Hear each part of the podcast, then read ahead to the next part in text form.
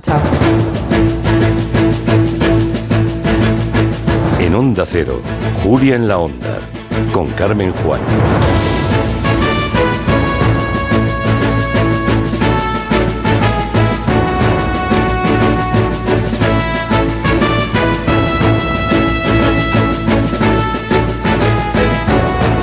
Es eh, martes 4 de abril, aquí estamos con el café de media tarde, pero en Estados Unidos, como les avanzaba María Hernández, los norteamericanos están desayunando frente al televisor esperando esa imagen icónica que podría producirse hoy, la del primer expresidente procesado por un delito penal, una imagen que Trump más partidario de las audiencias que de los sondeos, lleva semanas alimentando para exagerar su condición de víctima del sistema y para seguir cultivando las teorías de la conspiración. Su preferida, el fraude electoral que le quitó la presidencia.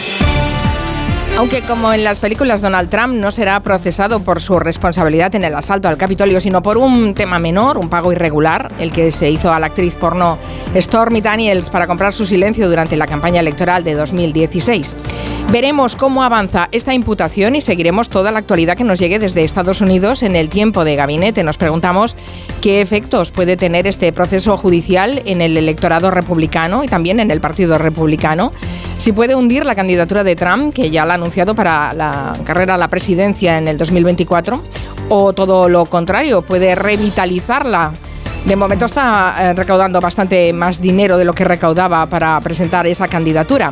Son reflexiones que trasladamos esta tarde al tiempo de gabinete con Elisa Beni, con Arancha Tirado y con Julián Casanova. Mucha gente aprovecha estos días de Semana Santa para viajar o pasar unos días fuera, pero cuidado con las reservas por Internet. Esta semana la Guardia Civil ha detenido a 29 personas vinculadas a una organización criminal que estaba especializada en eso, en estafas vacacionales. Por eso hoy nos visitará la inspectora de policía Beatriz Gómez. Es la jefa del grupo de fraude de la Unidad Central de Ciberdelincuencia para explicarnos cómo podemos evitar caer en estos timos. Si quieren dejar una consulta para la inspectora Gómez, pueden grabarnos un audio en el WhatsApp de Gelo. Ya saben que es el 638-442-081. No abandonaremos de todo el mundo policial porque hoy nos visita Víctor del Árbol. Fue hace años Mosu de Escuadra, pero lleva muchos más siendo uno de los autores de novela negra con mayor proyección internacional. Nos presenta la última, se titula Nadie en esta tierra. Es un thriller con secretos y silencios que llegan desde el pasado y que se transmiten de generación en generación. Vaya, un clásico de Víctor del Árbol. Ya va por su tercera edición. Si son ustedes lectores de Víctor del Árbol o fans de la novela negra, pueden decírselo también al WhatsApp del programa.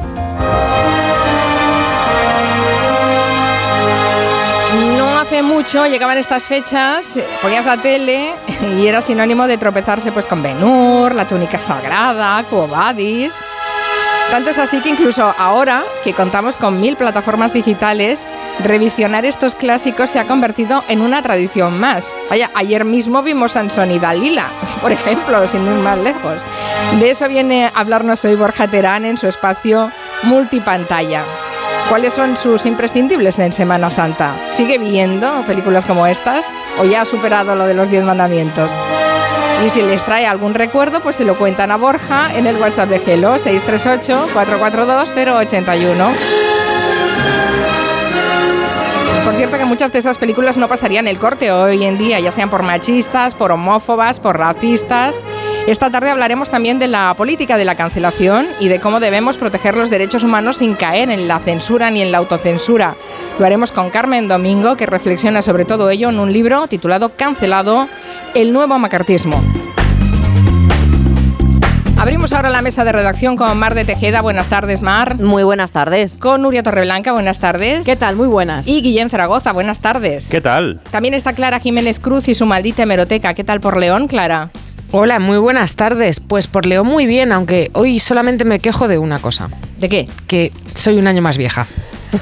¡Hombre! ¡Felicidades! Pero eso se dice antes, te hubiéramos preparado el feliz feliz en tu día. Bueno, bueno, bueno. No me, no me, gusta a mí mucho lo de cumplir.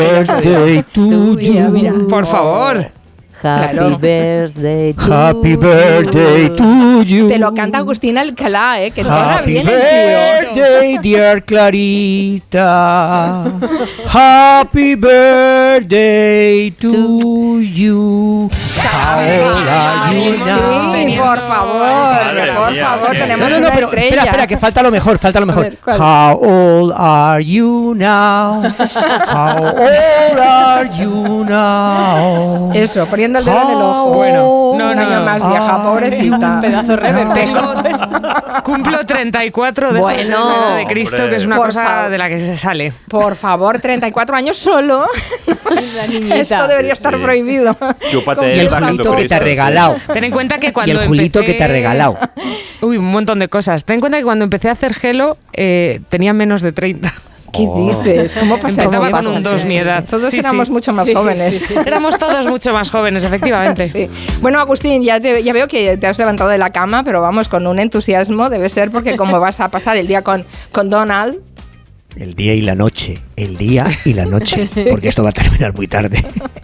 yo te aconsejo que te relajes en este ratito, que hoy creo que va a ser el único ratito que vas a poder relajarte. Y Sí, si- pero mira, os voy a decir una cosa. Pa- Para todos aquellos, Mari Carmen, que dicen que "Bah, el deporte, la televisión de mujeres, si no pasa nada, eh, las mujeres no, no tiran, no tienen tirón de deportes. Fijaros ese dato que acabo de oír y que quiero que todos nuestros oyentes también compartan con nosotros.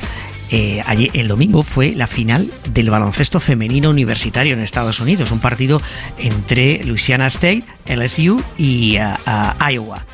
Lo vieron 9.900.000 personas, que son yo creo que muchos más de los que mañana van a ver el partido entre el Negreira Fútbol Club y el Real Madrid. O sea, que atención. Oh, oh, oh, te lo has hecho venir bien para sacar el tema, ¿eh? Sí, sí. Del No, no, no. Barça, por favor, Agustín. pero siempre, ¿cómo siempre eres? estar ¿Cómo eres? Siempre al quite. Pero esa cifra es absolutamente maravillosa, cifra, mucho más que sí. los partidos de, de- del fútbol, eh, de las, de la- del equipo norteamericano de fútbol y algunos partidos de la NBA. ¿eh? Sí, sí, 9.900.000 estamos muy contentos del éxito Sí, que está bien. teniendo el deporte femenino, muy contentos. Bueno, ya saben ustedes que si se quieren sumar a los temas de esta pueden dejarnos un audio en nuestro buzón de voz, que es el 638-442-081. Y ahora les voy a recomendar a todos que nos relajemos un rato.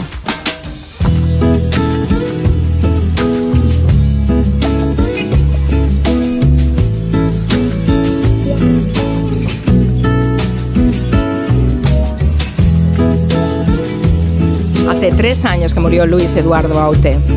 Un día como hoy.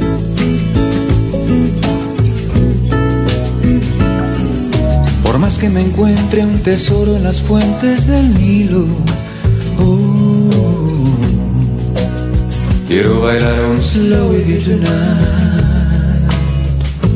tonight. Y aunque seas la Mona Lisa o la Venus de Milo, oh, quiero bailar un slow with you tonight,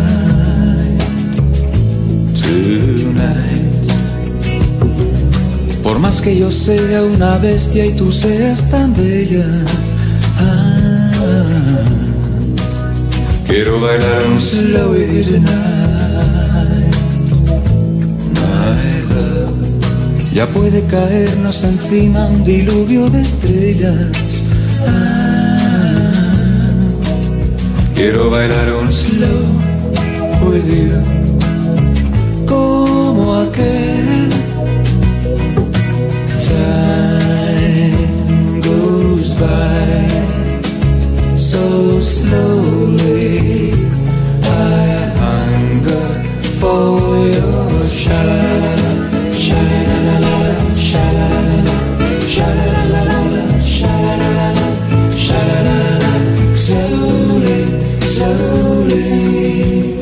Qué bonita canción, Slowly. Es una canción de los pide 90. el Estúpido de tu marido. Y esta es la mejor frase. Quiero bailar un. ¿Cuántos homenajes tiene esta canción? Y aunque enamorarme de ti me lo tengas prohibido, oh, quiero bailar un slow with you tonight.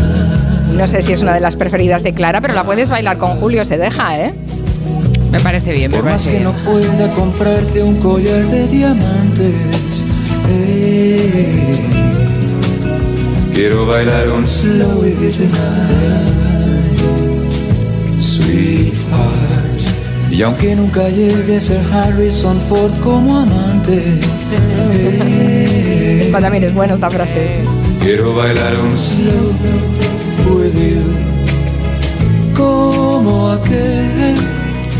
Recordando a Luis Eduardo Aute que nos dejó hace tres años, un, un 4 de abril, con esta canción que está llena de amor, de carnalidad, de referencias cinéfilas, de homenajes a la chanson francesa, a los Everly Brothers, bueno, en fin, muchos homenajes dentro. Hablando de cine, por cierto, qué interesante esta iniciativa de la Comunidad de Madrid que ha presentado la guía, se rodó en metro, que es un recorrido por más de 50 estaciones de, de cine, me parece una idea fantástica. ¿Lo has probado, Maravilloso. Mar? Sí, sí, fíjate que en estos días en los que Madrid recibe miles de visitantes, el metro ofrece esa actividad apetecible.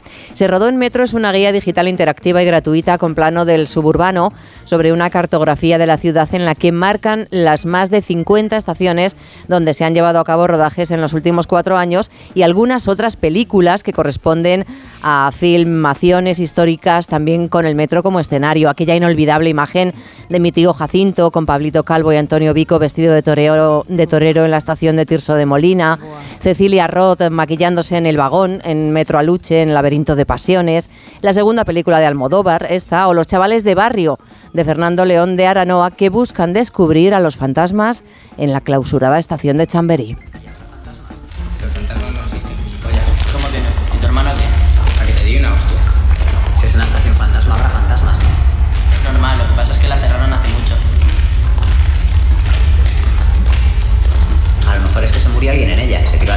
Eso la cerraron. Y ahora está ahí esperando. Mira como en Ghost. ¿Qué capullos sois? Sí. Que los fantasmas no existen. Claro que existen, lo que pasa es que te dan miedo. Lo que pasa es que no existen. Que te jodas a que nos encontramos alguno. Lo que quieras. Mil pelas. Mil pelas. Mil pelas, pero quizá la película que más ha centrado su historia y su rodaje en Metro de Madrid sea La larga noche de los bastones blancos de Javier Elorrieta. ¿Dónde crees que estamos? Me gustaría saberlo, pero algo es seguro. La causa está arriba y nosotros aquí abajo, sosteniendo. Son José María Rodero y Quique. San Francisco haciendo de ciegos y caminando por los túneles del metro. Gracias a esta película se puede ver cómo era la estación de Goya a finales de los años eh, 70, así como las cocheras y los túneles de servicio. Y bueno, la casa de papel que dirán en el metro sale, pues claro que sí. También en Cardo, 30 monedas o Cuéntame, entre otras series y largometrajes como Way Down, Explota, Explota, Las Niñas de Cristal o El Regreso de la Espía. Esta serie la recomiendo porque es muy buena, pero además eh, eh, recrea en Chamberí una estación del metro de Rusia. Eh, a ver si la gente que haya visto la serie la reconoce. Durante 2022 hubo 34 rodajes en las instalaciones del Metro de Madrid, una cifra récord, 6 largometrajes, 12 series de televisión, 7 anuncios publicitarios de marcas nacionales e internacionales, 3 documentales, videoclips, eh, sesiones de fotos. Así que nada, que se apunten. Se rodó en Metro, se puede descargar de forma gratuita en la página de Film Madrid y en la de Metro de Madrid. Nada, te lees el código QR y a disfrutar del metro, de la ciudad, del cine y de las series. Me parece una se, buena os ha- idea. se os ha olvidado decir, se os ha olvidado decir que Agustín Alcalá también subió en el metro en el año pasado en el metro de Madrid. Ah, sí. y hay- y hay- Qué y hay- proeza. Es hay verdad, no he testimonio. caído. hay testimonio de eso. Una cosa que es importante es que estos rodajes en el Metro de Madrid también le dan dinero al metro para Claro. llevar a cabo otras Sí. actividades. Claro, sí, sí, sí. Bueno, es- es- está muy bien rentabilizar esos espacios públicos porque revierten en arcas públicas también. Y no solo eso, sino que además eh, es un eh, atractivo turístico porque ¿quién no ha hecho un viaje, por ejemplo, para ir a buscar específicamente un sitio que vio en una película? Sí. No sé, en Nueva York hay millones de sitios que la gente visita, ¿verdad, Agustín? Porque los ha visto en una película. Sí, así es. eh, en Grand Central, en, en el, eh, en la Quinta Avenida, el Hotel Plaza. El Hotel Plaza me acuerdo perfectamente en, en- en muchas, muchas películas. Con protagonista, por cierto, con Donald Trump, porque él es protagonista de una de las películas de Solo en Casa, en la número 2, y, y está filmada en el... En el en O me el- vas a buscar Pero estás monotemático. El edificio-. Trump por todas partes. el edificio de King Kong, las escaleras de Joker, o sea, es que no paras. Y claro. luego en Madrid vas al barrio de la Latina y ves películas por todas Por partes, todas simplemente partes. caminando por ahí también. Efectivamente, sí, efectivamente, ¿no? Pues está, está muy bien. Mientras sean reales, ¿eh? Porque eh, tenemos unos líos con el tema de los montajes y vamos a la maldita hemeroteca que nos cuente Clara, eh, porque ayer fue noticia esa portada de Playboy y esa Secretaría de Estado, eh, que, bueno, claro, en plenas protestas en Francia por la reforma de pensiones del gobierno Macron, todo el país la recorrió la noticia de esa mm, portada con la Secretaría de Estado Marlene Schiappa, que era, estaba en la revista Playboy, además con una pose que bueno, no se correspondía al cargo, digamos, ¿no? Bueno, es una portada que ha sido criticada incluso por compañeros de gobierno, nada menos que la primera ministra Elizabeth Bourne decía que no era apropiada y menos durante este periodo. El número de Playboy en cuestión aún no ha salido, por lo tanto no conocemos la portada, aunque ya hay imágenes del supuesto posado difundiéndose. Ya, pero eh, algunas eh, imágenes son reales, pero la, la que se está difundiendo más y que ha levantado críticas, esa no. La que más se ha viralizado, la que incluso algunos medios han llegado a publicar, es la que no es real. En, ella sale Chiapa posando en lencería al lado de una bandera francesa y con el número 49.3 en alusión a la norma que utilizó Macron para saltarse la aprobación del Parlamento de la reforma de las pensiones. Ha sido súper viral, la ha visto todo el mundo, la ha compartido muchísima gente, pero en realidad es un montaje. O sea, la cara es suya, pero el cuerpo eh, con esa lencería es de otra mujer. En concreto con ese escotazo casi casi hasta el ombligo, en concreto es de una modelo de un banco de imágenes. Han recortado el cuerpo, se lo han puesto a la Secretaría de Estado francesa para que parezca que es suyo. Sabemos que es falsa por eso y porque si te pones a fijarte bien en la foto y la acercas con la lupa, ves que está llena de borrones, de recortes, de piernas que no son exactamente piernas, en fin. Cutre. Hay que fijarse, fijarse. Ya, ya, eh, sí. Bueno, en este caso, digamos que la inteligencia artificial no, han sido manitas que han recortado, han hecho un corte pega, ¿no? En esta foto original. Efectivamente, en esa foto, en la foto original sale ella con un vestido largo blanco, no en ropa interior. Fíjate que el gabinete de la Secretaría de Estado le ha dicho a los medios franceses que sale vestida con un vestido largo en todas las imágenes que se van a publicar en Playboy y que ha concedido la entrevista para hablar sobre derechos de las mujeres. Por cierto, ese montaje se publicó el 1 de abril, que en Francia es el Día de los Inocentes. Eso Ah, o sea, hay que saberlo. Era una inocentada, pero que no se ha viralizado solo en Francia, sino que se ha difundido como real, incluso aquí en España. Ayer corrió por todas partes esa imagen. Aún recordemos que no conocemos la portada real de, de Playboy, pero sí que ha dado muchísimo que hablar esta, esta imagen falsa en esa portada. Por cierto, coincide también con, con- con un tema, hoy aparece en la portada del Mundo.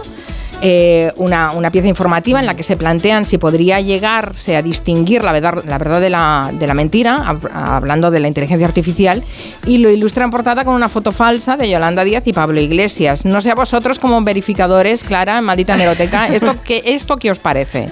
Bueno, hay muchísimo debate con esto. Eh, ese reportaje que firma Rodrigo Terrasa en El Mundo, yo creo que, dado que viene es bastante bien señalado con ese sello, que son imágenes generadas por inteligencia artificial, a mí me parece que es la mejor campaña que se puede hacer para que los ciudadanos empecemos a hablar de esto y seamos mucho más conscientes de que efectivamente esas imágenes eh, modificadas o, creadas en realidad desde cero por una inteligencia artificial nos las podemos encontrar en cualquier parte, también en la portada de un periódico y que tenemos que andar con mil ojos y no tragarnos lo primero que leamos. Bueno, de hecho, en Estados Unidos, Agustín, hace dos semanas fueron muy conocidas esas imágenes eh, hechas con inteligencia artificial en las que se veía cómo se detenía Donald Trump y todo era falso. No sé si alguien se lo ha creído. ¿Os explico bien? No, el peligro, el gran peligro de la inteligencia artificial que puede eh, en un instante eh, manipular cualquier imagen, cualquier escrito y que eso, evidentemente, eh, lo vea gente que no lo conoce, que no lo sabe, que se lo crea y que responda violentamente o de cualquier, de cualquier manera. Eh, ya sabéis que ha habido un grupo de expertos, entre ellos Elon Musk, pero también a- a profesores universitarios que han pedido que se frene este avance porque la sociedad no está preparada para el avance de la inteligencia artificial y cómo está eh, tan rápidamente quemando etapas sin que estemos preparados para ello y las consecuencias pueden ser muy muy importantes. Esas imágenes realmente eh, conmocionaron un poco cuando se vieron, ¿verdad? Claro, tú también las visteis Bueno, cuando os llegaron a vosotros. ¿Qué, qué impresión sí. nos dieron?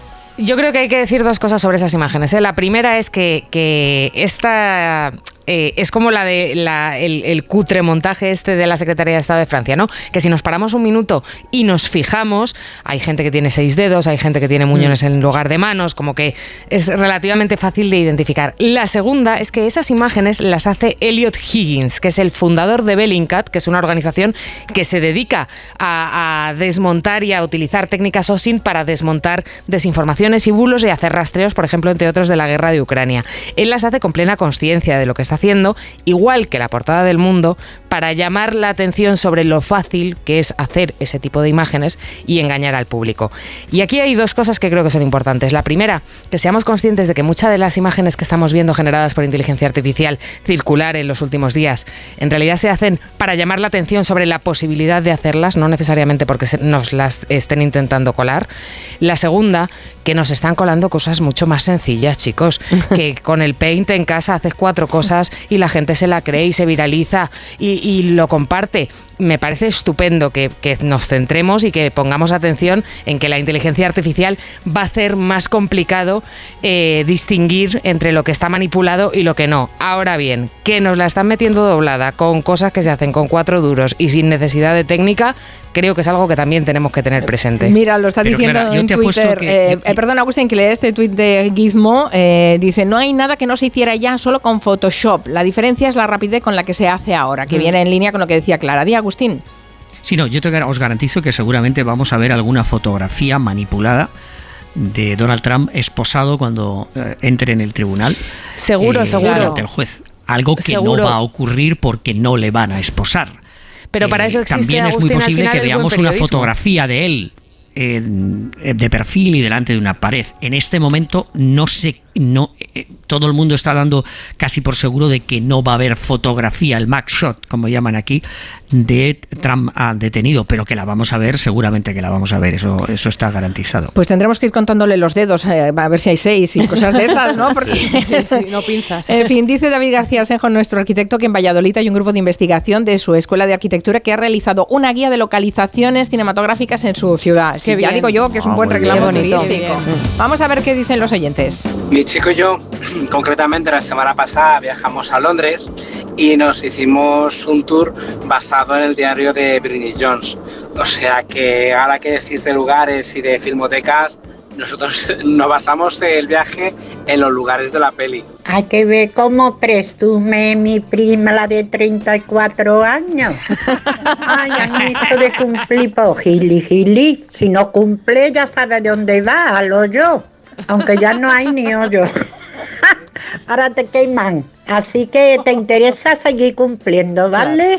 ¿Qué mensaje Porque vamos, vaya tela, vaya tela. Aquí está una con cerca de 80 y más contenta con una pandereta. Anda, hija, que no sabe ni lo que has dicho, de verdad. Con todo el cariño, ¿eh? no quiero que te enfade, pero no digas esa chorrada. Es que a mí eso de cumplir no se me da bien. Pero chiquilla, como no cumpla, ¿qué hace, chochete? bueno, se nos va Clara al rincón de pensar después de este mensaje de la oyente. Al rincón de pensar, voy a seguir cumpliendo, pero voy a cumplir todos los años lo mismo, creo, a partir de ahora. Te has plantado, ¿no? Bueno, está bien. Que sepas que hay muchos oyentes que te están felicitando a través de Twitter. Una pausa y seguimos.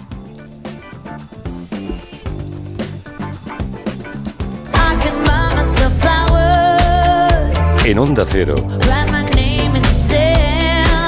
Julia en la Onda. Con Carmen Juan.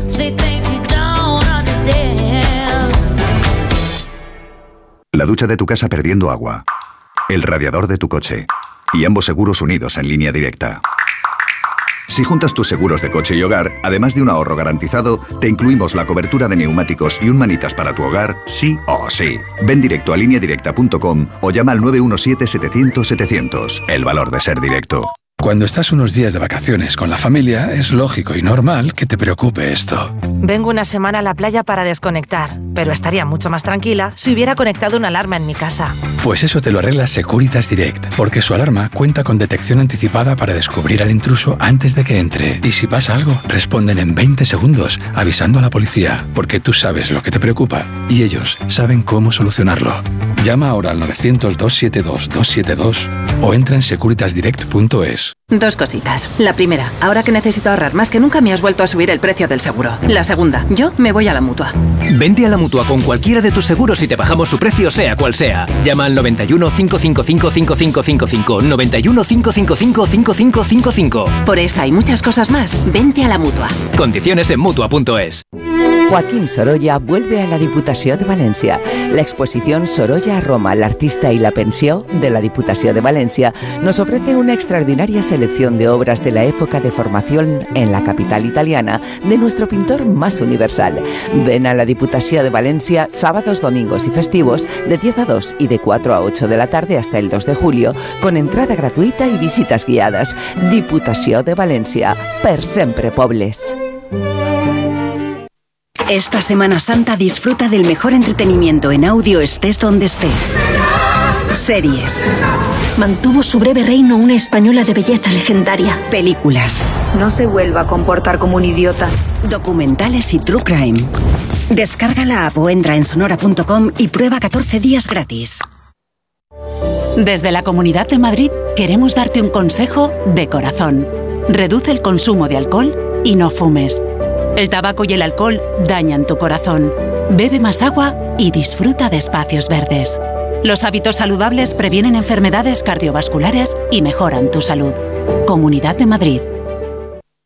Clínica Oliver y Alcázar. Especialistas en implantes para pacientes con muy poco hueso. Cirugía mínimamente invasiva con prótesis definitiva en un mes como máximo. Diagnóstico gratuito y financiación. Consulte su caso en el 91 564 6686 o a través de la página web oliverialcázar.com.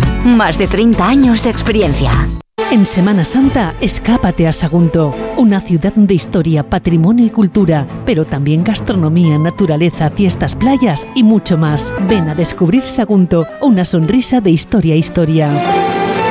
Departamento de Turismo, Ayuntamiento de Sagunto, con la colaboración de Turisme Comunitat Valenciana. Alquiler, acción de alquilar, negocio por el que se cede una cosa a una persona durante un tiempo a cambio de una rentabilidad. Seguro, objetivo, es cierto, libre y exento de todo peligro o riesgo. Si piensas en alquilar, ya sabes, alquiler seguro. Llama ahora al 910-775-775. Alquiler seguro, protección a propietarios. Las vacas Angus y Wagyu del Ganadería Organic comen pastos naturales reforzados con una mezcla de higos secos y pasta de aceite de oliva virgen extra. Es una carne increíble. Y como queremos que la pruebes, te llevamos del campo a tu casa dos solomillacos de 300 gramos, un chuletón de un kilo y cuatro hamburguesas de 150 gramos por solo 69 euros. Todo Angus Eco de Organic. Haz tu pedido 910 2010 910 2010 o en carneorganic.com. Organic, la mejor carne del mundo. Lugares interesantes y misteriosos. Ahí están esos castillos encantados. En esta cueva se halla un fresco que fue realizado por los caballeros de la Orden del Temple. Es un sitio espectacular donde nos pasaron cosas muy raras que ya contaremos. Sucesos extraños, experiencias inquietantes. Hablamos de una realidad terrible, los asesinos hipnoprogramados. Yo creo que la explicación real nunca la sabremos. Siempre han sostenido que el gobierno ocultaba algo. El Colegio Invisible, Lorenzo Fernández Bueno y Laura Falcó. Los jueves a la una y media de la madrugada y siempre que quieras en la web y en la app de Onda Cero. Te mereces esta radio. Onda Cero, tu radio. Facebook, Twitter, YouTube, hay más de un medio para que nos sigas. ¿Cuál te gusta más? Onda Cero es la radio que siempre va contigo, porque estamos en las redes sociales para que nos sigas, para que opines, para que compartas noticias. OndaCero.es, más y mejor. Onda Cero Madrid 98.0 Seguimos en la mesa de redacción de Julia en la Onda. Tenemos una muy buena noticia que darles porque arranca un nuevo festival dedicado al humor en la calle que se celebrará en Sepúlveda, en Segovia. Se llama, a ver si lo digo bien, se llama Festival Corderititititi. ¿Cuántos titititis? Hay tres titis y un to. Ah, Corderititititi. Justo. Eso, muy bien. Ostras, ya, ya la primera en la frente. Bueno. Un festival que se va a celebrar el 21, 22 y 23 de abril. Un fin de semana para reír, comer lechazo y descubrir Sepúlveda y sus callejuelas medievales. ¿Qué más queréis? Bueno, pues este festival que se llama Corderitititito, en honor a Faimino y Cansado, Sonia Antón, presidenta de la asociación Corderitititito, nos ha contado por qué se inspiraron en un gag de Faimino Cansado para ponerle el nombre al festival. Ya para nosotros, muchos de los que organizamos este festival, escuchar a Faimino y Cansado en los 90 nombrar nuestro pueblo, porque lo nombran en El Orgullo del Tercer Mundo, en el sketch de paciente y psiquiatra, pues ya fue como una sorpresa y era como una felicidad. Y además, nombrando la- el plato estrella de la gastronomía, que es el cordero asado, pues aún más. Y aquí va un pequeño fragmento de ese gag. Oh, por favor, ¿puedo entrar? Doctor. Sí, ¿quién es? Mire, soy un paciente que vengo a tratarme. Entonces tiene un problema, él se va de marcha y es insomne, no puede ir a discotecas. Sí, por la un insomne y un miserable. Y es un Ah. miserable. Entonces cuando se va a casa, se pone a dormir, se Eh. venga a dormir, venga a dormir, y de pronto Sí. hay unos ruidos de corderos que le despiertan. Sí, de corderitos pequeñitos. Eh. Son unos Corderos corderos así de pequeños. Eh. Hay unos corderos muy pequeñitos que le despiertan. Sí. Entonces él se levanta Eh. y empieza, se levanta y ve a toda una, una gente del, de los- de los- de los- del matarife de los corderos, de, de, de, esto, de, de- ¿cómo es la un palabra? ¿Cómo es la palabra esta donde van los corderos? Eh. Al matadero. Matadero, ¿qué Un pasa? referente, Faimino y Cansado. No puedo parar. Bueno, sí, eh, si hay algo que nos ha llamado la atención y se ha ganado también nuestra simpatía inmediata con este festival, es esto. Va a haber una quedada multitudinaria para imitar a Chiquito de la Calzada. Este caballo viene de bonanza para decirte siempre la juventud. ¿Una quedada mundial? Una quedada mundial. O sea, que todo el que quiera puede ir. Todo aquel que quiera puede acercarse el 22 de abril a la atención a la 1 y 33. No antes ni después. A Sepúlveda para imitar a Chiquito y batir ese récord mundial. Sonia Antón nos ha contado qué consignas tendrán los imitadores. Momentos antes daremos una consigna y una eh, coreografía. Así podremos hacer todo el mundo lo mismo a la vez, que este es el gran reto que proponemos. Pues cuanta más gente venga, mayor será el homenaje que haremos al gran chiquito de la calza. Y en el festival van a participar artistazos como Pablo Carbonell, JJ Vaquero o el payaso José Carlos Andrés. También habrá actuaciones, alguna que os recomendamos mucho, como la del grupo Los Gandules. Pony. Caballo chiquitico con las patas gordas. Son buenísimos. Qué bueno. ¿Habrá muchos imitadores de chiquito? Yo espero que haya 300.000 por lo menos, pero sabes que aquí hemos venido a jugar, ¿no? Podríamos hacer una previa, ¿no? Con nuestros oyentes y... Estás provocando algo, Sí, algo que claro. no sé si podremos controlar, Yo ¿eh? creo que sí, por favor, mandadnos imitaciones de chiquito al audio del programa. cobardes. ¡Ah! ¡Pecadores! Bien, con el indicativo. Pecador de la pradera.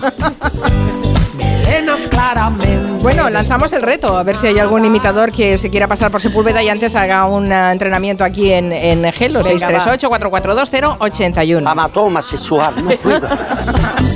Agustín, ¿a ti te sale el chiquito o no? No lo llevas ese No, no, no, no. Además, yo, tema, yo me lo perdí, yo me lo perdí. Su éxito yo me lo perdí cuando yo estaba aquí en Estados Unidos y la, la verdad es que, bueno, lo veo de vez en cuando en algún resumen de televisión española, en algún programa de esos en los que ponen, Pero tienes internet en casa, ¿no? eh, repasan, repasan el- Pero solo el tiene ojos para Donald Trump.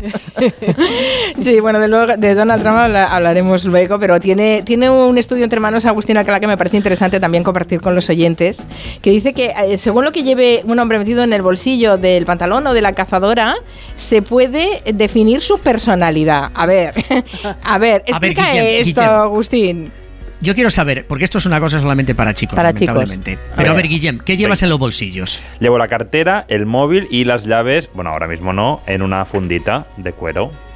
Ya, bueno, pues mira, yo te voy a decir lo que llevo. No llevo dinero, nada más que monedas, pero sí llevo una navaja suiza. ¿En serio? Un Tiene pinzas, tiene tijeras y destornillador. También llevo un rosario que no utilizo porque ya no me acuerdo del rosario, una medalla de la Virgen del Carmen, por supuesto, y tres mosquetones porque nunca se sabe cuándo pueden ser útiles. ¿Y unas bridas? ¿No llevas bridas? No, y luego llego en el bolsillo de atrás, llevo el dinero, las tarjetas, estampitas de Cristos y Vírgenes varias, un billete de dos dólares que dicen que da mucha suerte, Suerte. aunque no circulan, y tres o, o cuatro tiritas tiritas, porque no sabéis el éxito que tienen las tiritas y los thank you que me he llevado yo y las sonrisas de, de muchas jóvenes despampanantes por haberlas dado una tirita cuando sus finos pies ya no aguantaban más. Pero eso no te cabe en los bolsillos, Agustín. Pero que no, no, es en la cartera, en la cartera, tiritas en la cartera. Bueno, sí, pero Yo- todo yo lo demás, los No, no, la navaja, es la navaja suiza y todo Sí, sí, eso. Una navaja pe- pequeñita, una navaja pequeñita, pues. eh. Bueno, eh, y que sepáis que hay una cultura, Guillem, hay una cultura de gente, de Mm. hombres, que se llama eh, la cultura del EDC. Y lo podéis bu- buscar en la en- en- online. EDC. es la EDC. cultura del EDC, que es el Everyday Carry, que es lo que tú puedes llevar en los, en los bolsillos. Hay gente que lleva bolígrafos, navajas que tienen media docena de herramientas, linternas, eh, llevan de todo. Son ¿Pero por qué? fanáticos ¿Por qué? que son capaces. ¿Por qué? ¿O para Porque qué? no sabes cuándo tú vas a necesitar una, una, una de estas cosas, una linterna, algo para abrir un destornillador eh, o para iluminarte. Y la gente lo lleva. El móvil. Bolígrafos para escribir. Y es algo que realmente dice qué tipo de hombre eres, que estás preparado para todo, que quieres ayudar a ancianitas o a jóvenes en la calle cuando tienen alguna, algún problema en los pies. Y es un éxito, os, aseguro. Las veces que me han llamado a mí, yo a so nice, porque claro, les he salvado de la, de, de la, de la- la ampolla. de los de la ampolla en los, en los pies. Y eso te dice mucho qué tipo de hombre eres. ¿Eres un hombre listo para responder a cualquier desafío o en cambio no estás capacitado para ello? Bueno, nos dejas con la duda. Bueno, no podemos decir nada nosotras porque en los bolsos llevamos de todo. ¿Quién no lleva, quién no lleva una navaja multiusos en Mi el vida, bolso? mi vida con 300 kilos en el bolso. Tampoco. ¿A que tú llevas una navaja multiusos, Clara? Yo siempre, no, pero lo mío es verdad, ¿eh? No, no, que yo también llevo una, por Yo eso lo no. digo. Ah, vale. Yo tengo también, pero no siempre en el bolso, pero sí tengo una ahí disponible. Sí, sí, sí, bueno. en Lo fin. cual siempre es problemático cuando o vas a coger un avión o vas a entrar a un ministerio. Claro, Claro, no, no. pitando en todas partes, claro, sí, sí. En fin, bueno, a- algunos timos. eh, interesante lo que nos va a contar ahora Maldita Hemeroteca. Algunos de ustedes quizá nos están escuchando ya desde sus destinos vacacionales, otros estarán haciendo las maletas para pasar unos días fuera. La DGT ya saben que prevé una operación salida que va a dejar retenciones en las salidas de las ciudades y acceso a zonas turísticas de costa. Y ante eso, muchos han preferido marchar en tren, pero... Y esto lo saben los timadores, así que mucho cuidado si cualquier oyente ve un supuesto anuncio de Renfe en el que ofrecen abonos anuales por 1,95 euros. Ya os tengo dicho que nadie regala nada y mm, un abono anual de Renfe por poco más de lo que vale un café, pues va a ser que no. Es una estafa que se ha viralizado en Facebook y que evidentemente no tiene nada que ver con Renfe. El problema es que estamos en temporada alta, los precios están por las nubes y mucha gente habrá visto un abono anual por 1,95 de cabeza voy. Ahí que me apunto. Ya nos han escrito algunas víctimas que, que al final han picado y han pagado. Básicamente lo que te piden es que respondas a algunas preguntas relacionadas con Renfe, como la frecuencia con la que coges el tren o tu destino favorito, y que abras tres cajas sorpresa para ver si eres uno de los afortunados que se va a llevar ese abono. Y sorpresa, siempre toca. Siempre toca, en concreto siempre toca al segundo intento. Pero claro, recuerda que ese supuesto abono anual no nos lo dan por la cara, sino que tenemos que pagar ese 1,95 euros, ¿no? ¿Qué buscan con ese pago que podría parecernos simbólico? Pues acceder a nuestros datos bancarios y apuntarnos a lo que describen como un servicio de suscripción, que no nos va a salir barato. ¿Y cuánto nos va a costar? No lo indican, lo que hemos visto en timos similares, o sea, tendríamos que esperar a que nos lo cobren, pero en timos similares eh, que hemos visto también utilizando estas cajas sorpresa han sido entre unos 45 euros cada 14 días, o sea, 90 euros al mes por algo que no hemos solicitado y que en realidad luego no funciona, que no pertenece a Renfe, vaya. Pues eh, tomen nota, ¿eh? nos quedamos sin ese abono de Renfe con 90 euros menos en la cuenta cada mes. Es importante hablarlo lo antes posible con nuestro banco para bloquear el pago y cualquier duda, pues ya saben que pueden escribir al buzón de timos de maldita.es, timo arroba maldita.es. Y les recuerdo que a a partir de las 4 también tenemos espacio con nuestra experta en ciberdelincuencia de la unidad de ciberdelincuencia de la, de la Guardia Civil. Hemos empezado la mesa de redacción hablando de destinos eh, peliculeros, cinematográficos. Bueno, pues que sepáis que en Barcelona hay una churrería que se ha convertido en un lugar de peregrinaje para los turistas coreanos. ¿Por qué? Bueno, por el vídeo de una cantante de K-pop. Sí, es esta misma. que no es una cantante, es un grupo, pero ella es la vocalista. Estamos hablando de la churrería Manuel San Román de la calle Banys Nous, Baños Nuevos de Barcelona, muy cerquita de la radio. En diciembre el grupo coreano eh, Blackpink dio un concierto en Barcelona y horas antes su cantante Jisoo se grabó dando un paseo por Barcelona. En un momento de ese vídeo, la cantante entra en una churrería y sale con un cucuruchito de churros y una tacita de chocolate. Pues bien, este vídeo lo vieron 70 millones de personas. Y claro, pues se desató la locura. Francisco Almendros es el propietario de esa churrería San Román. Decidimos una visita este mes de diciembre, la cantante Jisoo del grupo Blackpink y a partir de ahí, claro, grabó todo el momento que ella estuvo aquí con nosotros, probando los churros, el chocolate y demás y bueno, cuando lo hizo público pues eso ha tenido una repercusión importante en la sociedad coreana. Bueno, ha sido llegar y besar el santo porque nos contaba Francisco que la churrería es suya desde el verano pasado. Y aunque conoce a los antiguos propietarios desde hace 40 años, porque siempre ha trabajado en el sector de la restauración, pues ahora se han multiplicado las visitas. Nosotros somos copropietarios del mes de junio, o sea, llevamos relativamente poco, no llega el año todavía. Yo personalmente me dedico también a la distribución de las churrerías, por tanto eran clientes míos, los conocemos de hace 40 años y entonces yo ya sabía la importancia y, y el peso que tenía esta churrería. Sí. Bueno, Francisco está pensando en hacerle llegar a Giso algún detallito para agradecerle esa repercusión. Eso sí, los trabajadores del local ya han empezado a, a chapurrear algo de coreano para sus clientes más fieles. Los trabajadores, ante la masiva afluencia de gente, se ven obligados a, a- a interactuar con ellos, sí, sí, a aprender idiomas. 안녕하세요. 안녕하세요. 네. 어, 이름은 반가워요. 지리문 카루십니다. 어, 이름은 뭐예요?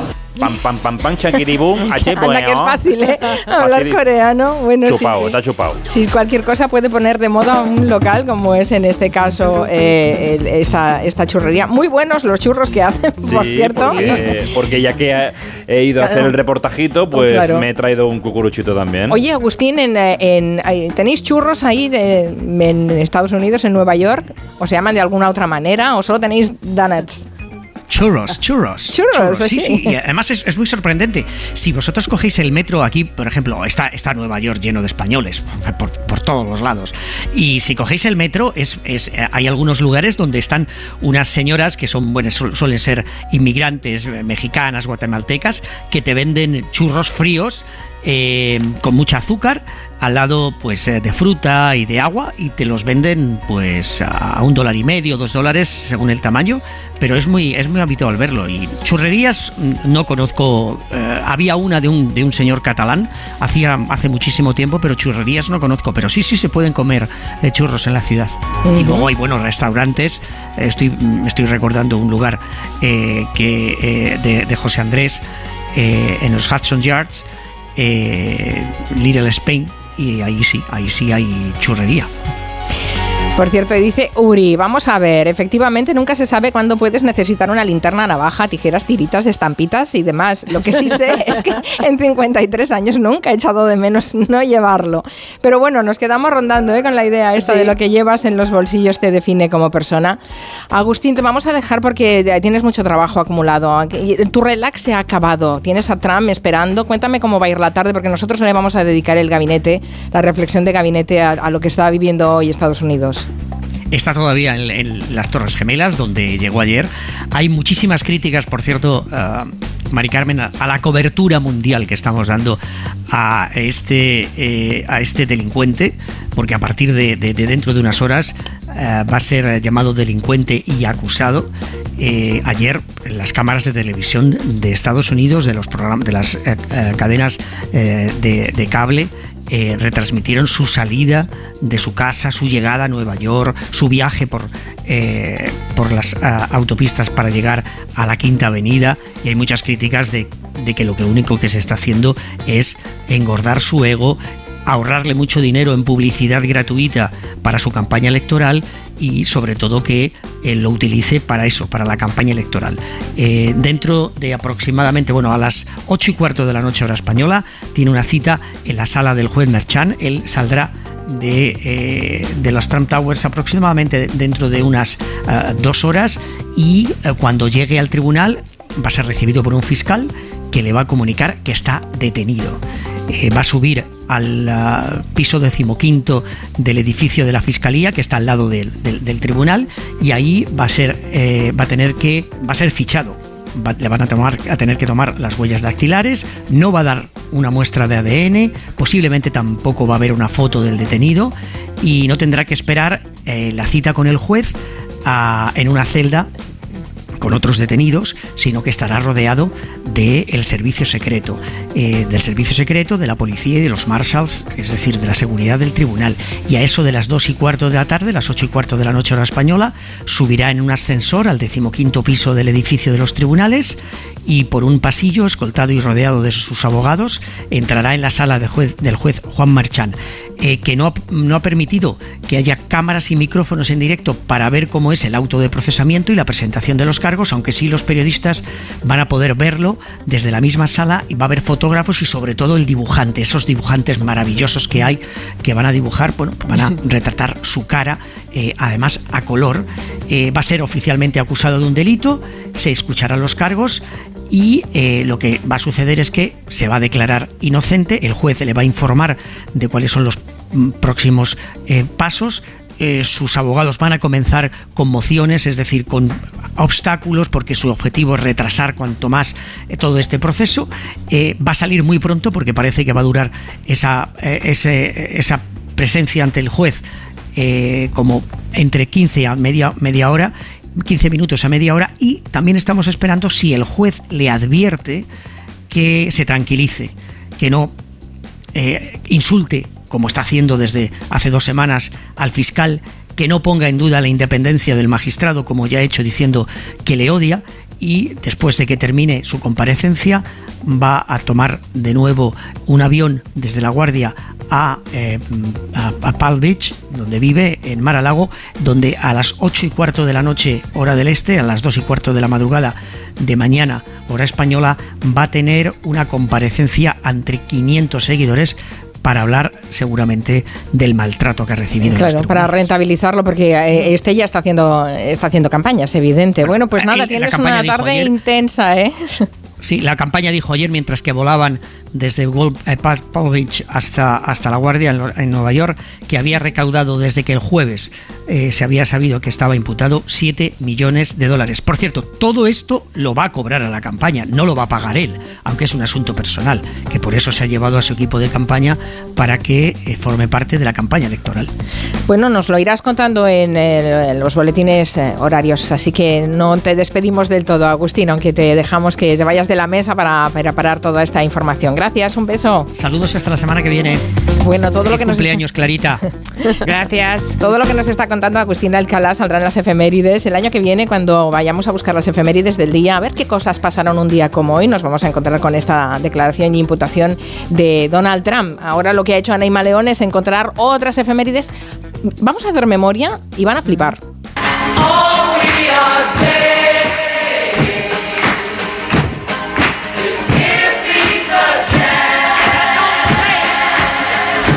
Diez mil personas abarrotaron el centro de Londres un 4 de abril de 1958. Protestaban contra la bomba atómica. Ahí se exhibió por primera vez el símbolo de la paz y fue el día en que oficialmente nació el movimiento pacifista, que marcaría las movilizaciones sociales más potentes de las dos décadas siguientes. Exactamente 10 años después, un 4 de abril, pero de 1968, Martin Luther King murió asesinado por un francotirador mientras saludaba desde el balcón del mítico motel Lorraine en Memphis. Estaba allí para apoyar la lucha de los trabajadores negros de la limpieza. La comunidad negra reaccionó a su muerte con tristeza y rabia. Hubo disturbios raciales en más de 100 ciudades. Al funeral de King en Atlanta fueron unas 200.000 personas, casi tantas como las que le habían seguido en su marcha sobre Washington. Aquella movilización masiva de 1963 que pedía igualdad y justicia para los ciudadanos negros.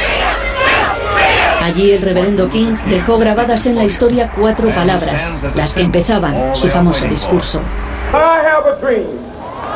Cinco años después de ese magnicidio, en 1973, se producía el gran acontecimiento de la década en la Gran Manzana.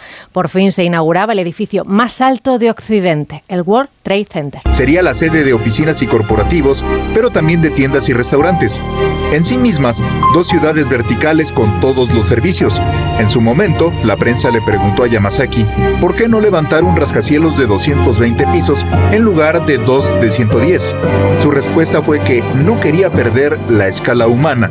Nadie imaginaba entonces su final solo 28 años después. En 1975, y justo en la otra costa de Estados Unidos, Bill Gates, que aún no había cumplido los 20 años, fundó un 4 de abril la empresa de software Microsoft. El PC invadió colegios, hogares y sobre todo oficinas. Como Bill Gates predijo, el ordenador se convirtió en un producto de consumo. En 1984, la revista Time describió su software como la magia dentro de la máquina. Y un 4 de abril nacieron tres artistas fundamentales, la escritora Marguerite Duras, el cineasta francés Eric Romer y el gran músico de jazz, Maddie Butters. The gypsy woman told my mother before I was born,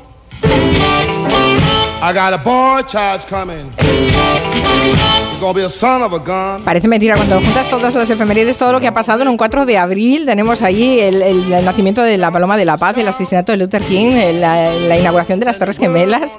Y nos faltaba el cumpleaños de Clara. increíble. Y, bueno, claro, el cumpleaños de Clara.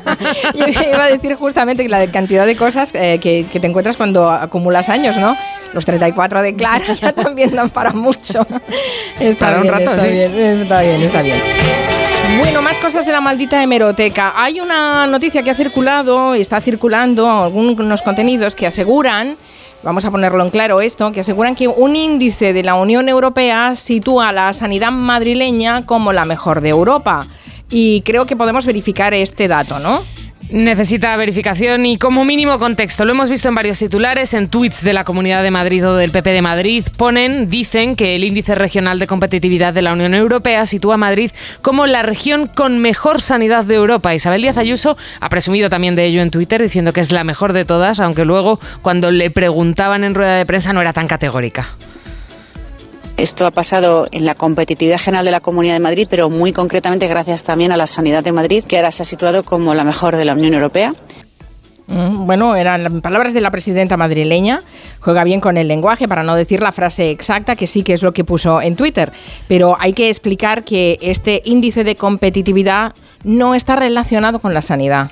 Porque sanidad y salud no son lo mismo. Vamos a explicarlo. Es un informe de la Unión Europea que analiza muchos asuntos. Hay uno en concreto relativo a la salud, que no al sistema sanitario, sino a la salud de las personas que viven en Madrid. Para ello utiliza indicadores como los muertos por accidente de tráfico, la tasa de suicidios, la mortalidad infantil, los fallecidos por cáncer, ese tipo de cosas. Y es verdad que Madrid ha obtenido la mayor puntuación, 127,2 puntos, desbancando así a ciudades como Estocolmo, que era la región que ocupaba el primer puesto hasta ahora. Es la única región española en el top 10, pero eso no quiere decir que tenga el mejor sistema sanitario, porque este apartado, explica el estudio, describe las condiciones de salud y bienestar de los ciudadanos, que O no es lo mismo. Exacto, o sea, el titular tendría que ser que los madrileños son la- la- los ciudadanos de los más eh, sanos, eh, pero es. eh, afortunadamente, teniendo en cuenta la sanidad que tienen, ¿no? Sería eso, porque en el ranking general Madrid no está tan arriba.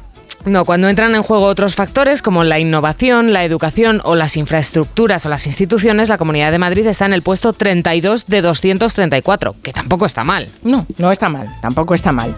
En fin, pero ah, claro, e- ese titular es engañoso, eh, teniendo en cuenta que llevan me- meses, eh, afortunadamente parece que las cosas eh, eh, se están normalizando, pero mm, ha habido una huelga bastante importante en la sanidad madrileña, ¿no? Así que, bueno. Sobre todo porque al final retorcer esos titulares y esos indicadores a- al borde de una campaña electoral que eh, empieza, que ya ha anunciado el BOE, que, que empieza dentro de un mes, bueno, pues también es un poco intentar manipular a la opinión. Se os va a girar trabajo ¿eh? en estas próximas ocho, ocho semanas son las que quedan hasta, hasta las elecciones y vais a tener mucho trabajo en maldita hemeroteca. Sobre todo porque cada vez, como lo decíamos, ha sido uno de los leitmotivs de la mesa hoy, la realidad y la ficción se van confundiendo. Bueno, se confunden tanto que eh, en las redes sociales se está poniendo de moda un tipo de vídeo que consiste en grabarte fingiendo que estás participando en un podcast. O sea, a ver, es de locos. Lo cuenta en Twitter el periodista Albert Lloreta. Se trata de ponerse ante un micro y grabar un clip simulando que es el fragmento de un podcast. Luego este clip de unos 30 segundos lo cuelgas en TikTok, en Twitter o en Instagram y la gente se piensa que eres alguien importante y que tu opinión cuenta muchísimo. El problema es que cuando buscas el podcast entero te llevas una sorpresa y es que ese podcast no existe. Esa forma de editar vídeos nació en Brasil hace algunos meses, se hizo famosa la etiqueta Fingiendo Podcast a raíz de un vídeo de la influencer brasileña Fernanda Campos. Esta chica se grabó ante un micro con auriculares y mirando fuera de plano como si estuviera participando en uno de esos programas de radio. Qué el bueno. problema es que sus fans se dieron cuenta de la artimaña cuando le preguntaron por el, pod- el podcast entero. Oye, ¿esto dónde lo podemos ver? Y ella respondió que bueno, que no existía ese podcast. Y es que en TikTok está lleno de ese tipo de contenido, desde gurús de la extrema derecha abiertamente machistas. Homem não lava a louça e nem limpa a casa.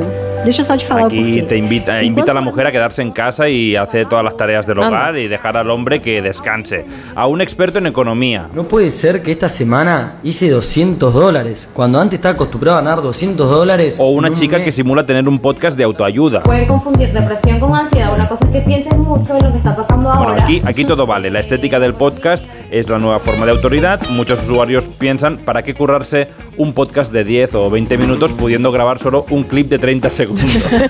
Eso voy a hacer yo mañana con la sección, fíjate. Claro. Claro, es, es trem- es tremendo, de verdad, llegar hasta este punto de... Es el po- postureo extremo. Es el Total, sí, sí, total. Sí, es verdad, es verdad. de Los verdad que expertos. nos están volviendo locos. Es, es Pero vamos a ver, que, que hacemos torrijas light, o sea, ¿qué esperabais? ya, ya. Exacto, es que después de eso. Sí, ya has empezado a hacer torrijas, Clara. No, no he hecho torrijas, pero tengo ganas, ¿eh? De hecho, hoy ya he preguntado, en plan de, es el segundo día de Semana Santa, ¿por qué todavía no he comido torrijas? ¿Qué está pasando? Está pasando. Sí, ya te imagino abrazos en jarras y pidiendo tus torrijas. Bueno, está bien. Por cierto, a- a- alerta alimentaria por una harina de centeno. La Agencia Española de Seguridad Alimentaria y Nutrición ha lanzado esta alerta alimentaria. ¿Qué es lo que pasa, Amar? Pues al parecer contiene alcaloides de cornezuelo y si se consumen, los lotes afectados podrían causar síntomas como alucinaciones, convulsiones, entumecimiento o cianosis. El producto en cuestión es la harina de centeno integral de la marca Biogra con fecha de consumo preferente 30 del 5 de 2023 y número de lote 21-005. Está envasado en plástico y son 500 gramos.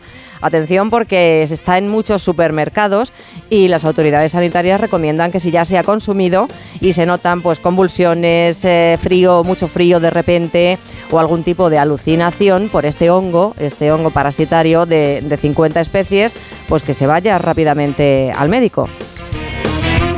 Pues no hemos tomado esta harina de centeno, pero hemos alucinado un poco con la actualidad del día. Sí, sí, en fin, eh, ahí está. Gracias, eh, Mar, gracias a todos. Gracias, Clara Jiménez Cruz. beso. Eh, Mañana más. Sí, mañana más. Piensa un deseo cuando soples las veritas. De vuestra parte. Adiós. Gracias. Adiós.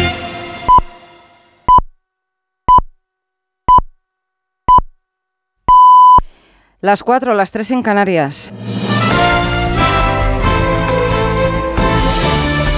Noticias en Onda Cero.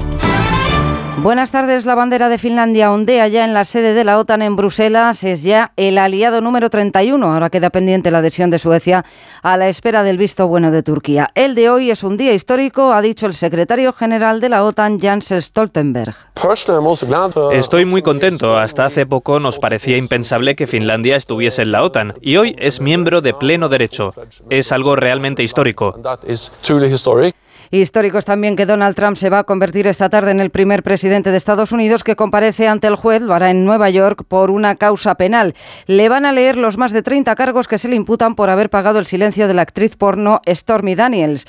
En los alrededores empiezan ya a concentrarse algunos manifestantes. Nueva York, Agustín Alcalá. La Quinta Avenida está abierta a estas horas y los turistas, muchos de ellos españoles, están paseando por la más conocida avenida de Nueva York para tomarse fotos enfrente de las Torres Trump y de donde saldrá dentro de poco Donald Trump, Hay algunos manifestantes, aunque no las hordas que el presidente quería que protestaran a su favor. Jeb es de los que ha venido a protestar en su contra. It's astonishing to me that people, even after January 6th, are still supporting this guy. Es muy sorprendente que hasta después del 6 de enero haya gente que apoya a este tío, dice el joven recordando el ataque al Capitolio de los seguidores del expresidente. Nadia está en el bando contrario. Nobody's perfect, but this is a evil, evil war against Donald Trump. Nadie es perfecto y lo que están haciendo es una malvada guerra contra Donald Trump, que saldrá escoltado de su torre por unos 100 agentes del servicio secreto para recorrer camino de su arresto los 6 kilómetros y medio que le separan del tribunal. Ha tomado posesión Mercedes González como directora de la Guardia Civil, agradece y valora el trabajo de su antecesora, de la dimitida María Gámez, y siguiendo la estela marcada por el ministro de Interior Marlasca, ha defendido el honor y limpieza de un cuerpo ahora salpicado por los escándalos como es el caso Cuarteles y Mediador. Nada ni nadie que se haya querido aprovechar de esta institución es capaz, por sí mismo o con complicidad de otros, de dañar a una institución que tiene como divisa el honor. Ninguna estrategia política ni ningún abuso particular pueden manchar la inmensa limpieza con la que la Guardia Civil afronta cada día su trabajo por España. Los Mossos de Escuadra han conseguido bloquear la web de los ciberdelincuentes que hace un mes hackearon el Hospital Clínic de Barcelona. La semana pasada empezaron a filtrar en la Internet profunda datos de pacientes y trabajadores del centro Onda Cero Barcelona, Albert Postils. Los Mossos de Escuadra han bloqueado la web de los ciberdelincuentes que robaron datos del Hospital Clinic. La operación va en la misma línea que la que la policía catalana realizó poco después del ciberataque, cuando bloquearon los dos servidores que utilizaban los piratas informáticos. Hace cinco días, el autor del ciberataque, el grupo Ransom House, publicó en la dark web parte de los datos robados a pacientes, profesionales y proveedores, datos que, según el hospital, no comprometieron los historiales médicos de los pacientes ni el secreto profesional. El compositor Tomás Hades ha ganado el premio Fronteras del Conocimiento de Música y Ópera que concede la Fundación BBVA, uno de los músicos más aclamados de nuestro tiempo, con un extraordinario alcance internacional, en palabras del jurado Diana Rodríguez. Tomás Hades es uno de los músicos más aclamados de nuestro tiempo, con una extensa obra, según el jurado, que conecta transversalmente su, con públicos diversos y abre horizontes de futuro. Sus casi 90 obras abarcan el género sinfónico, la música de cámara, el ballet y la ópera, así como su intensa actividad como pianista y director en salas de conciertos de todo el mundo. Cuando trabajo lo hago sobre todo por instinto y es una manera, una especie de supervivencia para llegar de un punto al siguiente. Equilibro a veces lo que podría llamarse ideas o procesos racionales con impulsos instintivos, o eso es lo que puede parecer desde fuera. El compositor inglés con obras como Asila o El ángel exterminador, basada en la película homónima de Luis Buñuel, agradecía así el premio Fronteras del Conocimiento de la Fundación BBVA en la categoría de música y ópera. Y una cosa más, el Ministerio de Transición Ecológica ha actualizado datos de agua embalsada, ha descendido ligeramente un 0,2% respecto a la semana pasada. Las reservas se quedan en el 51,5%. Las cuencas más deficitarias siguen siendo las del Guadalquivir y las internas de Cataluña.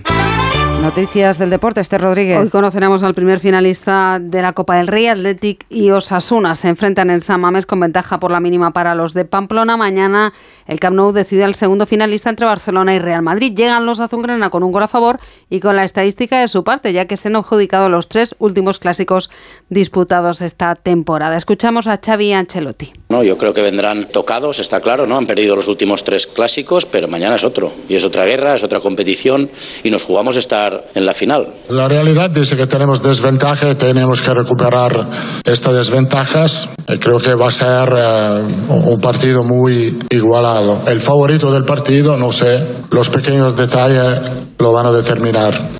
El Barcelona, que ha visto como la Liga convoca una asamblea extraordinaria para el 19 de abril para abordar el caso Negreira, ve ahora como el Elche presenta denuncia por alineación indebida de Gaby, jugador que ya no tiene ficha del primer equipo, aunque todo está en regla según la Liga y la Federación. Y Sergio Canales podrá jugar contra el Cádiz. El juzgado número 4 de Sevilla le concede la cautelar de la sanción de cuatro partidos que pesa sobre él, aunque ya cumplió el primero ante el Atlético de Madrid. El fallo definitivo está ahora en manos del TAT. Y Rafa Nadal y Carlos Alcaraz, ambos con problemas físicos, serán baja en el Master 1000 de Monte Carlo. Más noticias en Onda Cero a las 5 de la tarde, las 4 en Canarias.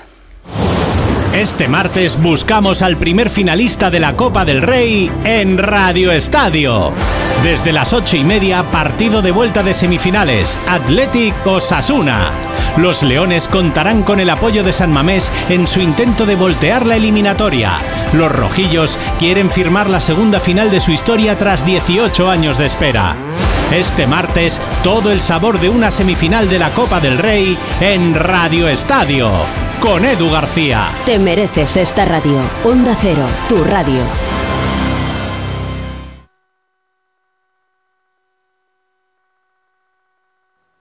En Seniors somos más que cuidados, somos confianza. Mejoramos la calidad de vida de personas mayores y dependientes gracias a nuestros cuidadores y cuidados a domicilio. Estamos acreditados por la Comunidad de Madrid para la solicitud del cheque servicio. Contáctanos en seniors.com, seniors con doble N, en el 91 934 1944 o ven a visitarnos a la calle Arapiles 17. Bueno, pues en breve le damos el alta y a casa a descansar. Y no me puedo quedar, doctora. Pero si está usted como una rosa. Es que aquí dentro se está tan a gustito. Las ventanas del hospital son afán decor, ¿no? Con afán decor, ni frío, ni calor, ni ruido. El descanso que necesitas gracias a las ventanas afán decor. Con triple acristalamiento Climalit de Cristalerías Narváez. Aquí María desde el espacio Ibercaja Delicias. De forma inminente se cierran las puertas de la fábrica más dulce del planeta. Niños de todo el mundo hacen cola antes del cierre definitivo. Charlie, la fábrica de chocolate, el musical presentado por Reales Seguros, se despide definitivamente de Madrid este 9 de abril. Es tu última oportunidad. Entradas en charlielafabricadechocolate.es. ¿Cansado de perder pelo? Llama al 900-696-020 y pide tu diagnóstico gratuito en Insparia, el grupo capilar de Cristiano Ronaldo líder en trasplantes capilares. Si buscas un resultado natural y definitivo, confía en su exclusiva tecnología Botger Ultra Plus y en sus 14 años de experiencia. Infórmate en el 900-696-020 o en insparia.es. Muebles Adama. Renovar sus muebles es renovar su vida. Venga a conocernos y le sorprenderá todo lo que podemos hacer por usted. La más amplia variedad de muebles de calidad y diseño a un precio increíble. Muebles Adama. Ver a la calle General Ricardo 190 o entra en mueblesadama.com. Naturaleza, patrimonio, deportes de aventura, gastronomía. No vengas a Huesca. No. ¿Fueron auténticos los diarios privados de Hitler? ¿Existen las pirámides perdidas en el corazón de Bosnia? ¿Se han cumplido las antiguas profecías? ¿Existió otra humanidad anterior a la nuestra? ¿Quieres respuestas? El Colegio Invisible, Lorenzo Fernández Bueno y Laura Falcó, los jueves a la una y media de la madrugada y siempre que quieras, en la web y en la app de Onda Cero. Te mereces esta radio. Onda Cero, tu radio. Entrevistas y debates, análisis y opiniones, participación y buen humor. En Onda Cero lo tienes todo. Información imparcial y plural para que entiendas lo que sucede. Diversidad de secciones y contenidos. Cercanía y respeto. Las voces más respetadas de la información y la comunicación. Te contamos y te escuchamos. Somos tu radio. Te mereces esta radio. Onda Cero. Tu radio.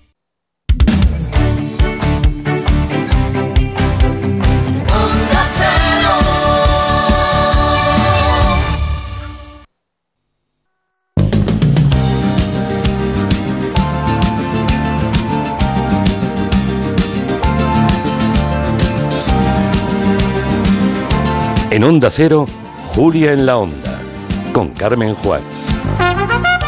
Son las 4 de la tarde y 9 minutos. Abrimos la segunda hora de Gelo. Tenemos muchos contenidos que compartir con ustedes hasta las 7 de la tarde. Ya saben que el gabinete lo dedicaremos hoy a lo que está viviendo Estados Unidos en directo. La primera imputación de un expresidente norteamericano. Está Agustín Alcalá siguiéndolo muy fielmente y nosotros tendremos después la reflexión correspondiente con tres gabineteros, con Elisa Beni, con Arancha Tirado y con Julián Casanova. Vendrá Borja Terán, vamos a hablar de esas pelis de Semana Santa, esas que tenemos todos en la cabeza asociadas. Quien no, no sé cuántas personas vieron ayer Sansón y Dalila, por ejemplo, que la emitieron en la tele. Con Pues tantas seguro que muchas, plataformas. la típica película que te quedas enganchadísimo. Claro, claro. Cuobadios, los 10 mandamientos. Bueno, ya los 10 mandamientos ya. Ben-Hur, Ben-Hur, pel- Ben-Hur. peliculón. Me sala. Es curioso porque estamos hablando de películas que ya nos parecían largas y ahora vuelven a ser igual de largas las películas. Sí. Parece mentira. Lo, hemos- lo que hemos aprendido a seguir haciendo películas largas, no está mal. Bueno, hablando de todo, también vamos a hablar de la cultura de la cancelación, de lo políticamente correcto, de la censura, de la autocensura. Lo haremos con Carmen Domingo, que ha publicado un ensayo interesantísimo, se llama Cancelación, el nuevo macartismo. Y tenemos un consejo de la mutua. Bueno, yo te lo doy. Tienes que llamar a tu compañía y decirle dos cositas. La primera, tengo todos los seguros contigo y sigo pagando de más. La segunda, yo me voy a la mutua, claro que sí. Vete a la mutua con cualquiera de tus seguros y te van a bajar su precio, sea cual sea. Así que lo sabes, llama al 91 555 5555 y te cambias. Por esta y por muchas cosas más, vente a la mutua. Consulta condiciones en mutua.es.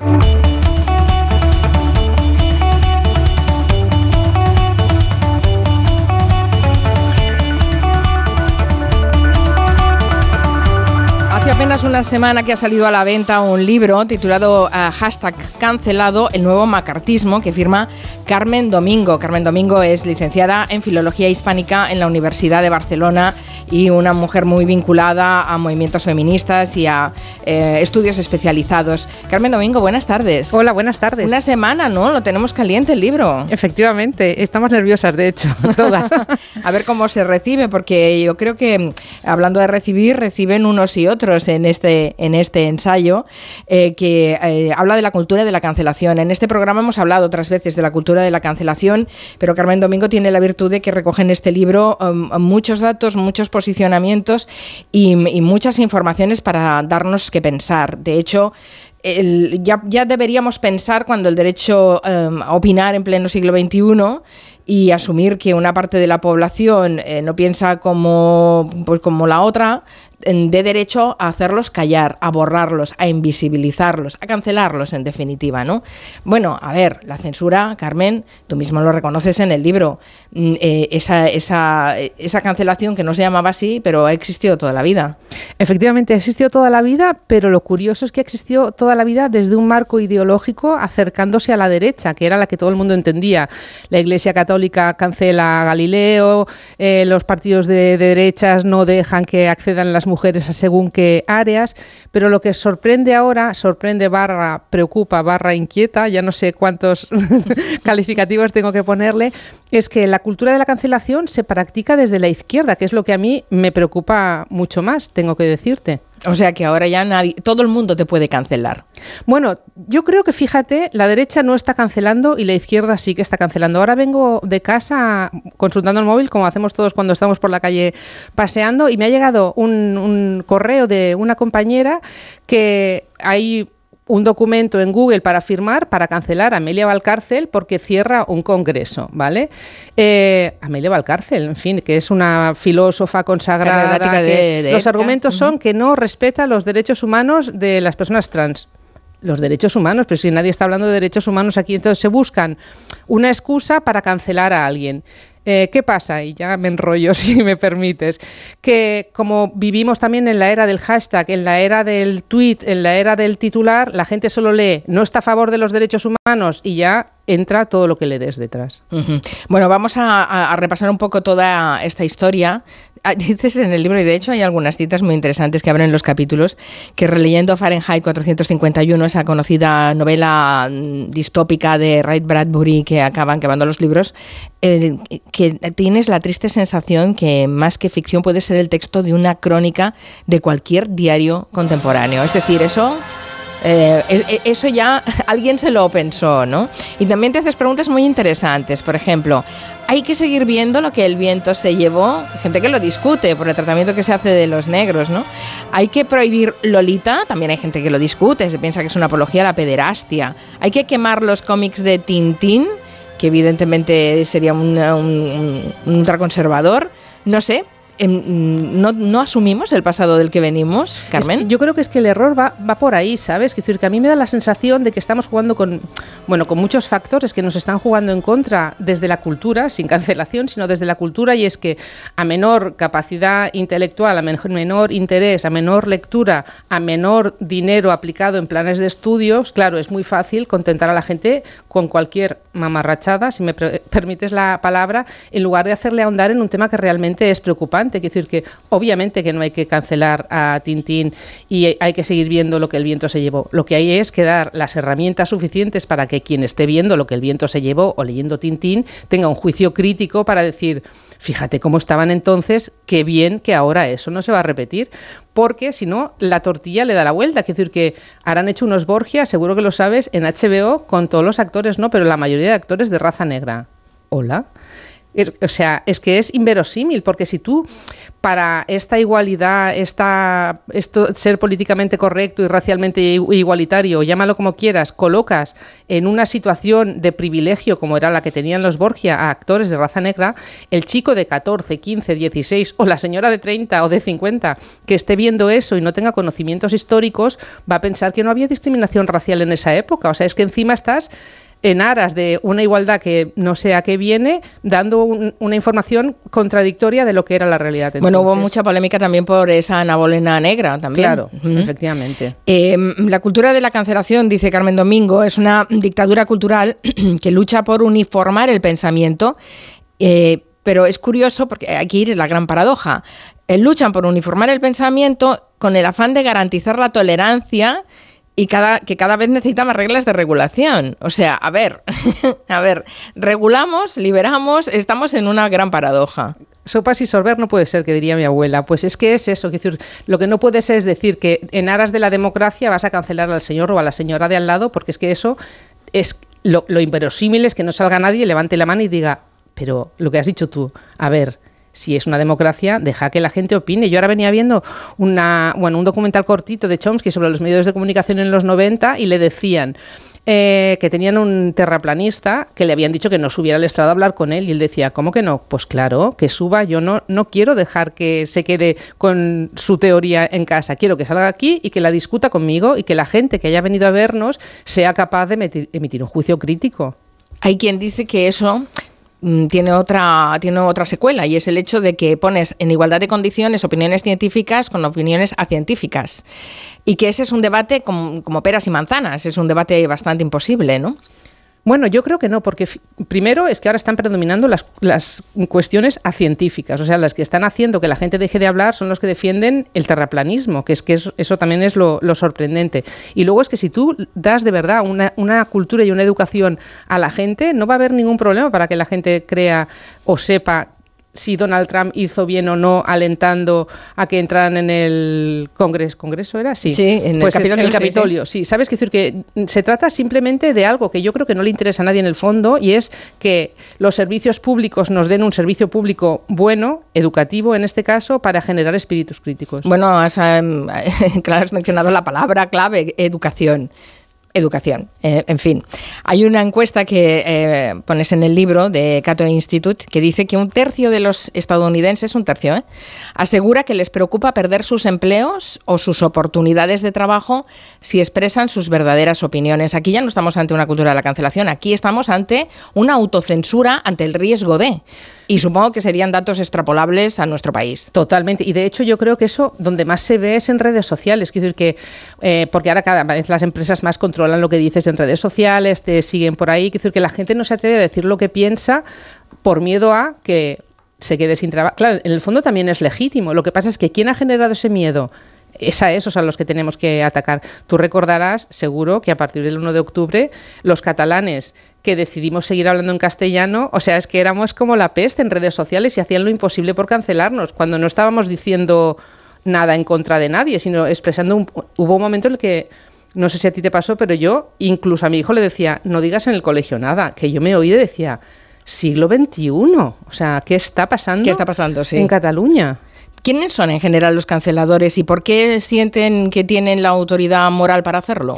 Mira, mm, claro, hay mucho tipo de cancelador. A mí lo que me da la sensación es que es gente vinculada a redes sociales con muchos seguidores y a medios de comunicación con bastante poder que se creen con la autoridad de ejercer ese poder en, negativo contra alguien, porque además el cancelar es como el matar, es decir, que en realidad lo que están haciendo es matándote económicamente, públicamente, políticamente. O sea, la idea esa que salió de vamos a quemar los libros de J.K. Rowling, que luego se ha repetido con libros de Rusty en, Barcelona. Quiero decir que esa idea de vamos a quemar la cultura eh, es bastante peligrosa, tengo que decirte. Bueno, mencionas a J.K. Rowling, eh, que mundialmente era, es conocida por ser la autora de Harry Potter y ha sido una de las víctimas más notorias de la cultura de la cancelación, en la que llegó a entrar incluso The New York Times con una portada, lo cuentas también en el libro, ¿no? Cuéntanoslo. Es que J.K. Rowling, fíjate que en, realidad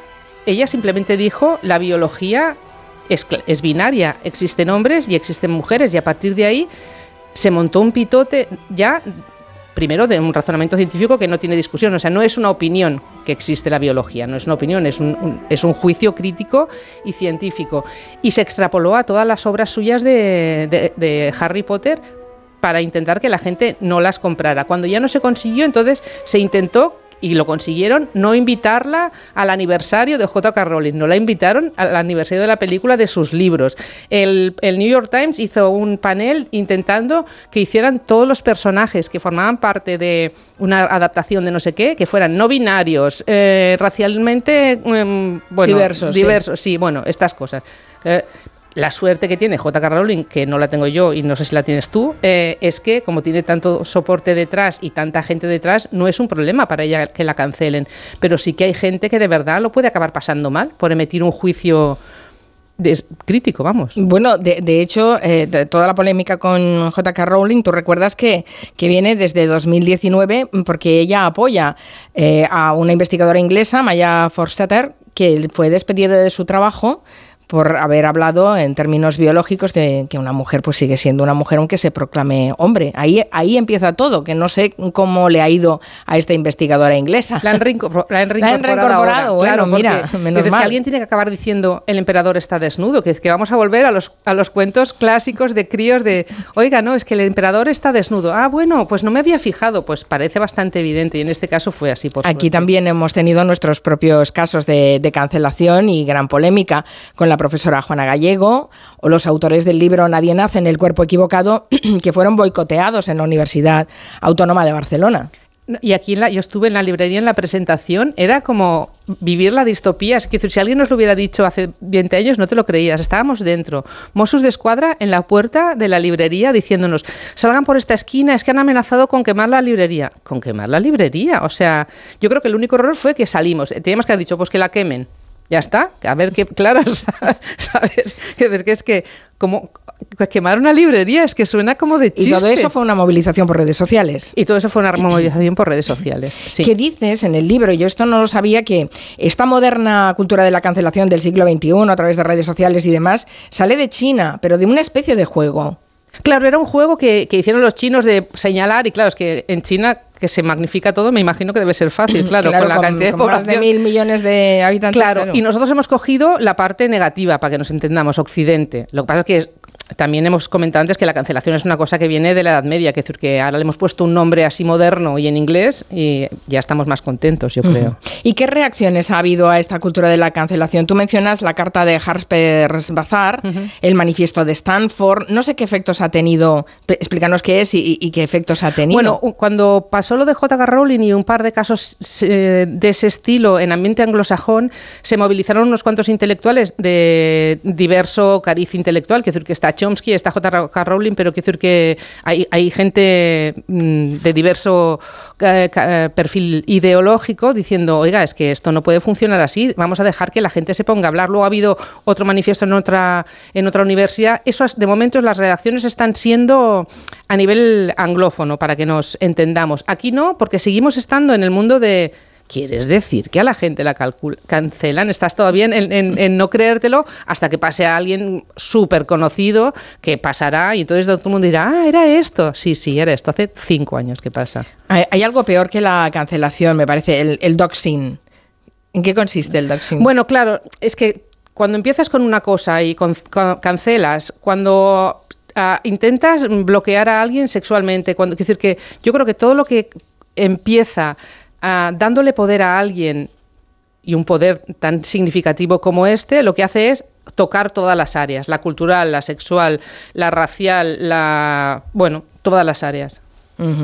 Y em, no solo eso, sino después también está el tema de la apropiación cultural. Es decir, que no solo es cancelar, eh, hay, muchas cosas que se pueden hacer en contra de la gente, ¿no?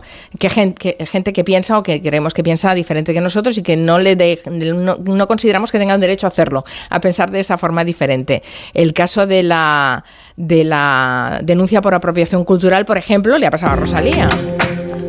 Eso lo cuentas en el libro también. Claro, ¿sabes qué pasa? Que es que, claro, la cultura de cancelación, utilizado como título y haciendo referencia solo al Black Lives Matter o, al movimiento woke, igual parece que está relacionado solo con los libros y cuatro culturetas que no sé qué. Pero no, es que es súper amplio, porque claro, eh, como viene del movimiento woke y el movimiento woke lo que quería, con unos inicios que yo entiendo que eran bien intencionados, eh, era feminista, era mm, inclusivo, era los IVOs estos que se han puesto así de moda, claro, lo que hizo fue darle la vuelta y era mi feminismo es el bueno, mi inclusión es la buena, mi racialización es la buena. Y claro, eso se extiende y ya no se limita a J.K. Rowling, se limita a J.K. Rowling, se limita a decir que tenemos que tirar las estatuas de Colón, que Bartolomé de las Casas, que era un señor súper inclusivo en su época, claro, la gente no lo debe saber, pero abogó por la, unión entre, entre indígenas, ahora diré indígenas y, y, y españoles, es decir que ya se extiende a, a la cultura, se extiende a Lolita, se extiende a bueno a todas las áreas que nos parece, pero, Pero, por- ya- y a, Loli- a- a Rosalía qué le reprochan? lo mismo, Rosalía, Rosalía que tenga perdona, ritmos, que del- tenga ritmos latinos. Primero sí. a Rosalía le reprocharon que como es catalana y no canta en catalán, ¿cómo es posible? Entonces tuvo que hacer una canción en catalán para que no la cancelaran los catalanes y dijo aniversario o no sé qué dijo, que dijo mal y ya fue todo, es que encima es charnega. Bueno, luego como ella se inspira en ritmos flamencos y y afroafricanos y está mezclando todo, que por qué utiliza, es que oiga, hacer cultura es beber de todo lo que tiene usted alrededor y si hay alguien creativo ahora en este momento, en el, en el momento musical en que estamos, yo no sé mucho de música, pero en fin, Rosalía parece que sería uno de los exponentes que más bien tendría que darnos envidia y, y gozo que fuera O sea, patriota que, que hemos pasado de, de la bandera del mestizaje y de re- reclamar ese mestizaje cultural eh, de todo tipo a, a- a ser absolutamente puristas. Bueno, es que ha habido una anécdota, ahora que me, ahora hablando contigo me estoy acordando, cuando la presidencia de Obama, eh, me parece que fue la de Obama, diría que sí, hicieron leer a una poeta racializada, vamos, una poeta negra, un par de poesías. Entonces, claro, la poeta se puso de moda porque la investidura, Obama, no sé qué. Y rápidamente todo el mundo la quiso traducir. Y en, en- Fue, fue Ama- no recuerdo el apellido, Amanda, Sí. no me acuerdo el apellido ahora mismo, pero es, fue con Biden, ¿eh? Ah, fue con, Fue con Biden. Bueno, Biden. pues era una poeta, era una poeta negra. Entonces, cuando la han querido traducir, aquí le dieron la traducción a un tipo blanco y en Holanda y ya fue como, ¿cómo un señor blanco va a traducir a una poeta negra? Oiga. pues porque si sabe el idioma, la sensibilidad tiene que ser la misma. O sea, es que no podemos volvernos locos con los, Pues les han quitado los contratos a los hombres no racializados que traducían a esta poeta. Tú me dirás si esto es de recibo. Alcanza a mucha gente ¿eh? el tema de las cancelaciones. A Dostoyevsky, por ejemplo, eh, lo cancelan eh, porque era ruso. Simplemente por eso. Roald Dahl eh, lo Bueno. reescriben para que sea mm, más políticamente correcto. Enid Blyton las, la venden en las librerías de tapadillo, porque como mantiene unos estereotipos de género que... Pero oiga, vamos a calmarnos un poco. La venden que- de tapadillo, Enid Sí. No me había fijado. en el Telegram había un artículo el otro día contando eso, que Enid Blyton la querían cancelar. Pero bueno, es que no... Bueno, y estamos en el año Picasso. También ha habido Claro. polémica por, por, por Claro, Picasso. ¿Sabes qué pasa? Que yo creo que eso es, es como de adolescentes. Todos nos ha pasado en la adolescencia de yo no leo a este autor porque en- no, no opina lo que yo. Bueno, pues es una cosa de adolescentes. Cuando creces te das cuenta de que aunque Vargas Llosa no sea ideológicamente lo que tú aspiras a tenerlo hablando, no le puedes negar el valor intelectual que tiene y cultural que tiene. Entonces hay que leerse a Vargas Llosa y criticarlo o no políticamente. Quiero decir que hay que ser un poquito más maduro, me da la sensación a mí. Bueno, si quieren pensar sobre el tema, les recomiendo este hashtag cancelado, el nuevo macartismo de Carmen Domingo. Y además me despido con, ella con una frase de Dostoyevsky que recoges en el libro que me parece fabulosa. Dice: La intolerancia llegará a tal nivel, Dostoyevsky, ¿eh? Llegará a tal nivel que las personas inteligentes tendrán prohibido pensar para no ofender a los imbéciles. Ya está todo dicho. ¿Qué más podemos? No lo vamos a mejorar, ¿verdad? Efectivamente. Gracias, Carmen Domingo. A ti, muchas gracias. Adiós.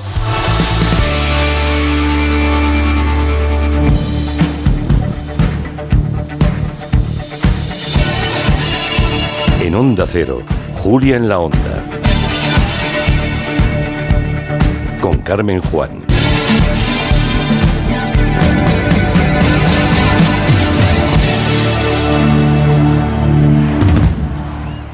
Dos cositas. La primera, me he quedado tirada y has tardado en venir a por mí. La segunda, yo me voy a la mutua. Vente a la mutua y además de un gran servicio de asistencia en carretera, te bajamos el precio de tus seguros, sea cual sea. Por esta y muchas cosas más, vente a la mutua. Llama al 91 555 5555. 91 555 5555. Condiciones en mutua.es. Te vamos a dar los dos mejores consejos para estar siempre en forma. 1 y 2, 1 y 2, 1 y 2.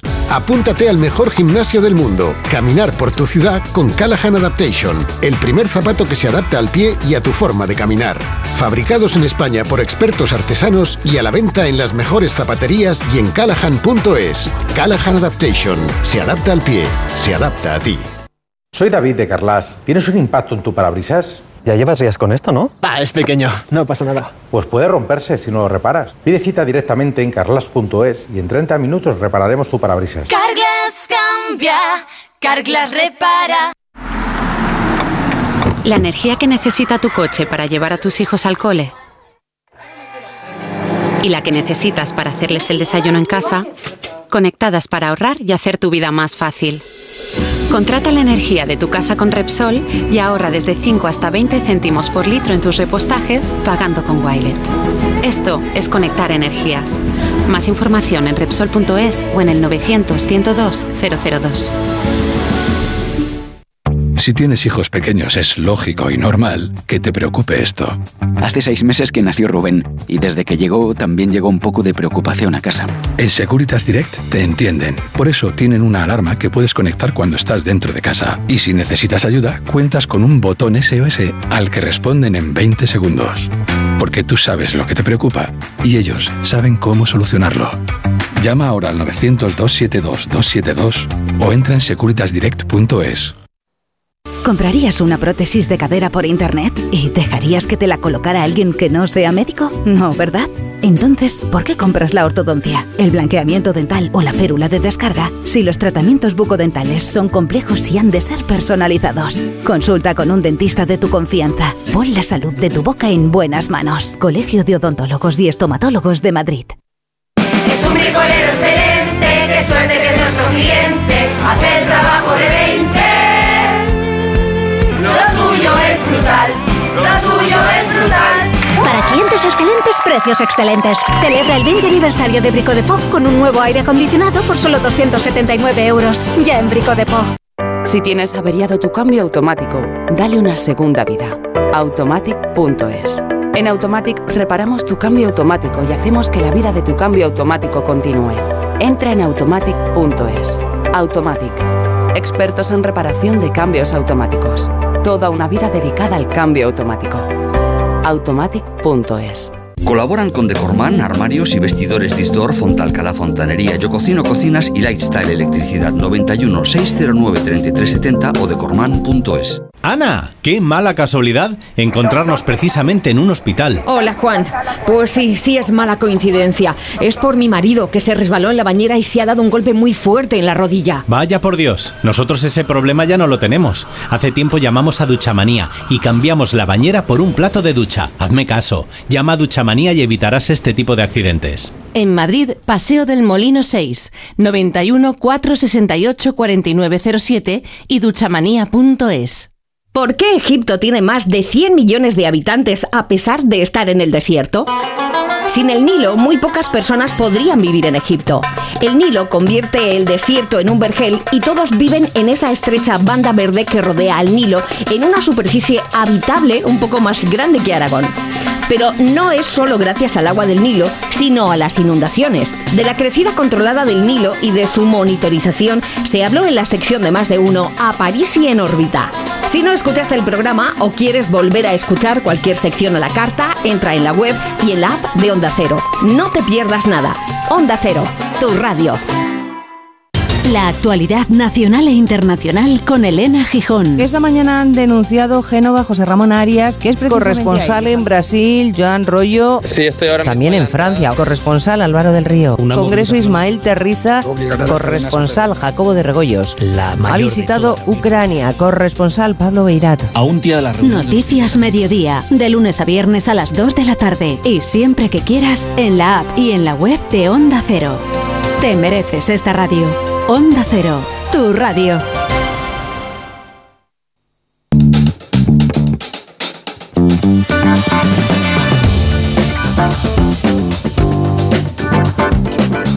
Son las 4 de la tarde y 35 minutos. En breve hablaremos con la inspectora Beatriz Gómez. Ya saben que uno de cada cinco delitos se cometen en la red. Eh, los malos siempre van un paso por delante, pero afortunadamente en las fuerzas y cuerpos de seguridad eh, están eh, siguiéndoles y pisándoles los talones. Como esta semana es una semana especial de Semana Santa, vamos a centrarnos en advertirles de cómo pueden tener precaución y cuidar sus espaldas a la hora de contratar o viajes o alojamientos para unos cuantos días de vacaciones, porque sí, también en eso hay ciberdelincuencia. Si eh, es su caso, si tienen alguna duda, alguna consulta que hacer, ya saben, 638-442081. Pero este es un programa de servicio público, ya lo saben, Semana Santa es para muchos un paréntesis en su rutina y desde la radio, con esa vocación de, servir, le hemos pedido también a nuestro hombre de Europa FM, Juanma Romero, que nos dé un toque festivo al programa y tiene una lista de recomendaciones. Hola Juanma. Hola Carmen, seguimos nuestra Semana Santa musical y vamos a hacerlo pues poniendo las cosas fáciles a toda la gente que está escuchando Genos. ¿Sabes a qué va a ir destinado el espacio musical en este martes? Escuchad, a ver si alguien cae. I think be sad.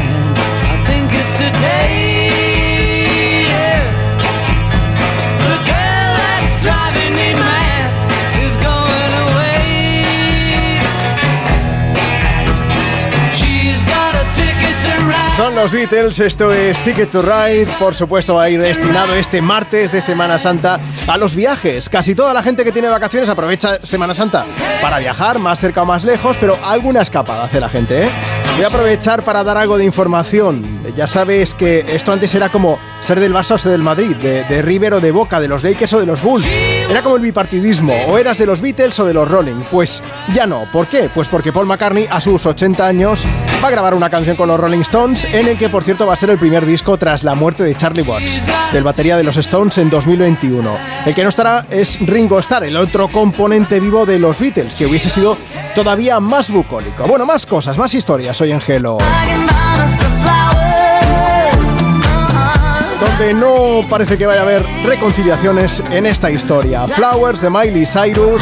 Hablamos de canciones para viajar y os traigo algunas de las más sonadas en las últimas semanas. Para empezar con ella, con Miley, que cogió todo el dolor que conlleva un divorcio, le dio forma, letra, música, le puso un lacito y salió en forma de disco el pasado 10 de marzo bajo el nombre de Endless Summer Vacation.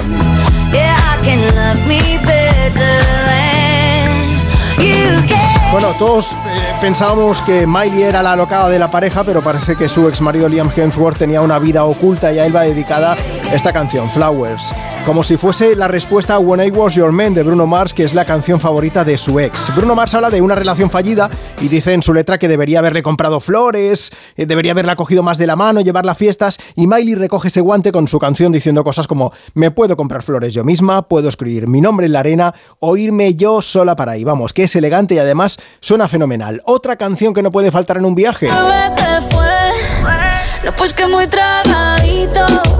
Que estoy buscándome el lado. Si sabes que yo errores no repito. Hablando de mal de amores, pues aquí tenemos a las dos reinas del momento, Carol G y Shakira juntas en TQG, lo que viene a ser lo mismo Te quedé grande. Eh, ellas no son tan sutiles como Miley Cyrus, la letra es mucho más directa. Carol G lleva tiempo intentando desligarse de que fue ya su eh, pareja, el reggaetonero Anuel AA, aunque en este caso es él quien publica alguna canción dedicada a ella. Y Shakira, pues bueno, ya sabemos que sigue un poco con ese nuevo capítulo después de Te felicito, Monotonía o la sesión 53 junto al productor argentino Bizarrap, la canción de Claramente, de, bueno, la de Piqué, de Casio del Twingo, vamos. Bueno, otra canción, otra de las canciones del momento que me apetecía poner porque tiene un toque incluso eclesiástico. Escuchad esto.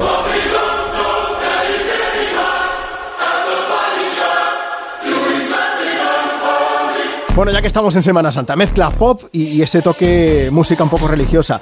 Así suena Unholy de Sam Smith. Igual quizás suena, ¿eh? porque hizo canciones como Stay With Me, Writings on the Wall, que forma parte de la banda sonora de Spectre de la peli de 007, o I'm Not the Only One. Bueno, pues en esta ocasión vuelve a demostrar su poderío vocal contando la historia de un padre modélico cualquiera que tiene una doble vida en la que lleva a cabo canciones, canciones unholy, canciones poco santas, profanas, ¿eh?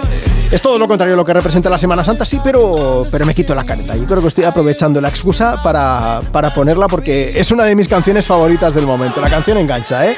Por cierto, más datos. Kim Petras, una cantante alemana, le acompaña en este Unholy.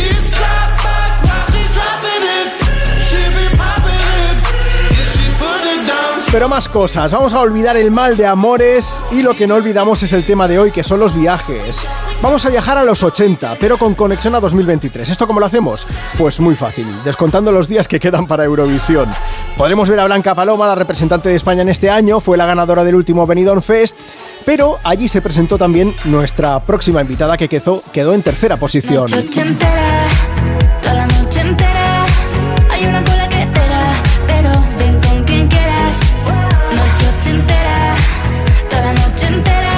Es curioso porque el año pasado sucedió algo, eh, algo parecido. Slow Mo de Chanel fue un exitazo, fue la canción que nos representó en, Eu- en Eurovisión, pero hubo mucho nivel y las Tanchugueiras, o Ay Mamá de Roberta, de Rigoberta Bandini, perdón, eh, hasta Rafaela también de los amigos de Barry Brava sonaron durante muchos meses. Pues esta canción va a sonar muchísimo este verano. Noche entera de Vico. Y no me olvido, Carmen, que estamos en Semana Santa. Ayer os traje la saeta de Serrat y os dije que hoy iba a traer algo que tuviese que ver con la Semana Santa, aunque un poco más transgresora. Escuchad esto, un poco, un poco mucha, mucho. Califato 3x4 es una banda sevillana que hace, según ellos mismos dicen, folclore futurista. Llevan desde 2018 fusionando pues esto, música folclórica andaluza como sevillanas o como marchas de procesión de Semana Santa con hip hop, sonidos electrónicos y psicodélicos. Hoy me despido con esto que se llama Cristo de las Navajas. ¿Suena Semana Santa? Sí, pero esperaos porque vais a flipar un poco.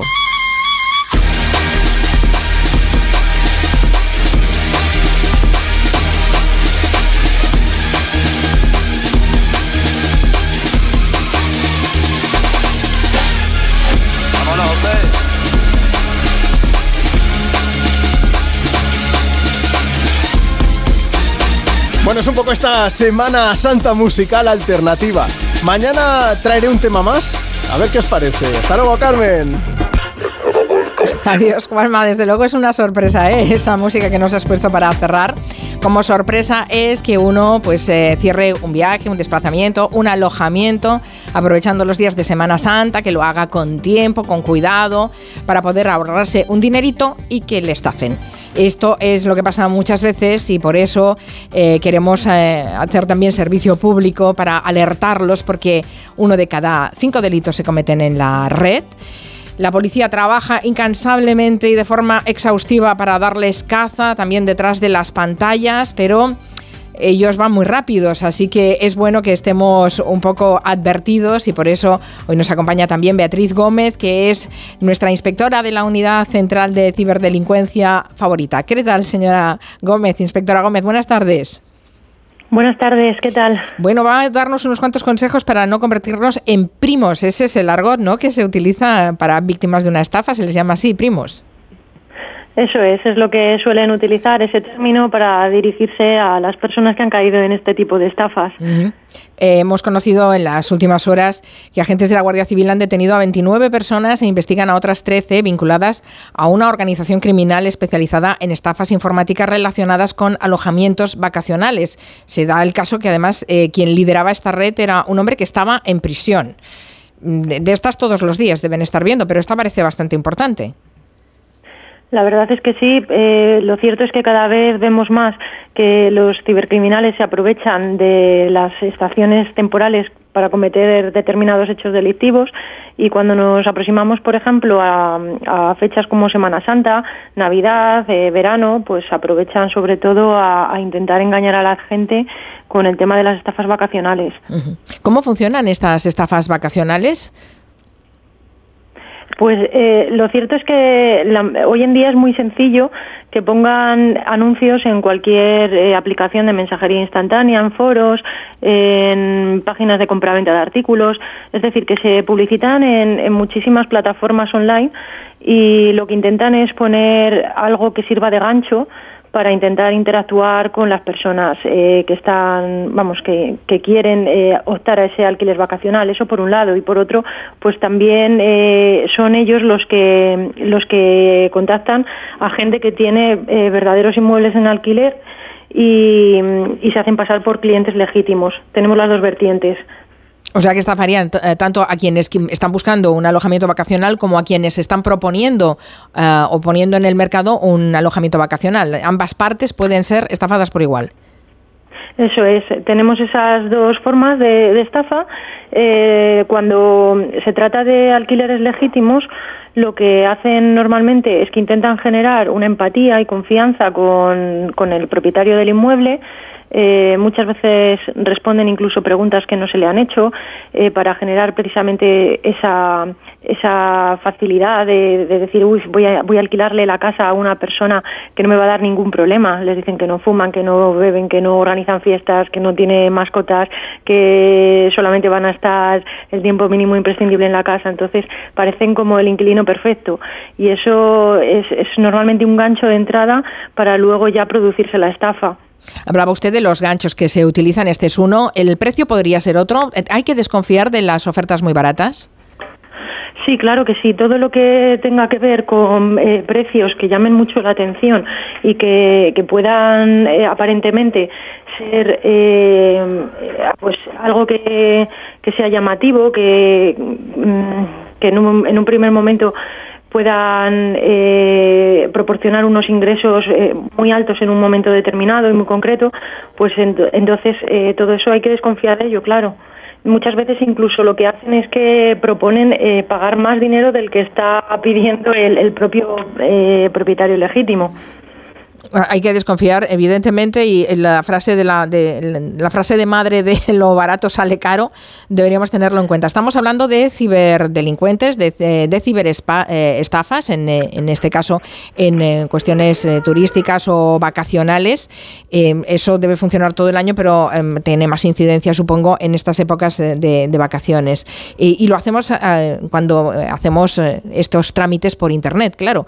Eh, Confiamos en que, eh, en que la red sea segura, pero ahí, ahí hay un poco de todo. Mm, Por ejemplo, eh, la forma en que están redactados o las fotografías que se ven en esas páginas web para esos alquileres vacacionales o esos viajes, ¿hay algo que pueda inducirnos o que eh, nos recomienda que miremos especialmente para, para asegurarnos de que es correcto? Sí, muchas veces eh, las fotografías que aparecen eh, son como muy idílicas. eh, parece que están tomadas de una revista o que, que no tienen ningún defecto. Eso puede ser también un indicio a pensar que no son fotografías reales. Igualmente, eh, es se puede hacer hoy en día también una búsqueda inversa de imágenes en los buscadores de Internet. Entonces, sería tan fácil como hacer una captura de, de esa foto ponerla en el buscador de imágenes y ver si aparece en, ese histórico de- del propio buscador de Internet, ya sea Google o ya sea cualquier otro. Y, de esa forma podremos ver si el inmueble eh, está vinculado pues eh, a otros anuncios o a una persona en particular o incluso a una estafa, claro. Y em, claro, estamos hablando de eh, una interacción que se produce eh, de forma digital, pero llega un momento en que eh, se tiene que mm, dar a alguien unas llaves para poder entrar en ese inmueble, por ejemplo, ¿no? Ese, es, esa entrega de llaves, ese contacto mm, eh, físico, em, mm, la forma en que se propone también puede darnos alguna pista de que sea correcto, ¿no? Sí, por supuesto. Eh, también lo que proponen muchas veces es que esa entrega de llaves se haga o bien a través de un tercero o que se depositen en un sitio para pasar a recogerlas o que se, se dejan allí mismamente en la, en la vivienda. Y todo eso hay que evitarlo. Hay que intentar tener contacto físico con la persona con la que se quiere hacer ese negocio y, y de esa forma también garantizamos el ponerle cara a la persona a la que le estamos alquilando el inmueble. Y, y claro, hay- son muchas cosas las que nos pueden llevar a pensar al final que, este- que podemos ser víctimas de una estafa. Eh, igualmente los medios de pago también es, es algo importante a tener en cuenta en, en este sentido.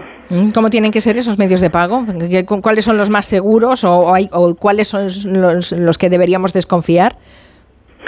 Sí, pues deberíamos de desconfiar sobre todo cuando nos dicen que hagamos inmediatamente una transferencia, cuando nos meten prisa para poderlo hacer, o bien con un BIF una transferencia. Y si vamos a realizar un pago con tarjeta, tenemos que ver que la pasarela de pago sea segura, es decir, que nos redirecciona a una pasarela confiable como Resis. Eh, eso yo creo que eh, está al alcance de todo el mundo el ver si, si aparece una nueva pantalla, que, además es que nos lo indica el navegador, o simplemente eh, eh, se realiza el pago sin más y, y eso quiere decir que, lo- que la pasarela de pago pues no, no es segura en ese sentido. Entonces eh, siempre tenemos que intentar o bien eh, hacer el pago directamente en mano a esa persona o si no pues garantizar que la, la forma que, en que lo vamos a llevar a cabo que es reversible en caso de que nos estemos equivocando. He invitado a los oyentes a que nos eh, dijeran o si tenían alguna consulta o algún co- comentario. Eh, vamos a escucharlos un momento. ¿Son seguras las transacciones que hacen utilizando biometría? ¿Más seguras que con las claves? Uy, qué pregunta tan interesante. Biometría, eh, eh, forma de pago utilizando biometría. ¿Es más segura? Pues eh, lo cierto es que eh, todo lo que sea una medida que implementa seguridad, evidentemente siempre va a ser más segura. Así que en ese sentido, sí, lo único que cuando se realizan también pagos entre particulares hay que tener en cuenta que todo este tipo de, medidas de biometrías que no, no las van a solicitar. Entonces ahí es donde entra en juego que tenemos que tener en cuenta lo que estábamos comentando anteriormente de que nos cercioremos de que la forma en que vamos a ejecutar ese pago pues no esté comprometida o que no nos pueda luego dar una sorpresa de que hemos ingresado el dinero a alguien que no sabemos ni, ni podemos recuperarlo. Mm. Hay muchas plataformas eh, en las que se puede eh, eh, hacer un viaje o alquilar algún, algún eh, sitio o contratar algún hotel. No sé si ustedes tienen en la Unidad Central de Ciberdelincuencia alguna relación de cuáles son las plataformas más fiables o menos fiables en las que pueden estar operando estos estafadores con mayor asiduidad. Bueno, lo más importante es que cuando eh, alguien realiza una reserva o una compra de un viaje, lo primero se tiene que cerciorar que la plataforma a través de la cual se está realizando esa reserva, que tiene unas valoraciones previas, que tiene un histórico, o sea, que no es de reciente creación, sino que ya lleva un tiempo funcionando y hay un feedback por parte de las personas que han hecho uso de esos servicios. Y eso sí que nos puede generar cierta confianza para poder continuar nosotros también haciendo una reserva. Eh, cuando vemos que, que hay una página que es de muy reciente creación, porque es que eso lo vamos a ver simplemente metiéndola en un navegador y que no hay opiniones o que no, no tiene apenas reseñas en ese navegador. Entonces, eso sí que nos debe de hacer desconfiar. Todos podemos ser víctimas de estafa, ¿eh? que nos quede claro. No es que unos sean más listos que otros y que los primos sean, lo- sean los tontos. No, no, no. Es que todos podemos ser primos alguna vez en la vida y a lo mejor hemos sido. Así que están muy bien todos estos consejos. Muchas gracias por el esfuerzo. Beatriz Gómez es inspectora de la Unidad Central de Ciberdelincuencia y eh, nuestra inspectora favorita para hablar de estos temas. Muchas gracias. Buenas tardes. Muchísimas gracias. Buenas tardes.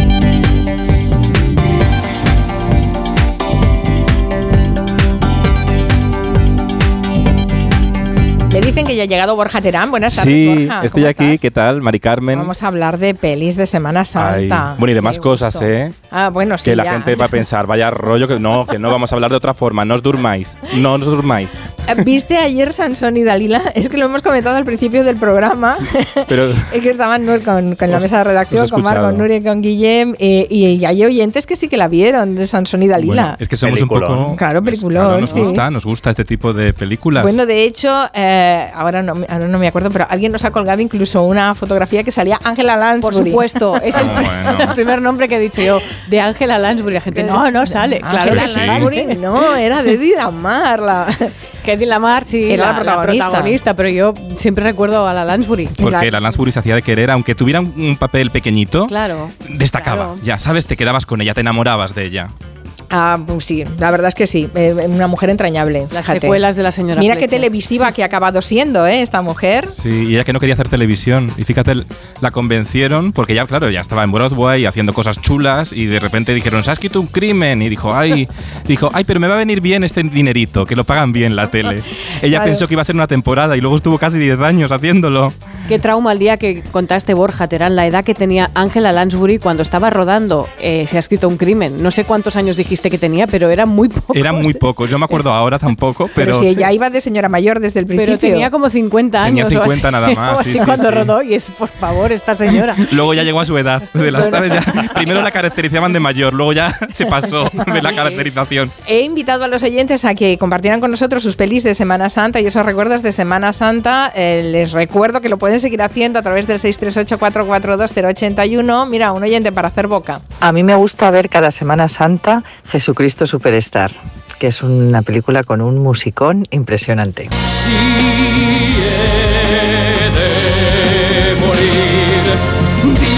Si es porque he de ser mejor de lo que Claro, fui. claro. Es que estoy por acabar la hora con esto. Como ¿eh? no empecemos una mesa de redacción de las que nos quedan con este Getsemaní. Hombre. Es una amenaza, Nuria Torreblanca. Es una amenaza. ob- obligado, obligado. Maravilloso. Quiero saber, quiero ¿Os he saber. contado alguna vez que yo conocía a una, una persona que, que pensaba que la película se titulaba eh, Jesucristo en su pedestal? Oye, Una encantadora. Sí. Pues os voy a dejar con eso. No se vayan muy lejos. Después de las cinco noticias y con Borja Terán, recuerdos de Semana Santa. Os invito a quedaros si queréis. La redacción con Mar de Tejeda, con Nuria Torreblanca, con conmigo, Zaragoza por y con los oyentes. Porque quieres que me claven en su cruz. Muéstrame la motivo, dame un poco de tu luz. Di que no es inútil tu deseo y moriré. Me enseñaste el cómo, el cuándo, pero no el por qué. Muy bien, yo moriré,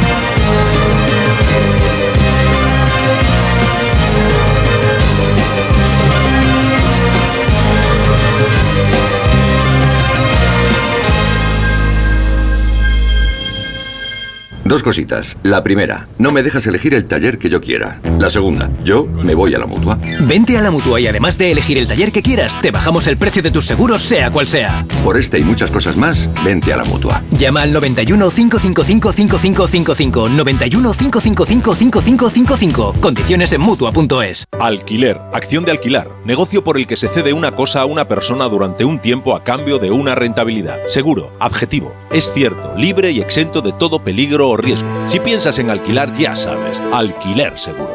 Llama ahora al 910-775-775. Alquiler seguro. Protección a propietarios. ¿Tienes todo listo para tu declaración de la renta? ¿Seguro que tienes claro a qué deducciones y desgrabaciones tienes derecho? Este año recuerda llamar a Legalitas para que sus abogados fiscalistas te asesoren. Y además, si quieres, también se encargan de hacer tu declaración de la renta por ti. Hazte ya de Legalitas. Y por ser oyente de Onda Cero, y solo si contratas en el 900 661 ahórrate un mes el primer año.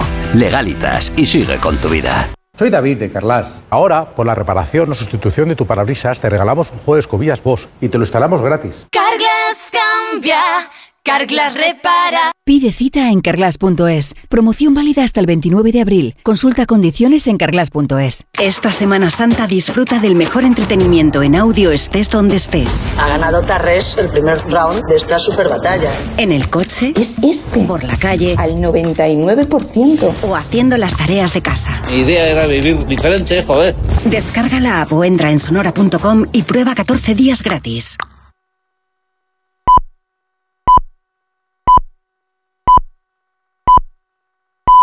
Son las 5 de la tarde, las 4 en Canarias.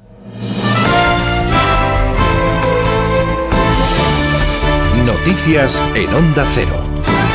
Buenas tardes. Donald Trump se va a convertir en el primer presidente de Estados Unidos que comparece ante el juez. Lo va a hacer en Nueva York por una causa penal, por haber pagado el silencio de una actriz porno, pero el expresidente de Estados Unidos es maestro en transformar en ventaja lo que en principio puede ser o puede parecer una situación complicada. Está dispuesto a hacer de todo esto un espectáculo que luego se traduzca en una ventaja electoral para él. Nos vamos hasta Nueva York. Corresponsal Agustín Alcalá, buenas tardes. Buenas tardes, Mercedes. Donald Trump ya ha comenzado esta mañana a calentar el ambiente de su comparecencia dentro de unas tres horas ante el juez Juan Merchan del Tribunal de Justicia Criminal de Nueva York. El presidente ha colgado un mensaje en su red social, el último escrito antes de ser acusado injustamente que en la Gran Manzana no puede haber un jurado que sea imparcial y ha indicado que el juicio debe trasladarse a Staten Island, el barrio neoyorquino en el que viven muchos bomberos y policías que cree que son más afines a su causa. Trump ha vuelto a cargar contra el fiscal Alvin Bragg y el juez Merchant, del que ha asegurado que no es independiente. Le ha acusado sin prueba alguna de ser simpatizante de Joe Biden y ha pedido dinero a sus seguidores para su campaña electoral. Hace unos minutos, en frente del tribunal, una congresista de ultraderecha, experta en desinformación y teorías conspirativas, se ha acercado a un parque cercano, ha visto que había unos 200 partidarios de Trump, muchos más periodistas y policías, y se ha marchado rápidamente. Tenemos ya la primera valoración del presidente del gobierno, de Pedro Sánchez, sobre los datos del paro del mes de marzo, desde Chipre hasta donde ha viajado dentro de la ronda que está haciendo para preparar la presidencia europea de España. Sánchez ha dicho que está satisfecho por unos datos que considera muy positivos. Y los datos de paro son los mejores de estos últimos 15 años, porque en marzo se ha reducido el paro en casi 49.000 personas y hoy contamos con 245.000 parados menos que hace un año.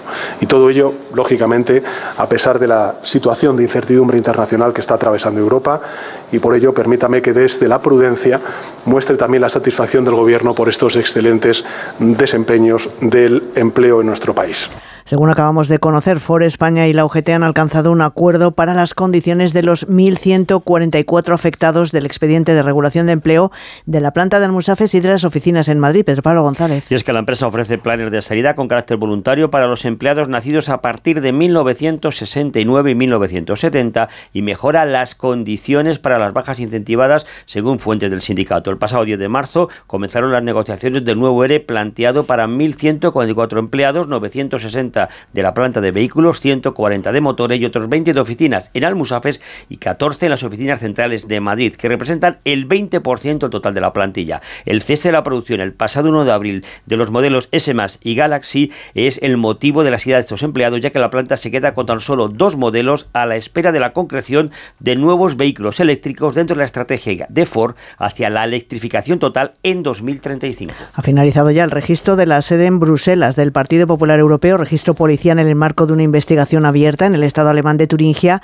en el centro del país, por supuestas comisiones ilegales de la CDU. Corresponsal comunitaria María Zornoza. Sí, el Partido Popular Europeo confirma que la policía belga y la alemana han registrado su sede central en Bruselas. El mayor partido político de Europa asegura que está cooperando con transparencia con las autoridades y vincula el episodio a un potencial caso de corrupción del líder de la CDU en la región germana de Turingia. Mario Boy fue jefe de la campaña electoral digital de los populares durante los últimos comicios al Parlamento Europeo. Los hechos se producen a un año escaso de las nuevas elecciones europeas Y con todavía los fantasmas muy presentes del escándalo de corrupción del Qatargate.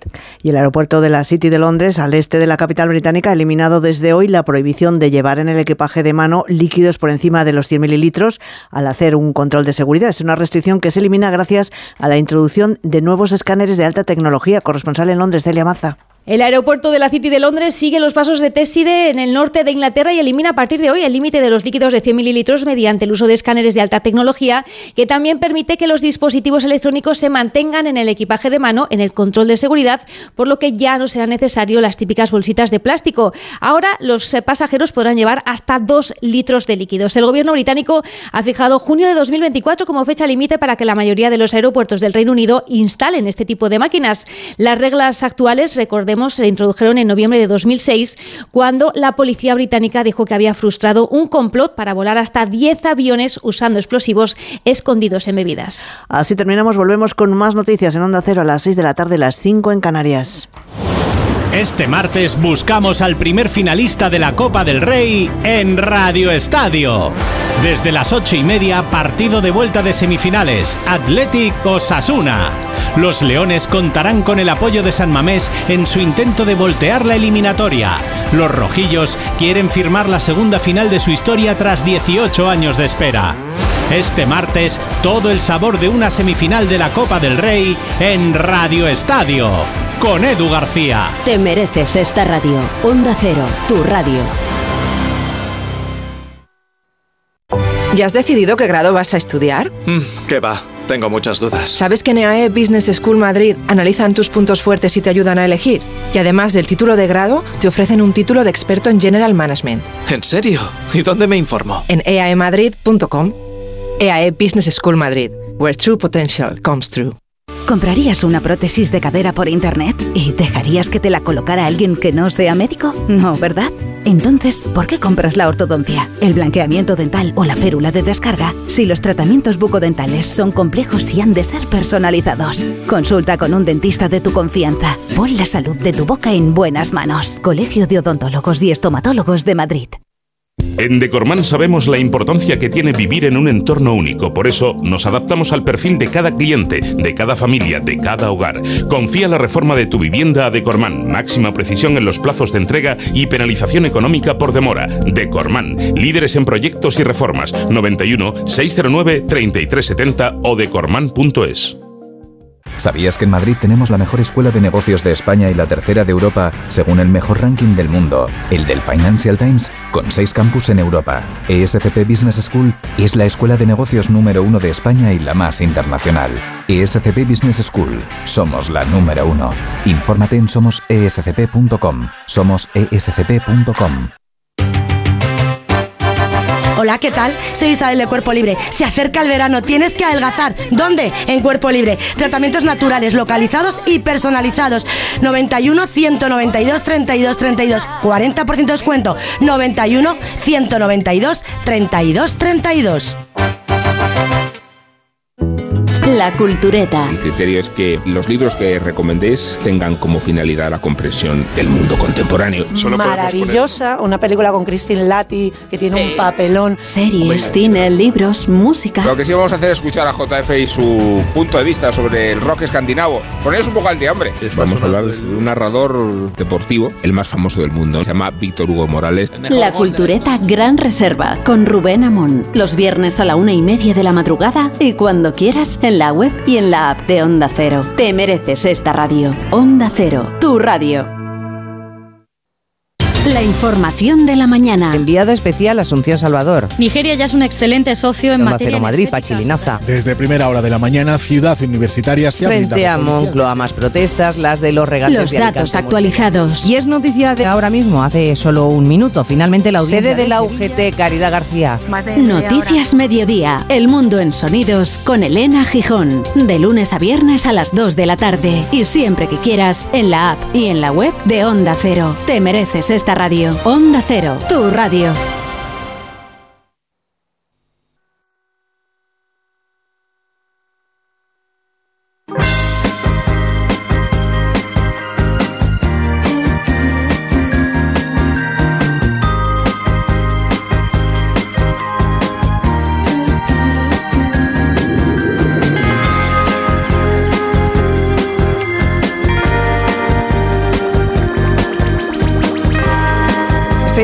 Que esta sintonía es como una sintonía de peli de tarde. No sé si ¿Qué dices, Mari Carmen Juan? Yo es, una Mira, sintonía muy bonita. Mira, yo veo Cornualles. Oigo esto y veo Cornualles. Qué culta ¿Qué eres. que te diga? Hombre, por las culta pelis de tarde de la. ¿Cómo se llama? Rosamund de. Rosamund Picker o algo por el Bueno, estilo. no, ¿no? esta es muy buena actriz. Esta no sale en pelis de tarde. a ver, si las pelis de tarde son sí. alemanas malas. Pero, si los son, de, pero si los- son de esta. de- no, de- si son de Rosa- ella. No, Rosamund Pike es No, la, no, la no. actriz de, de El último verano en Escocia. Claro, La- a ver. Y perdida. Esa es muy buena actriz. Rosamund Pilcher. Ah, ¿Vale? Pilcher. Pilcher. Esta es la que firma todas las pelis de tarde en la primera, los domingos, y la sintonía. Y siempre sale Cornualles, que Ah, sí, parece sí. un lugar donde puedes estar como si fueras, estuvieras en Menorca y, Sí. y resulta que Sí, es un sí. sitio donde, vamos, hay unos vientos huracanados y una humedad ambiental y, un, y, po- y poco sol que no sé cómo ro- rodaron todas esas películas. Pero son estas pelis que se compran a kilo, ¿no? A kilo, sí. ¿A cuánto Claro, se está el kilo de película de tarde, nena? ¿Cómo acaba? No sé, corta aquí mismo. Da igual, sí. Además las editan y no se nota. Claro, sí. Además pasas de una a otra y no eres consciente de Y que ha cada cambiado año. el argumento. Y lo mejor es que cada año las vuelven a emitir, pero las cambian el título para que parezcan nuevas. sí, esto se hace. Eso es así. eso Claro, sí. se los títulos se, invent- se los inventan las cadenas que emiten muchas Ya, veces. pero este tipo sobre de- la misma peli le Claro. vuelven a cambiar el título. Que sí, que se Yo, hace. yo las llamo Me sucedió a mí, porque es así, es el título de la serie de sobremesa de los fines de semana de la película. Vamos, me sucedió a mí, sucedió porque a siempre hay una mujer que le pasan Sí. muchas cosas. Es, es- son como, vamos, como Ana Obregón, pero en telefilm. ¿no? Eso. Bueno, no, no era la idea ¿eh? de hablar eh, con Borja Terán en las multipantallas de las pelis de, de tarde, sino de las pelis de Semana Santa. Porque hubo un momento en que parecimos modernos y, eh, y entonces se, desterraron estas películas. Ya no, ya no se ponían todas esas películas de los Piplum, eh, Bobadis, los Diez Mandamientos. Pero es que esto ha vuelto. Sí, es que mm, hemos parecido modernos, pero en realidad, Mari Carmen, no lo éramos. Nunca lo hemos sido. Nunca lo hemos sido. Sí, además yo recuerdo que hace tres Semanas Santas o cuatro yo te dije a ti, ya no se emiten las películas estas. Y luego las empezaron a poner todas, ¿sabes? Seguidas. Nos hicimos ñoños con la pandemia. Yo no valgo para vidente, no valgo para vidente, no valgo para vudú. Pero sí que es verdad que una etapa, en unas Semanas Santas, eh, hace mucho tiempo, cuando eran, vivíamos en blanco y negro así en general, que este tipo de películas eran obligatorias. Es decir, la televisión no podía emitir otra cosa que estas películas. No podía haber otras películas diferentes. Tenían que ser películas como Ben-Hur, que os he traído el tráiler de Ben-Hur, que está muy bien porque la resume ya. ¿Sabes? Ya te la ahorra las tres horas. Spoiler. Mira. Es una historia de gentes que viven, personajes vigorosamente traídos a la realidad, gracias a esta soberbia película que narra la historia de Judá Benú, el hombre que conoció a Jesucristo, el príncipe que clavó para sentir en sus manos encadenadas el destino de su raza. El destino de su raza. Por favor, por favor, no lo recordaba. Tenían las, las películas de Semana Santa, bueno, las películas históricas, llamémoslas así, ¿no? De- se crean en un momento dado mm, también pensando en competir con la televisión. Cuando empiezan a hacer la televisión, este tipo de cine tiene, mm, tiene primero, hablar de la Biblia como es el bestseller de la vida. ¿Sabes? Pues siempre vende bien. Pero es que además tenían esta cosa erótico-festiva, hay que decirlo. Tenían un punto erótico-festiva. Se, eh, estaban muy aceitosos los cuerpos en estas películas. De- de- de- de- Lo demasiado dices por Charlton Heston, claro. que luego fue el presidente de la Asociación del Rifle. Del. Rifle. Esta, fíjate, ¿eh? Cómo son. Todo muy cristiano, pero luego... uy. pues eran pelis muy largas que eran perfectas para rellenar horas y horas. Esto es muy importante en Semana Santa, porque así las cadenas, pues oye, no te, te rellenas ya con- Descansan. Claro, pueden tomarse vacaciones, rellenas. Pues, ¿qué haces? Pues pones mm, las tres horas de los diez mandamientos, que además es muy bonito, porque tiene metáfora. Mira, mira, mira Es, qué bonito. es más, pero, perdón, ¿es Ah. más larga los Diez Mandamientos o Ben-Hur? A ver, vamos a mirar, que he apuntado lo que duran. Benur, 3 horas, 42 minutos y 20 segundos. No Los mal. tres mandamientos, 3 horas. Los tres no, los diez. Los- es que, espera, que he leído que, Que me hecho llevo siete. Los 10 mandamientos, 3. Es que ya solo quedan 3. ya han sobrevivido 3 nada más, Mari Carmen. Los 10 mandamientos, 3 horas, 40 minutos y 44 segundos. Ah, pues un poquito más corta, ¿eh? Es más corta los Tres 10 minutos. mandamientos. Sí, son más breves, aunque parezca el título más largo. Escuchamos un poco de los 10 mandamientos. La luz de Dios resplandece en ti, Moisés. No te arrodilles ante mí, Josué. Esas tablas de piedra, la escritura de Dios. sus diez mandamientos. Me he emocionado. ¿No habéis llorado en Esas voces de doblaje son maravillosas. A ver, a ver.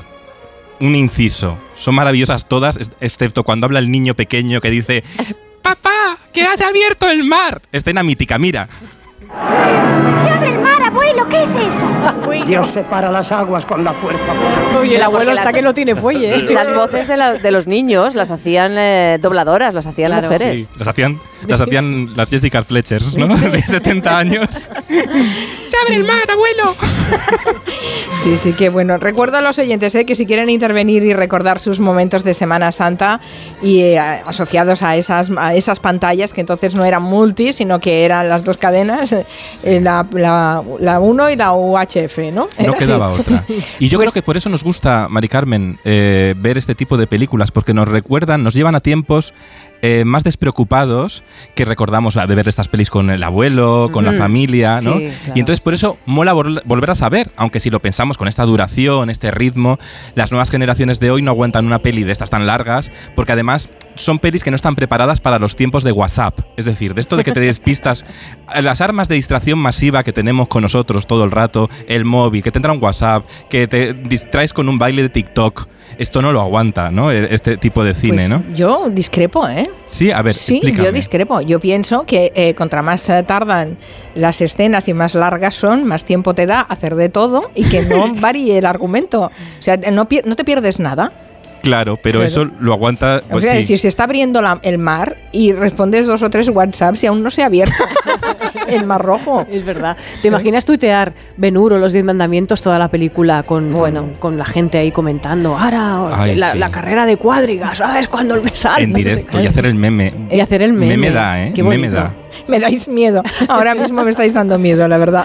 Pero yo creo que las nuevas generaciones, estas películas, solo las podrán ver en meme porque. mm, mm, tres horas. A ver, si puedes hacer una bueno, película en perdona, una hora ahora y están media. volviendo a ser más largas las películas porque el consumidor se está acostumbrando a seguir tramas mucho más largas por culpa de las series. Bueno, eso está pasando también con los podcasts, Mari Carmen. a ver, cuanto más largo, mejor. Pero yo creo que de todo, todo se puede hacer, pero todo depende cómo se haga. Estas películas mm, se pueden resumir en hora y media. En hora y media ya te ventilas toda la trama, que ya sabemos cómo acaba. Bueno, antes nos ha contado Guillem Zaragoza que ahora hay eh, podca- podcasts fingidos en TikTok Sí, lo he escuchado. y en 30 segundos te hacen un podcast. Claro, gente, porque que, gente que hace ver que está en un podcast, pero en realidad no hay nada detrás. Claro, y las nuevas generaciones de periodistas, el otro día estuve dando una charla en un máster de periodismo y piensan que el periodismo es hacer una contar una anécdota 10 segundos como los podcasts, ¿sabes? Sí, es verdad. Esto, como claro, estamos creciendo con la viralidad de contar cosas entretenidas que solo te quedas en el titular de los 10 segundos, todo el mundo ahora intenta hacer el podcast. Entonces me parece muy buena idea eso de TikTok, ¿no? De ya poner un filtro que te imite el podcast y ya está, aunque no lo tengas. Y lo importante es el titular. Lo importante es, la chorrada que cuentes, ¿no? La anécdota. Tenemos sí. que hacernos vídeos, Mari Eh, Carmen, este, contando. estamos- nos volvemos locos, la verdad. Eh, bueno, has contado que estas eran las pelis de, de antes, que ahora se pueden recuperar gracias a las plataformas, eh, que hemos recuperado muchísimo de nuestra memoria cinematográfica, no solo por estas eh, películas de Semana Santa, también por las del oeste, que hay auténticas cadenas especializadas en ¿Tú recordar. ves esto, Mari Carmen? Yo sí, claro. Tienes pinta de ver mucho estos canales de... Me está dando la sensación hoy, escuchando el programa. Sí, sí, sí, yo, soy, yo soy de estas, de ver eh, los clásicos y de remirarlos eh, todas las veces posibles. Y siempre descubres algún guion o algún diálogo o alguna cosa que te, Ay, a mí me que te llama la atención. Algún torso, algún torso que te. A mí- pero, ¿sabéis lo que hago yo mucho? Y antes habéis hablado de ello. Yo hago mucho ver películas de los años 70 españolas, de la españolada, y luego buscar dónde se grabaron. Entonces, Ah, bueno. entonces me voy buscando los portales, esto es una cosa muy friki, ¿eh? Voy a buscar el portal donde Lina Morgan salió en la película del año 71 y me doy cuenta que no hemos cambiado tanto como creemos, porque la acera sigue estando igual, el banco sigue estando igual. Las, las aceras no las han cambiado tanto en Madrid como parece, excepto la de la Puerta del Sol que la cambian cada 10 años. No eres tan friki que antes Mar de Tejeda nos ha explicado esa, esa- ese mapa virtual Sí, del lo- metro de lo he Madrid donde se pueden ver eh, bueno escenas donde se han rodado escenas eh, de películas, ¿no? Claro, antiguas y también Sí, eh, modernas y, modernas series. este año series. pasado. Sí, sí, sí, os he escuchado. Bueno, pues en las plataformas mm, tenemos todo las plataformas ahora nos sirven un poco para romper con la rutina, ¿no? Sabemos que tenemos las series, podemos desconectar en vacaciones, ¿no? Como ahora en Semana Santa. Pero es verdad que la tele de siempre, los canales tradicionales, ya no paran la programación como antes. Los magazines siguen, Sálvame sigue emitiendo, eh, Ana Rosa por la mañana sigue sin Ana Rosa, pero sigue emitiendo, e incluso Sonsoles Sónega sigue en Antena 3, ¿no? Mm, No tenemos películas de Semana Santa, pero sí que en estos magazines se hacen muchas torrijas, que eso siempre funciona. La torrija sube la audiencia y si no, siempre tiran de algún párroco. Mari Carmen Juan. ¿Ah, sí? Porque sí, porque los curas están de moda. La semana pasada hablamos del cura de Masterchef, que hay un fraile en Masterchef. Y luego Sonsoles también tiene su párroco, padre Damián de la Voz. Que no vas a emitir la Semana Santa de Málaga, por ejemplo, o de Sevilla, pues que el párroco de tu programa, el cura, el padre Damián, que participó en La Voz, pues te canta la saeta, el en Ah, directo. no, siempre con sangre en la mano, siempre por desenclavar, cantar del pueblo andaluz, que todas las primaveras ya andan pidiendo escaleras para subir a la cruz, cantar de la tierra mía que echa flores. Bueno, yo creo que ya es suficiente. Esto no pasó, ¿eh? Quintanilla, ¿no? Quintanilla, que es de la tarde de Sonsoles. Onega, Antena 3. A ver, Pero entonces tenía, tenía el cura cantando así a, a- a pelo, en directo, a capela. Oye, tiene mérito, ¿eh? Claro que tiene mérito. Yo me descubro ante, ante este párroco. Además es un, un cura que tiene, además, tiene mucho que ver con las películas estas de Benur y tal, que es un cura guapo. Mm. Es un cura que enamora. Es un poco el nuevo pájaro espino, Mari Carmen. todo vuelve. Yo me estoy dando cuenta que todo vuelve. A este ritmo, no sé. Pero, pero Aún sí. recuperarán o harán una nueva versión del pájaro espino, vete tú a saber. Con él, con este chico. No sé, no sé, no le pongo Se cara. a llama este. Damián, el Yo tampoco. Pa- participó en La Voz, que participó en La Voz, que oye, eh, eh, Italia tuvo Italia tuvo su monja de, de La Voz, que, que estaba Rafael Acarrá de jurado en La Voz y de repente dijo, uy, la monja, que cantó muy bien, ahora se ha ido a la mala vida. Eso sí, creo que ahora ya ha dejado el convento. Pero este chico sigue eh, centrado, sigue centrado y de- tiene un canal de, en Instagram, da consejos, da consejos, qué pasa cuando te mueres, te conviertes en ángel. Bueno, pues estas cosas de la Semana Santa, ¿no? Que está muy bien, pero que yo digo, joder, uy, perdón, he dicho una palabrota. En, en- en horario infantil, ya Ay, vamos a tener que yo lavar no la digo boca nunca estas palabras. ¿eh? Nunca digo estas palabras, pero es que estoy hablando de un estás desmadrando. Eh, eh, dice señorita Pepis, dice películas largas. Perdona, pero prefiero tres Benures que medio Señor de los Anillos y sus secuelas. ¿Dónde vas a parar? Eh, bueno, Ben Benur se hacía un poquito larga, eso es cierto, Que pero sí. era el lobo de Wall Street duraba tres horas y algo, no recuerdo el ¿El pico, pero sí, sí, sí, sí. A mí se me pasó en un pispás. peliculón un pispás chocolatero, también. donde los haya. Ujú. ¿Cómo sois? ¿Qué, qué cinéfilos todos? ¿Qué, qué- qué cultura cinematográfica? Pues es- Pero yo reivindico que las películas, cuanto más cortas, mejor. Siempre. Vale, ¿y qué más has encontrado de Semana Santa en tus Yo multipantallas? creo que esta Semana Santa, sobre todo, vamos a hablar de Ana Obregón. Entonces, el otro día, Eva Soriano, que está haciendo un programa, Eva Soriano, que por cierto está por la mañana en, Europa FM, con un programa que está muy guay. Sí, y está nuestra, sí. en Movistar Plus también, con un programa que se llama Showriano. Preguntó al público, así ella ingenua, ¿de qué queréis que hable? Mira, mira lo que contestaron. Estamos saturados de movidas. ¿De qué queréis que hable? Es que hay muchísimas cosas. De Ana Obregón porque lo está haciendo todo bien. ¿Vale? La gente está po- poseída diciendo, quiero hablar de Ana Obregón, quiero- queremos rajar de Ana Obregón. Pero luego al final Eva Soriano en su monólogo no se pudo contener y en efecto habló de Ana Obregón y no fue políticamente correcta. Atentos. Y sé lo que estáis esperando. Estáis esperando que yo diga algo malo de Ana Obregón. Y no lo voy a hacer. No lo voy a hacer porque yo creo que lo que ha hecho está bien.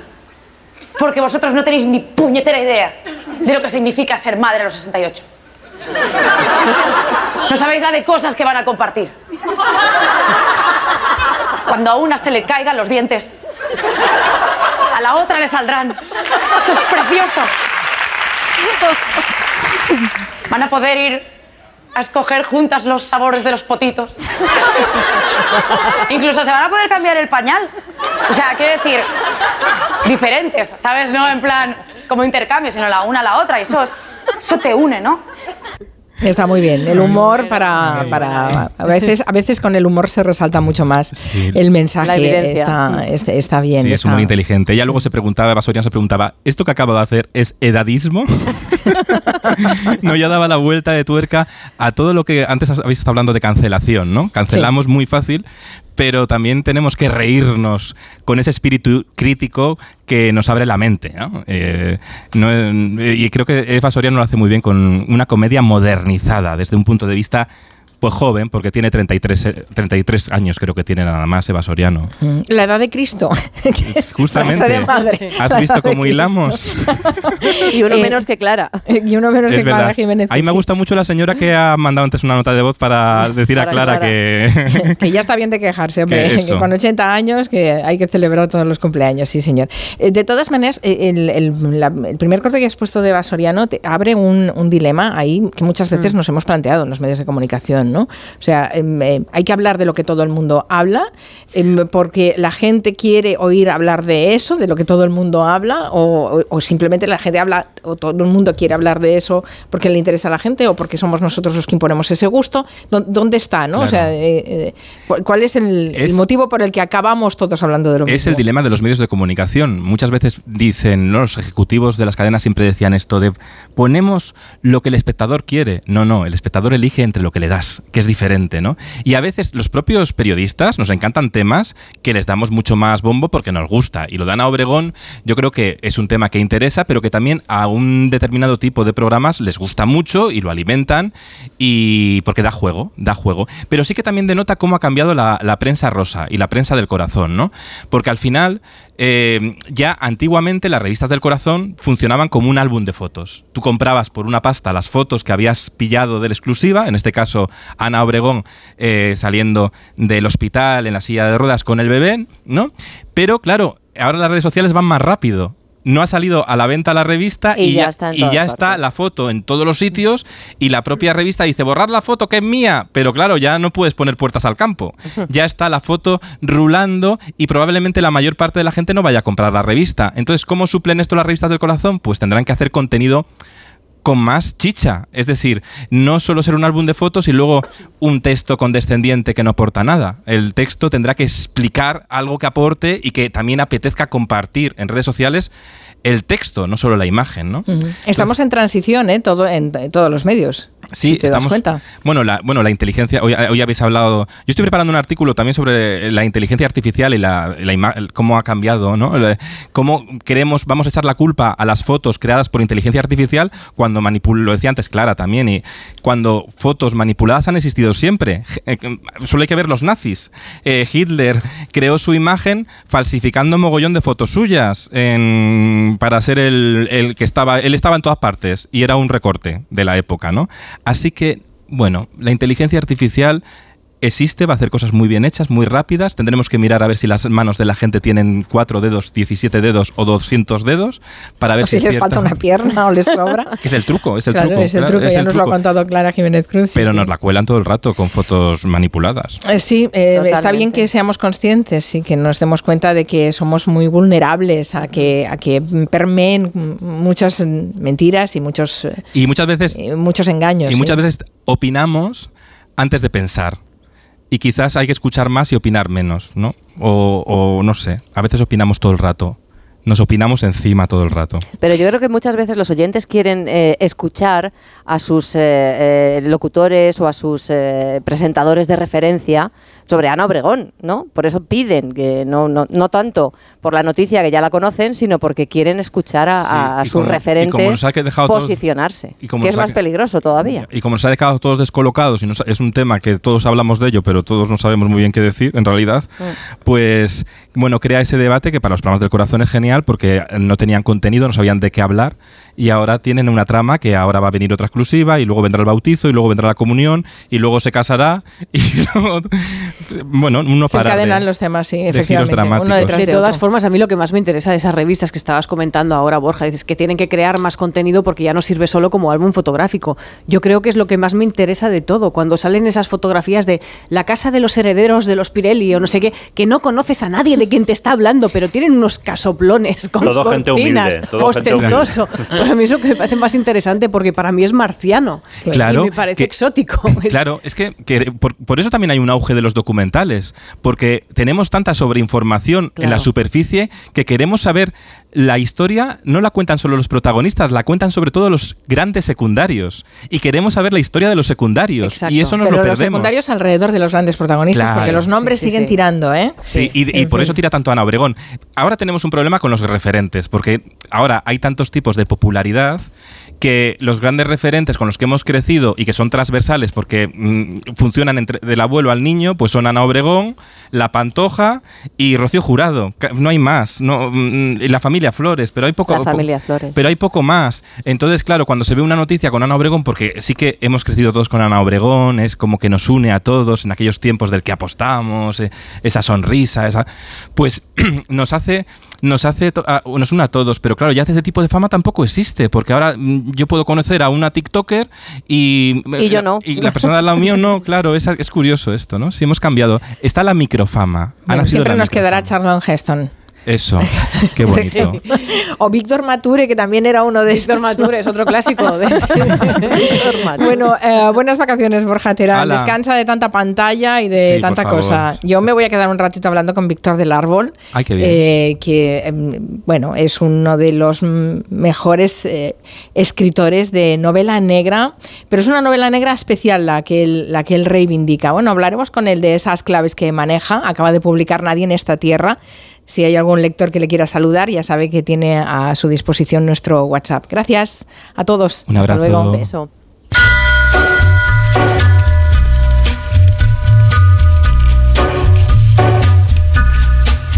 Hello. De 3 a 7 en Onda Cero con Carmen Juan. On a gathering storm comes a tall, handsome man in a dusty black coat with a red right hand. Con dos nudas positivo. Vivo a cinco minutos. Solo sido una copa trarara. Nunca me ha pasado nada. El alcohol te miente. Dirección General de Tráfico, Ministerio del Interior, Gobierno de España. Un día descubres que tienes humedades en techos, paredes, están por todas partes. ¿Qué puedes hacer? Llama a Murprotec. Llama al 930 1130 o entra en murprotec.es. Si con las humedades te las tienes que ver, ¿qué puedes hacer? Llama a Murprotec. 930 1130. Murprotec. Cuidando tu hogar, cuidamos de ti. ¿Quieres color? ¿Quieres alegría? ¿Quieres moda? Y sobre todo, ¿quieres primavera? En Gran Plaza 2, esta primavera llega cargada de moda y de las tendencias que mejor te sientan. Porque tú estás por encima de todo. Ven y llénate de primavera. Gran Plaza 2 Majadahonda. M50 salidas 79 y 83. En Semana Santa, escápate a Sagunto, una ciudad de historia, patrimonio y cultura, pero también gastronomía, naturaleza, fiestas, playas y mucho más. Ven a descubrir Sagunto, una sonrisa de historia a historia. Departamento de Turismo, Ayuntamiento de Sagunto, con la colaboración de Turisme Comunitat Valenciana. Llega la semana sin IVA de Ocasión Plus. Mínimo 21% de descuento en más de mil coches. Solo esta semana. Solo esta semana. ¡Corre! ¡Las mejores ofertas vuelan! Ocasión Plus. 16 centros en Madrid. Nuevas tiendas en Fuenlabrada, Arganda y Torrejón. Localiza tu centro más cercano en ocasiónplus.com. Abierto sábados y domingos. Bueno, pues en breve le damos el alta y a casa a descansar. Y no me puedo quedar, doctora. Pero si está usted como una rosa. Es que aquí dentro se está tan a gustito. Las ventanas del hospital son afán decor, ¿no? Con afán decor, ni frío, ni calor, ni ruido. El descanso que necesitas gracias a las ventanas afán decor. Con triple acristalamiento Climalit de Cristalerías Narváez. Disfruta la cocina asturiana en Restaurante Couzapin. Las mejores faves de Madrid, excelentes productos de temporada, esmerada atención. El sabor de Asturias está en Couzapin. Entrevistas y debates, análisis y opiniones, participación y buen humor. En Onda Cero lo tienes todo. Información imparcial y plural para que entiendas lo que sucede. Diversidad de secciones y contenidos. Cercanía y respeto. Las voces más respetadas de la información y la comunicación. Te contamos y te escuchamos. Somos tu radio. Te mereces esta radio. Onda Cero. Tu radio. La actualidad con Rafa La Torre. Vamos al Senado, donde se encuentra el jefe de Nacional de Onda Cero, Juan de Dios Colmenero. Continúa y continúa. Corresponsal en Berlín, Paola Álvarez. El de defensa siempre ha sido uno de los ministerios más difíciles. Abrimos otra conexión con la experta en tribunales de Onda Cero, Eva Llamazares. Buenas tardes. Buenas tardes. La decisión del Informa nuestro enviado especial, Paco Paniagua. El rey les ha dicho a los nuevos jueces que con su Corresponsal de Onda Cero en Rabat, Antonio Navarro. Pues escándalo en la joven. La Brújula, el informativo que dirige Rafa La Torre. Cada tarde a las 7 y siempre que quieras en la web y en la app. Te mereces esta radio. Onda Cero, tu radio.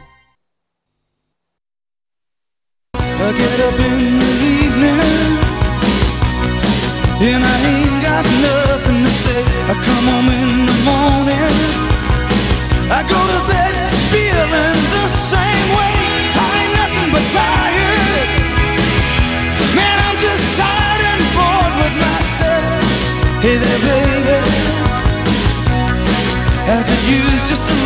Víctor del Árbol, buenas tardes. Buenas tardes. ¿He acertado con este Dancing in the Dark de Es- Springsteen? Esto te pone las pilas inmediatamente, vamos. Hay una frase en esta canción que dice no se puede encender un fuego sin una chispa y yo creo que eso define también bastante bien todas las tramas eh, que desarrolla y que crea Víctor del Árbol en sus novelas, ¿no? Hay una chispa que enciende unos incendios tremendos. Siempre, siempre, siempre, eh, empezamos las historias siempre en la oscuridad más absoluta, ¿no? Pero siempre pasa algo. Siempre hay alguien que hace algo que no tiene que hacer, que dice algo que no tiene que decir, que provoca ese punto de luz que luego se convierte en un incendio de, de- pasiones que lo arrasa todo. Mm. Se puede hacer novela negra con suspense, se puede hacer con intriga, con muertos, con detectives, con investi- investigación. Se puede hacer una novela policíaca absolutamente inquietante, con secretos, con silencios que se transmiten de generación en generación. Estas son las de Víctor del Árbol.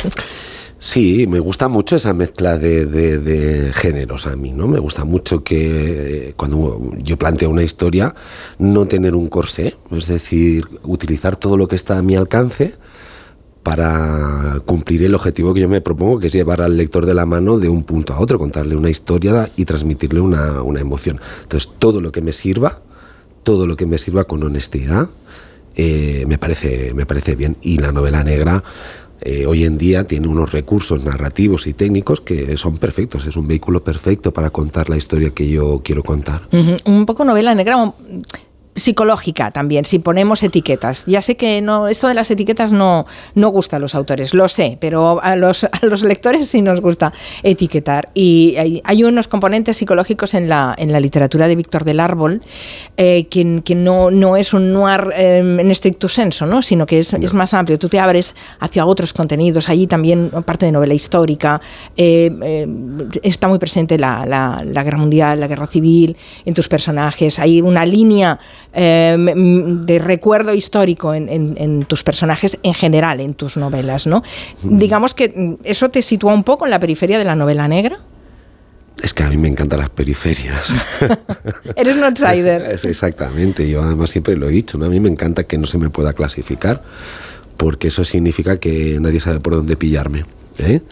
Y está, está muy bien. Sí, me gusta mucho esto que dices de, de- novela psicológica o de tra- tratamiento eh, psicológico de los personajes, porque al final yo escribo para eso, ¿no? Yo mm, me siento a mí mismo como un- una especie de explorador de, de ese laberinto que de ese pozo sin fondo que es el alma humana, ¿no?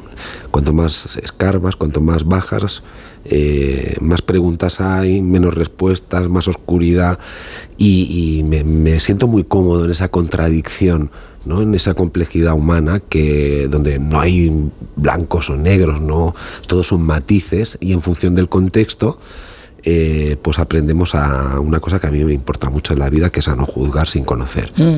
La última novela de Víctor del Árbol es Nadie en esta tierra. El protagonista es Julián Leal, es, es, un, es un inspector de policía de, de Barcelona al que le acaban de diagnosticar un cáncer de riñón, nadie se piense que esto es un spoiler, esto va hacia el principio Sí, para sí. entender un poco el personaje, ¿no? Y claro, eso limita su- sus expectativas de, de vida y, y tiene que poner un poco la vida en orden y por eso regresa, regresa a la tierra de su infancia. Es, es fácil pensar que cuando te queda poco tiempo necesitas poner en, en luz sobre las sombras y un poco de orden en tus recuerdos, pero tarda 30 años en hacerlo. Bueno, Qué es fuerte. hay viajes vitales que, que necesitan precisamente eso toda una vida, ¿no? A mí siempre me ha resultado muy curiosa esa, esa mitología del que vamos construyendo de nuestra memoria del pasado, de que cuando las cosas no nos van bien parece que el pasado es un refugio, que volver al origen nos va a resituar en la vida y nos va a, dar las respuestas que, que buscamos. Y bueno, en el caso de este inspector es eso, ¿no? Julián es un tipo que a mí me provoca ternura. En el fondo me provoca ternura, ¿no? Porque es un hombre que parece que lo tiene todo, pero seguro de sí mismo, guapete, ¿verdad? Es un tipo muy, muy seguro, además le encanta Bruce Springsteen, eh, como a mí. Sí, al- algo tuyo Eh, tiene, sí, sí, sí, sí. algo tuyo tiene, sí. Pero luego, en realidad, cuando nosotros que vemos lo que los demás no ven, es decir, el lector ve lo que los demás personajes no ven de él, cuando lo vemos en la intimidad nos inspira mucha ternura, porque en el fondo vemos a ese hombre duro, a ese policía veterano, eh, pues que dentro tiene un crío, ¿no? Y que tiene un crío que además eh, llora mucho y tiene miedo y está asustado, ¿no? Y me gusta mucho esa contradicción, ¿no? Del, del Julián Leal, inspector, eh, que todo el mundo ve, pero luego ese, ese tipo que nosotros vemos mirándose al espejo preguntándose cuándo se le va a empezar a caer el pelo, ¿no? Y, y el cabello, y qué va a pasar eh, con, con- con su vida, ¿no? Y, y que recuerda, porque los recuerdos es lo único que le queda. Entonces, en el fondo, Julián es un tipo que me provoca ternura porque está solo. Claro, pero tiene unos recuerdos que eh, están contaminados porque era un niño cuando vio lo que pasó hace 30 años en su familia Mm. y que es la herida vital eh, que le recorre, ¿no? Y que es lo que, lo que intenta cicatrizar. Y, y en el fondo todos somos así, tenemos recuerdos falseados. Sí, es esa, mitolo- esa mitología de la memoria que además es... Yo siempre he dicho que todos, todos, cada uno de nosotros somos escritores, ¿no? En el sentido de que cada uno de nosotros nos contamos una película, una historia, un relato, desde que nacemos hasta el presente, ¿no? Y en ese relato elegimos qué contamos, qué no contamos, cómo lo contamos, a quién se lo contamos, y nos creamos como una especie de auto, ¿cómo te diría yo?, de autoficción, ¿no?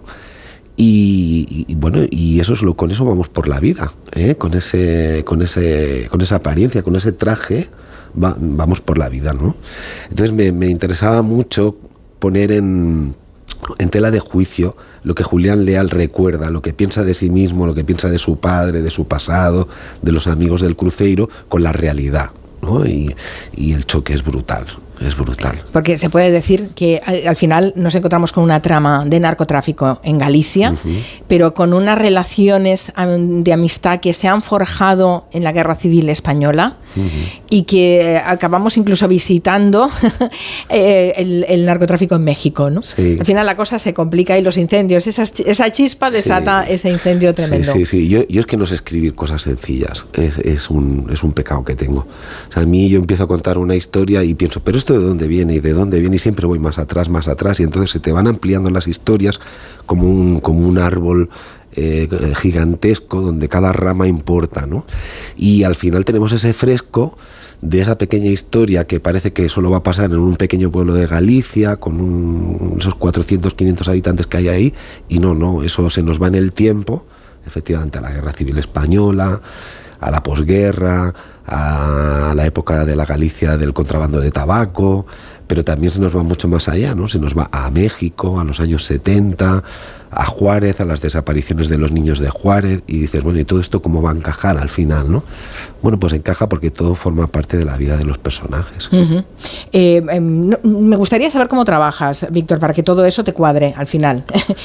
Hay- una parte que sí que veo clara, ¿no? Ese rastrear, el ir hacia atrás, el cómo estirar las pistas, que yo creo que eso te viene de tu formación como Mosso d'Esquadra, que creo que estuviste 20 años como Mosso d'Esquadra, y eh, creo que esa es una metodología eh, muy policial.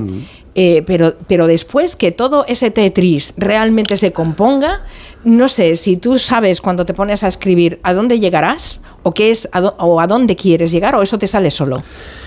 Mira, yo cuando empiezo a escribir es como cuando me compro un billete para ir a, un, avión para viajar, a- para volar a algún sitio. Yo sé que voy a ir de Barcelona a Nueva York, me compro el billete y bueno, lo que no sé es qué va a pasar en ese, en ese, en ese trayecto. No sé si va a haber turbulencias, no sé si Vueling va a anular el vuelo, no sé si me van a perder la maleta, eh, no sé si se va a desviar y va a ir a otro aeropuerto, pero yo la intención sí que la tengo, ¿no? Entonces a mí me gusta trabajar con esa, en esa doble faceta. Por un lado, mucha, mucha preparación, yo preparo mucho las historias antes de escribirlas. Me documento muy bien, escribo las biografías de los personajes, pero cuando ya tengo clara la escaleta, cuando yo tengo clara la trama, dónde va a ir la información, entonces me dejo ir. Y ahí es donde entra esa parte maravillosa de escribir, que es el instinto, ¿no? Es el, el- talento de dejarte llevar un poco por lo, por lo, por la improvisación, ¿no? Porque tú sabes que quieres ir de ese punto a ese, pero no sabes cómo vas a llegar. ¿no? Y ahí los personajes cobran esa vida y cobran esa independencia un poco como ¿cómo te diría yo? Como a mí me gusta que me sorprendan, ¿no? Me- hay momentos de la escritura en, que la- en los que me gusta sorprenderme.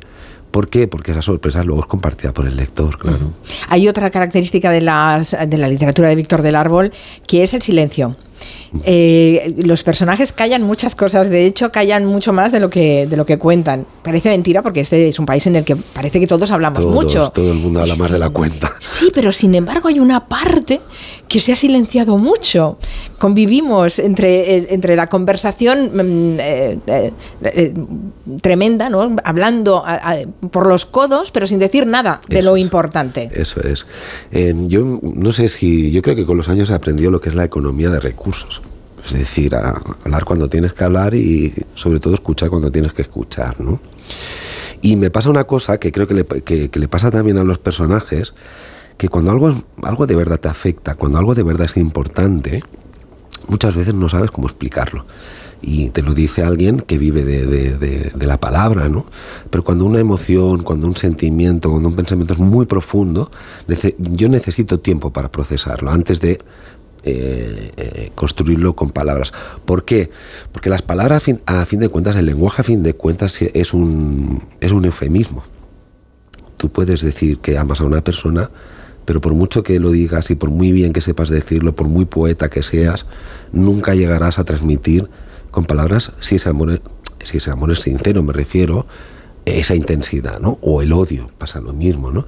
Entonces a los personajes les pasa mucho que la- las cosas que, que les ocurren les pasan como por encima, ¿no? Es decir, les viven situaciones muy dramáticas, muy extremas y no tienen palabras para, para expresarlas. Entonces mucho lo que hacen es, trabajamos mucho con los gestos, trabajamos mucho con la música que escuchan, con el libro que están leyendo, con el paseo que están dando, con el paisaje que están viendo. ¿Por qué? Porque a mí también me gusta dejarle al lector espacio para que sobreescriba, ¿no? Es decir, para que el lector ponga ahí también su parte de, imaginación, no dárselo todo masticado, sino que es una novela que se tiene que construir a medias, ¿no? Entre el escritor que pone la pista, pero luego es el lector el que tiene que rellenar los huecos. Tú defines a Julián Leal como un héroe, ¿no? En el fondo, y un héroe, dices, es el que hace lo correcto. Pero ¿qué es lo correcto? Ahí estamos entrando en el relativismo moral, ¿eh? que es, ¿Qué es una- lo que te gusta? Es el que es territorio el que te tema que gusta. el territorio que me gusta y el que en el que se mueven los personajes de la novela, ¿no? Es, es ese cinismo de cuando uno tiene clarísimo eh, de manera instintiva lo que es el sentido de la justicia, ¿no?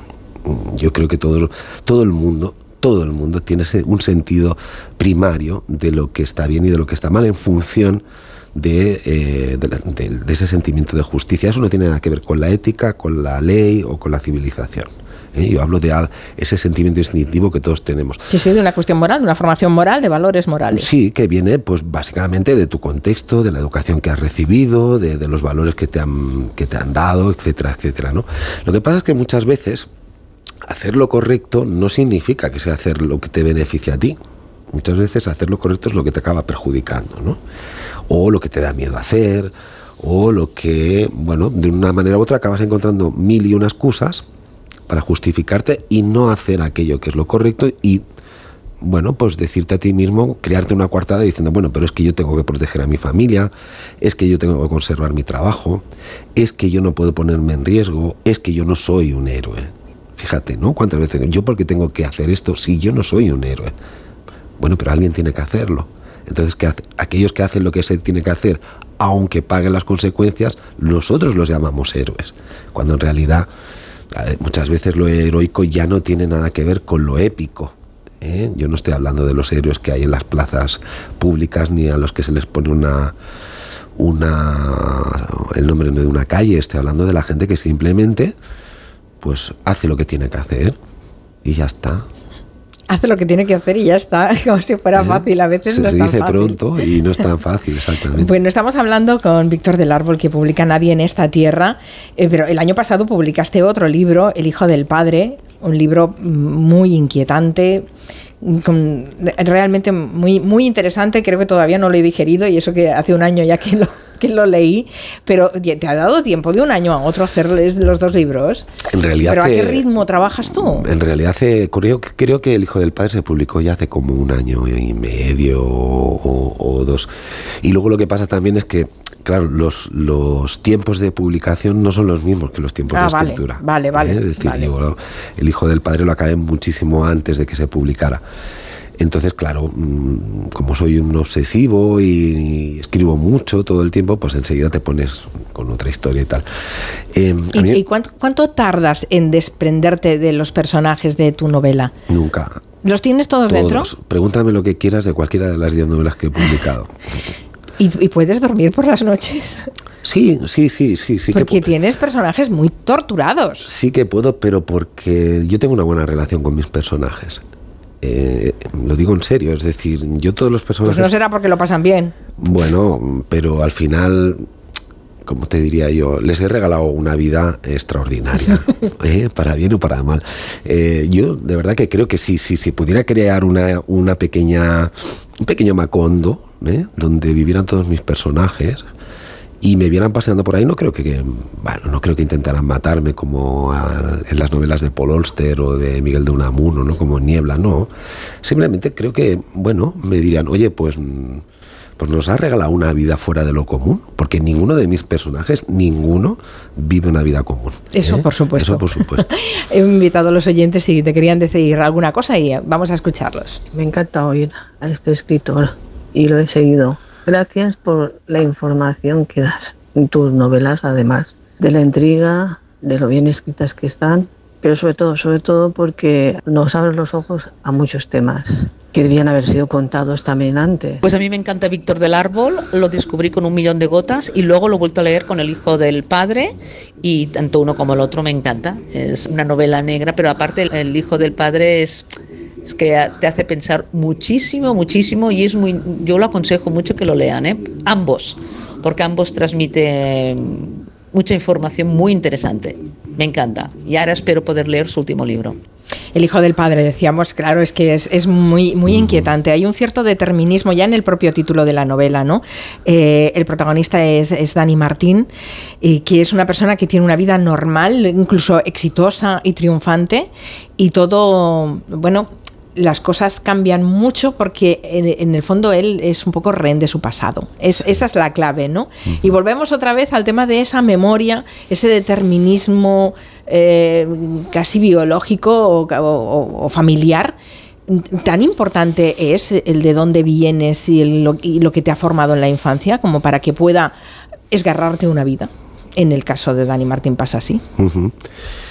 A mí me encanta que hablemos del Hijo del Padre porque es una novela efectivamente muy inquietante, ¿no? En el sentido de que plantea una cosa que, que es complicada. Es sí, igual que existe una transmisión genética de los rasgos físicos, de carácter, sí hay también una transmisión herética, herética, bueno, genética, Genética. De, de la memoria. Entonces aquí se cuenta la historia de, tres generaciones de una familia de hombres, el abuelo, el padre y luego el hijo, que efectivamente responden a unos mismos patrones, ¿no? que es la vida es una lucha, tú tienes que ganarte el pan con el sudor de tu frente y además tienes que enfrentarte a los peligros con eh, coraje, lo tengas o no lo tengas. Eso determina una forma de vivir violenta. En ellos, ¿no? Es decir, una relación violenta con los demás y violenta con, con el mundo. Entonces, lo que vamos viendo a lo largo de esta novela es cómo van cambiando las circunstancias históricas. Es decir, el abuelo vive la guerra civil, vive la, Segunda Guerra Mundial, está en el frente ruso, etcétera, etcétera. El padre vive la descolonización de, de- de las co- colonias del Sáhara, también está allí eh, en un entorno muy violento. Y el hijo, en cambio, pues vive en, en la Barcelona de hoy en día siendo un profesor universitario. Es decir, él, ha conseguido que el ascensor social lo saque de esas circunstancias que determinaban el comportamiento de sus abuelos y de sus padres. ¿no? Y sin embargo, y sin embargo, cuando yo le propongo o cuando yo lo llevo al extremo, como lo llevé, como llevé a su padre y como llevé a su abuelo en otros momentos de la novela, él reacciona exactamente igual, ¿no? Entonces, mi pregunta es la misma pregunta que te haces tú, es decir, es la- un poco la pregunta que yo le lanzo al lector a través de los personajes. Es que no podemos ser libres de verdad. Es decir, estamos tan marcados por nuestro pasado familiar, por el entorno, por los odios heredados, que no podemos llegar a ser libres nunca. Es decir, porque Julia, eh, perdón, porque Daniel Martín, él tiene la posibilidad que no han tenido ni su padre ni su abuelo. Él tiene la cultura, tiene el dinero, tiene la posición social, es decir, no responde a los patrones de hambre, miseria, lucha, supervivencia de sus ancestros, ¿no? Y sin embargo, cuando se siente amenazado o siente amenazado a alguien de su familia, él reacciona de la misma manera porque es lo que le han enseñado desde pequeño, ¿no? Pues esa es la reflexión, efectivamente, es eh, muy interesante. Yo todavía lo estoy digiriendo, ya te lo he dicho. Bueno, ah, el, el último libro es Nadie en esta tierra. Eh, es un, un libro eh, que yo sospecho que puede tener continuación. Yo también lo sospecho. ¿Tú también lo sospechas? ¿Te gustará que tenga continuación? Sí, sí, hay un, hay un personaje que me ha dejado fascinado y a mí eso me, me encanta que me pase, que crear un personaje que crezca más de lo que tú habías previsto en un principio, que es este hombre de los ojos oscuros del que no sabemos nada, ¿no? Porque nos habla en primera persona, pero se oculta detrás de las palabras, ¿no? Detrás de ese cinismo con el que nos va contando o contrarrestando la historia de- de- de- del inspector Julián Leal. Y bueno, pues me gustaría saber más de él y en ello estoy, ¿eh? en ello estoy. Pues te acompañaremos. Víctor del Árbol, premio Nadal 2016 por la víspera de casi todo, ganador en 2015 del Gran Premio de Literatura Policíaca por un millón de gotas.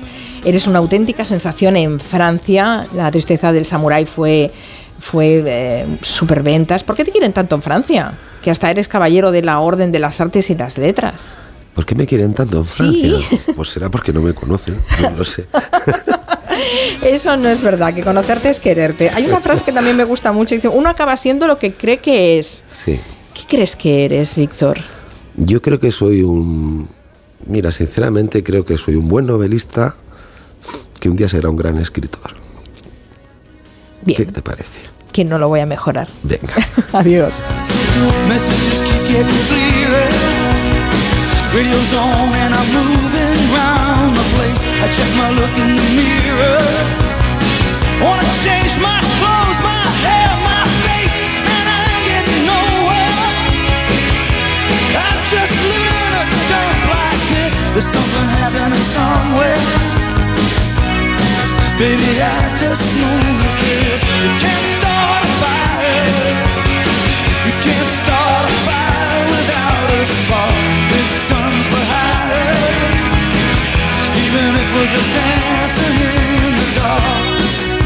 En Onda Cero, Julia en la Onda, con Carmen Juan. Pero Cristina, qué rostro tan limpio y juvenil tienes. ¿Dónde se han ido las manchas que tenías? Se han ido para no volver. ¿Cómo? Con el láser de Clínica Barragán y en una sola sesión. ¡Qué maravilla! Yo también quiero. Pues llama a 91 300 2355. Clínica Barragán 91 300 2355.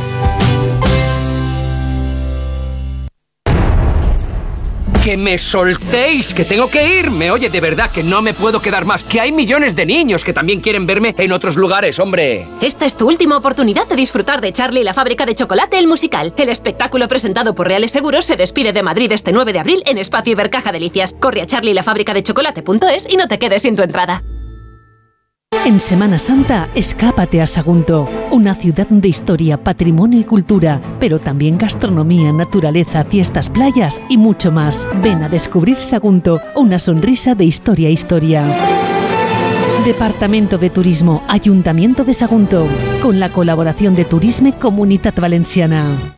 Muebles Adama. Renovar sus muebles es renovar su vida. Venga a conocernos y le sorprenderá todo lo que podemos hacer por usted. La más amplia variedad de muebles de calidad y diseño a un precio increíble. Muebles Adama. Ver a la calle General Ricardo 190 o entra en mueblesadama.com. Las vacas Angus y Wagyu de la ganadería Organic comen pastos naturales reforzados con una mezcla de higos secos y pasta de aceite de oliva virgen extra. Es una carne increíble. Y como queremos que la pruebes, te llevamos del campo a tu casa dos solomillacos de 300 gramos, un chuletón de un kilo y cuatro hamburguesas de 150 gramos por solo 69 euros. Todo Angus Eco de Organic. Haz tu pedido 910 2010 910 2010 o en carneorganic.com. Organic, la mejor carne del mundo. La pareja que más triunfa en las madrugadas. Lady Gemma Ruiz, buenas noches. Muy buenas noches, José Luis Salas. ¿Todo listo? Todo. Actualidad, entretenimiento y compañía. Lo que toca ya es ir abriendo el kiosco de prensa. Vas a jugar al Comecocos con Gemma Ruiz. Vamos con ello. Esta es la radio para la España de trasnocha. No son horas. José Luis Salas y Gema Ruiz. De lunes a miércoles a la una y media. Los jueves a las tres. Y siempre que quieras. En la web y en la app de Onda Cero. Te mereces esta radio. Onda Cero. Tu radio. No son horas. A las 2, Elena Gijón te cuenta toda la actualidad del día, las claves para entender cada noticia, últimos datos, declaraciones y conexiones con los puntos de interés. Si quieres estar bien informado, Noticias Mediodía, un informativo completo y ágil, de lunes a viernes a las 2 de la tarde, con Elena Gijón. Te mereces esta radio. Onda Cero, tu radio.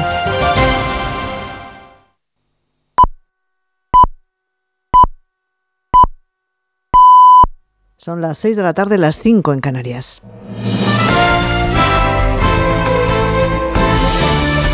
Noticias en Onda Cero. Buenas tardes. Comenzamos en Nueva York, donde sigue la expectación en las horas previas a la comparecencia ante la justicia del expresidente Donald Trump para escuchar los cargos que pesan contra él. El tribunal donde hoy debe comparecer está ya rodeado de fuertes medidas de seguridad y con cientos de medios de comunicación apostados en sus inmediaciones. Nos vamos hasta la ciudad eh, de corresponsal Agustín Alcalá. Buenas tardes. Buenas tardes, Mercedes. De nuevo, Donald Trump va a salir de su apartamento de la Quinta Avenida dentro de unos minutos para hacer un viaje que nunca en su vida pensaba que iba a realizar. Después de escapar de seis bancarrotas y de tantas demandas civiles de acreedores, bancos y dueños de negocios a los que jamás pagó sus cuentas. Son seis kilómetros y medio que le llevarán al One Hogan Plaza, la puerta donde está la Fiscalía de Nueva York y donde será recibido por un fiscal que le informará que está detenido. A las puertas de la Fiscalía y del Tribunal hay cientos de personas que se mezclan con muchos policías y con partidarios del presidente como Pamela. Creo que esto es una farsa y que quieren colgarle algo en esta continua caza de brujas para que no se presente a la presidencia de nuevo. También hay muchos manifestantes que están en contra de Trump y que llevan pancartas que dicen queremos a Stormy, la actriz de cine para adultos a la que ofreció hacer famosa en la televisión para meterse en la cama con ella y luego quiso sobornar para que no revelara su noche de sexo en un hotel de Nevada. Gracias, Agustín. Miramos ahora los mercados donde la tregua en la subida del precio del petróleo y la incertidumbre de los inversores sobre si habrá o no más subidas de tipos de lo esperado ha llevado al IBEX 35 a los números verdes, aunque no ha conseguido tampoco hoy recuperar los 9.200 puntos. Pedro Pablo González. Apenas un 0,28% sube el IBEX 35. Apenas un 0,28% sube el IBEX 35 que saldrá mañana desde los 9.183 puntos. Y es que surge la sombra de una posible recesión que acabó por borrar las subidas de los intereses de deuda que había provocado inicialmente ese ascenso del precio del petróleo. Las expectativas económicas se debilitan, pero a cambio los costes de financiación se frenan. El sectivo español, Celnes, lidera los ascensos, 2,8 arriba, seguido del BBA 1,7, que al igual que Santander han visto hoy como Morgan Stanley le otorgan potenciales subidas superiores superiores al 30%. A la cola, Repsol, 3,22 abajo, recogida de beneficios tras las fuertes subidas por el, el ascenso del precio del, crudo la pasada jornada, que hoy, por cierto, baja ligeramente, pero sigue el Bren, el barril de referencia en Europa, por encima de los 84 dólares. Finlandia se ha convertido en la, a primera hora de la tarde en el trigésimo primer miembro de pleno derecho de la OTAN, una vez culminado el proceso de ingreso el más rápido de la historia de la alianza. El secretario general Jens Stoltenberg asegura que Putin, al ordenar la invasión, ha desencadenado la ampliación histórica a los países nórdicos. Corresponsal comunitaria María Zornoza. Sí, hoy coincidiendo con su 74 aniversario, la OTAN suma un nuevo país a sus filas. Finlandia se convierte en miembro de pleno derecho y ya está bajo el paraguas de la cláusula de defensa colectiva. La palabra que más ha resonado durante toda la jornada es la de historia. This is the day most historic uh, to us and uh, to Es el día más histórico para nosotros y creo que también para nuestros aliados, resumía el presidente finlandés. La Alianza Atlántica con este ingreso duplica su frontera terrestre con Rusia, quien ya amenaza con represalias. La OTAN responde que de momento no planea desplegar tropas en este país.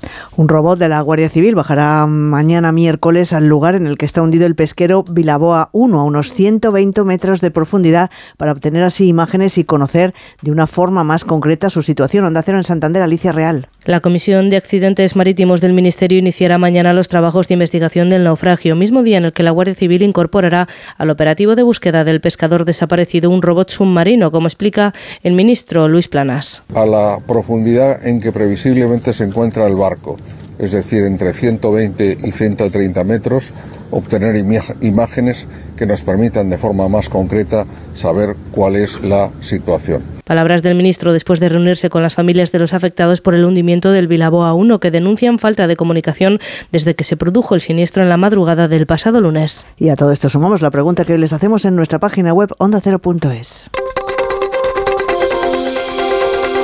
¿Cree que el buen dato del paro demuestra nuestra excesiva dependencia de la hostelería y el turismo? Opina que sí, una gran mayoría, el 88% de las personas que han participado en esta encuesta cree que no, el 12% restante. Y vamos con los deportes, David Camps. Encuentros de vuelta de las semifinales de la Copa del Rey a las 9 en San Mamés con el cartel de no hay entradas. Athletic de Bilbao Sasuna con la renta 1-0 para el conjunto navarro que pretende jugar una final copera 18 años después. Expectación también en la ciudad condal de cara al clásico de mañana Barcelona-Real Madrid con ventaja azulgrana 1-0 y que suma tres triunfos consecutivos ante el, ante el Madrid. Los entrenadores Xavi y Ancelotti. Me interesa poco lo que se hable o lo que no se hable, ¿no? que se valore desde dentro lo que se está haciendo. Madrid te puede ganar a cualquier equipo, nosotros también. Para mí un punto de favorito en la eliminatoria es, la, es del Madrid. Y no sentimos que tenemos la medida tomada al Madrid. ¿no? Yo creo que vendrán tocados, está claro, ¿no? han perdido los últimos tres clásicos. No vamos a volvernos locos de, a marcar un gol, porque tu gol lo puede marcar al minuto 5, pero después no pueden casar dos. La idea es de hacer un partido completo. El favorito del partido, no sé, los pequeños detalles lo van a determinar. La Liga convoca una asamblea extraordinaria el 19 de abril para tratar el caso Negreira. Los clubes esperan las explicaciones del presidente del Barça, Joan Laporta. El Elche ha denunciado al Barcelona por alineación indebida de Gaby. Alegan que su licencia estaba caducada. Desde la Liga y la Federación se considera que Gaby puede jugar, aunque habrá que esperar a la resolución del comité de competición. Además, en tenis, Rafa Nadal y Carlos Alcaraz, con problemas físicos, renuncian a jugar en Montecarlo. En baloncesto, cuartos de final de la Champions, Unicaja Murcia a las 8 y media. Y en la segunda etapa de la Vuelta Ciclista al País Vasco, victoria del holandés Ide Schelling, que se convierte en el nuevo líder con el español Mikel Landa, cuarto en la general. Volvemos con más noticias a partir de las 7 de la tarde de las 6 en Canarias en La Brújula con José Miguel Azpiroz. Síguenos por internet en ondacero.es.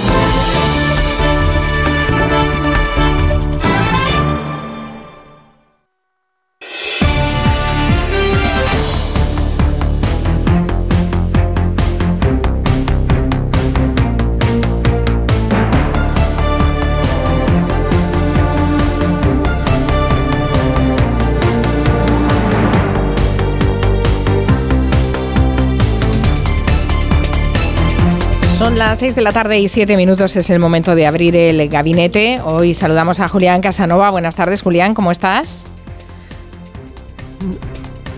parece que todavía no me oye Julián. Bueno, enseguida lo podremos oír. También está Elisa Beni. Buenas tardes, Elisa. Buenas tardes, yo sí, no te voy a dejar mal. Gracias. Y Arancha ha tirado, también la puedo escuchar. Arancha, ¿cómo estás? Buenas tardes. Ah, muy bien, fantástico. Y ahora Julián, ¿qué tal Julián? ¿Cómo estás?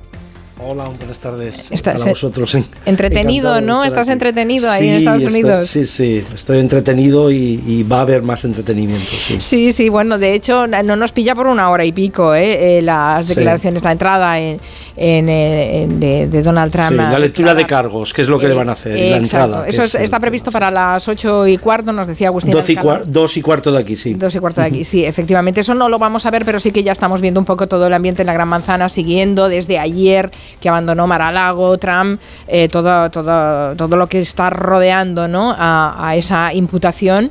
Eh, que, bueno que alimenta esa imagen de, víctima que, tiene Donald Trump desde, desde bueno desde siempre desde que él siguió acusando con sus teorías de la conspiración de que había habido un fraude electoral y se siente víctima del sistema y todo esto pues eh, eh, hace grande todavía más esa figura de víctima del sistema. En fin, es un personaje controvertido.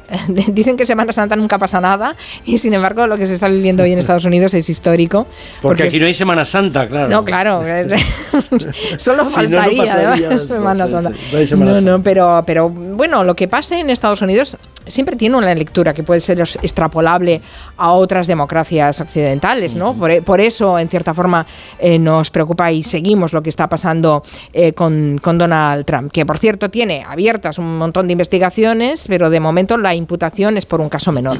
Eh, Asun Salvador, buenas tardes. Hola Carmen, buenas tardes. Tú también siguiéndolo muy interesada, te va en el te va la responsabilidad de jefa de internacional. Tengo hoy un, ojo puesto en eso y el otro en Bruselas con la entrada de Finlandia, que también sí, es un elemento grande, sí, muy, muy histórico. Mira, también podríamos, eh, si después tenemos tiempo, cinco minutillos, em, deberíamos hablar de eso también.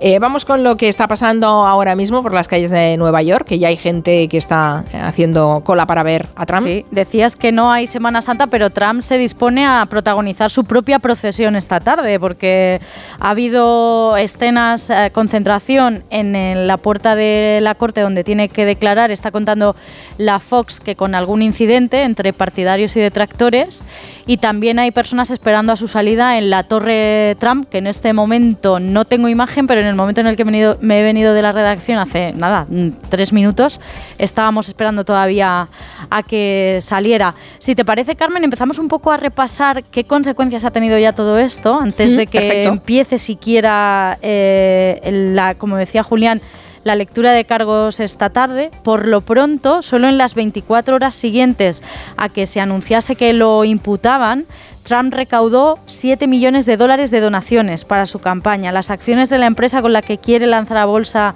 su red social se revalorizaron solo ayer un 10% porque el mercado ya anticipa que sus seguidores las van a comprar en más. Y además, todo esto le está sirviendo a Trump para disparar su popularidad. Ha triplicado su ventaja sobre el único candidato de los republicanos para las presidenciales del año que viene, que es Ron DeSantis. Hace dos semanas le sacaba en torno a 8 puntos en las encuestas y ahora son 26.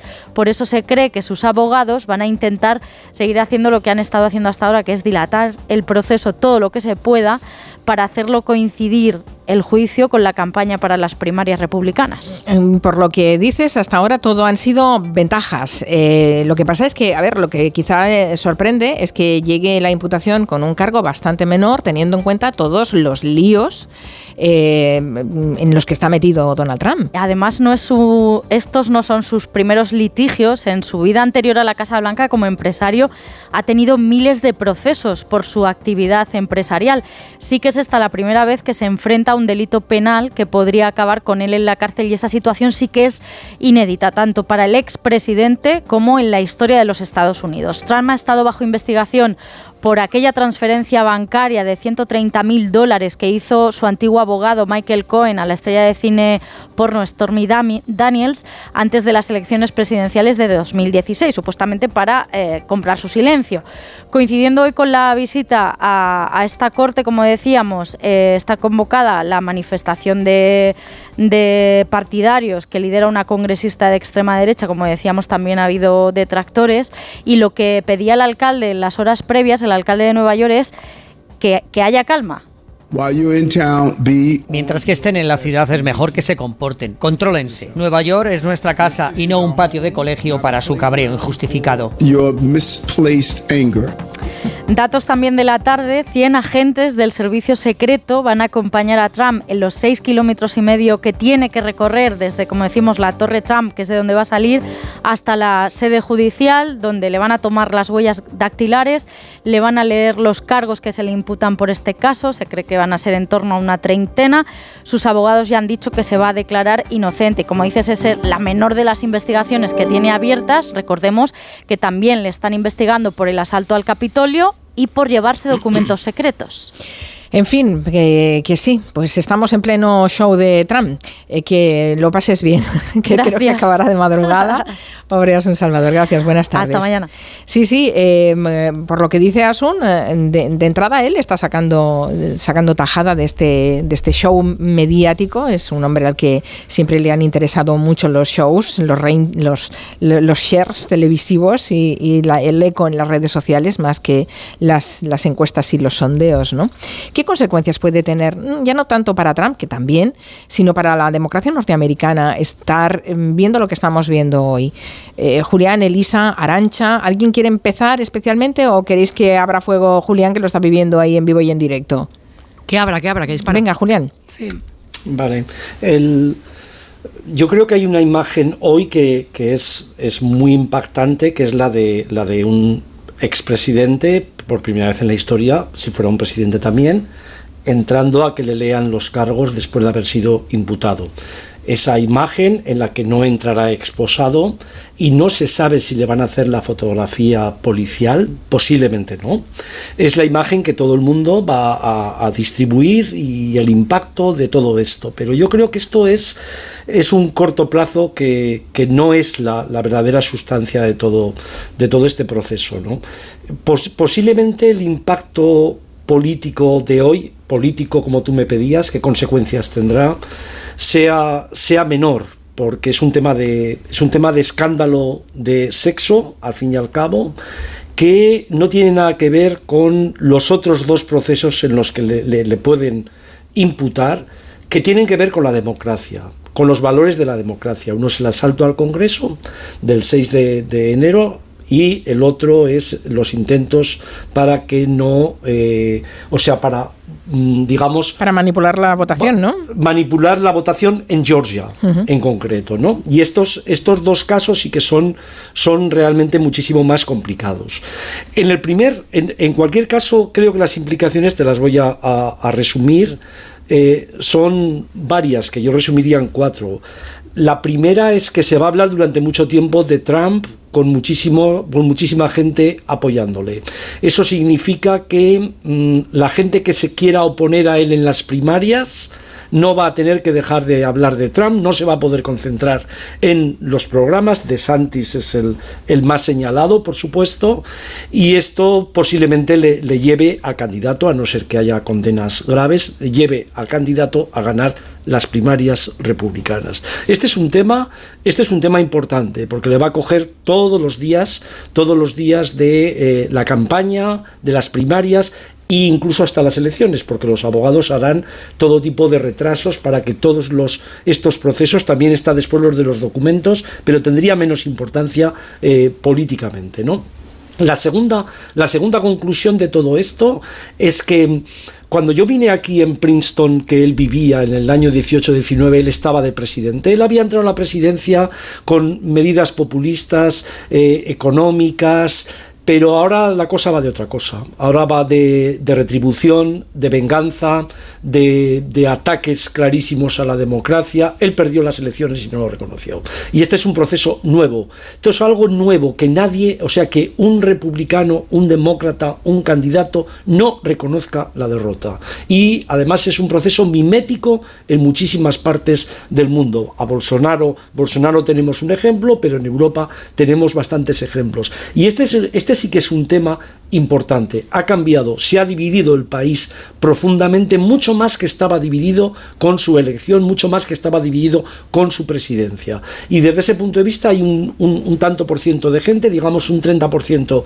de los votantes, que no va a cambiar el voto en favor de Trump, eh, hagan lo que hagan con él y sea el resultado que sea de eh, estos tres procesos que va a tener seguro antes de las, de las elecciones. La tercera conclusión es que, sí, que hay un cambio de valores en la democracia, que tiene repercusiones en todo el mundo. La mentira da igual, el, el no reconocer la derrota da igual, el insulto da igual, no, los escándalos que puedas tener da igual, porque siempre tienes a la gente que piensa que todos los demás son los culpables porque esto es un proceso en contra de Trump, de un verdadero patriota, de un verdadero presidente de Estados Unidos. Y entonces entramos en, la cuarta, que me parece la más importante, que la estoy viendo en muchísimos sitios. ¿no? Y es que hay todo un movimiento en el mundo, en estos momentos, en las democracias, que viene a decir que hay una izquierda liberal, identitaria, que está fastidiando la democracia y que las sociedades tienen que reaccionar. Es decir, es la historia al revés, en el sentido de que los que reaccionan realmente y de una forma muy clara y muy dura son aquellos que ven cómo eh, la política está gobernada por gente que quiere dar más derechos. La política está gobernada por gente que quiere dar más beneficios para que no haya tanta desigualdad. La política está dominada por gente que no está de acuerdo con algunas de las decisiones que se está tomando la justicia respecto al aborto o eh, conquistas o derechos ya conseguidos. Todo esto está en el trasfondo de, este tema. Mm, y la conclusión Estados Unidos está en un momento dificilísimo de su democracia, la sociedad, lo ves cuando hablas con la gente, no es fácil hablar con la gente de política en estos momentos, la gente se retrae, es fácil hablar de, la Unión Soviética o de, lo que está pasando en Ucrania, es fácil de hablar de otras cosas del mundo, pero la gente se retrae porque hay miedo a que cualquier cosa que sacas en público, en una comida, en una cena, lleve a una disputa. Y esto sí que es nuevo en este país. Bueno, es desalentador este diagnóstico que, está haciendo, eh, este retrato social que está haciendo eh, Julián Casanova. El problema es, y bien, muy bien, pero ¿y todo esto cómo nos, puede afectar? Porque a fin de cuentas eh, Estados Unidos siempre ha sido como el referente de las grandes democracias occidentales, ¿no? Y, miren lo que está pasando. Elisa Arancha, ¿quién sigue? ¿Cómo que cómo nos va a afectar? yo, si tú dejas este caso en esqueleto, te das cuenta que esto ya nos está pasando.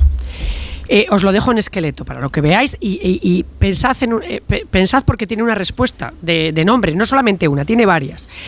Si tú tienes a un, eh, a un líder político que ha, sido sorprendido en algún tipo de manejo con fondos que ha dedicado a cosas que no debía dedicar y para que por lo tanto se le lleva a cabo un procedimiento penal, si, este, si este político lo que nos dice es que se trata de un caso político, de un complot de Estado profundo, si, eh, eh, se declara inocente a pesar de todas las evidencias y de todas las pruebas que por supuesto no existen y están son falseadas o bien eh, o bien hechas en su contradrede si además la justicia no es justa, no funciona, se ha venido abajo, está destruida en líneas generales.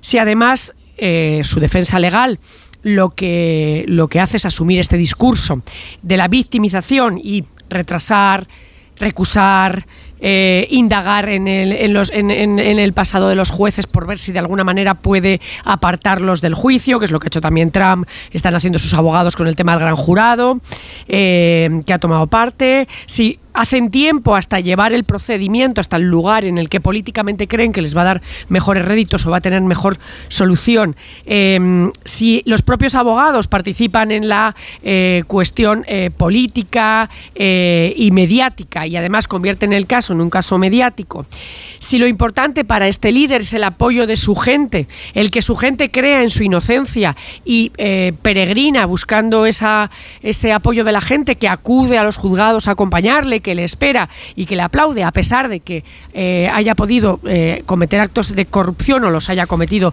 de hecho, si eh, sube en popularidad entre los suyos, si en su propio partido se produce una división entre aquellos que se dan cuenta de que esta persona debe ser apartada por el bien del propio partido y los que creen que sale más a cuenta, incluso electoralmente, mantener el tirón o creen que no van a poder competir con él a la hora de, eh, de- por su popularidad a la hora de ellos medrar dentro del propio partido.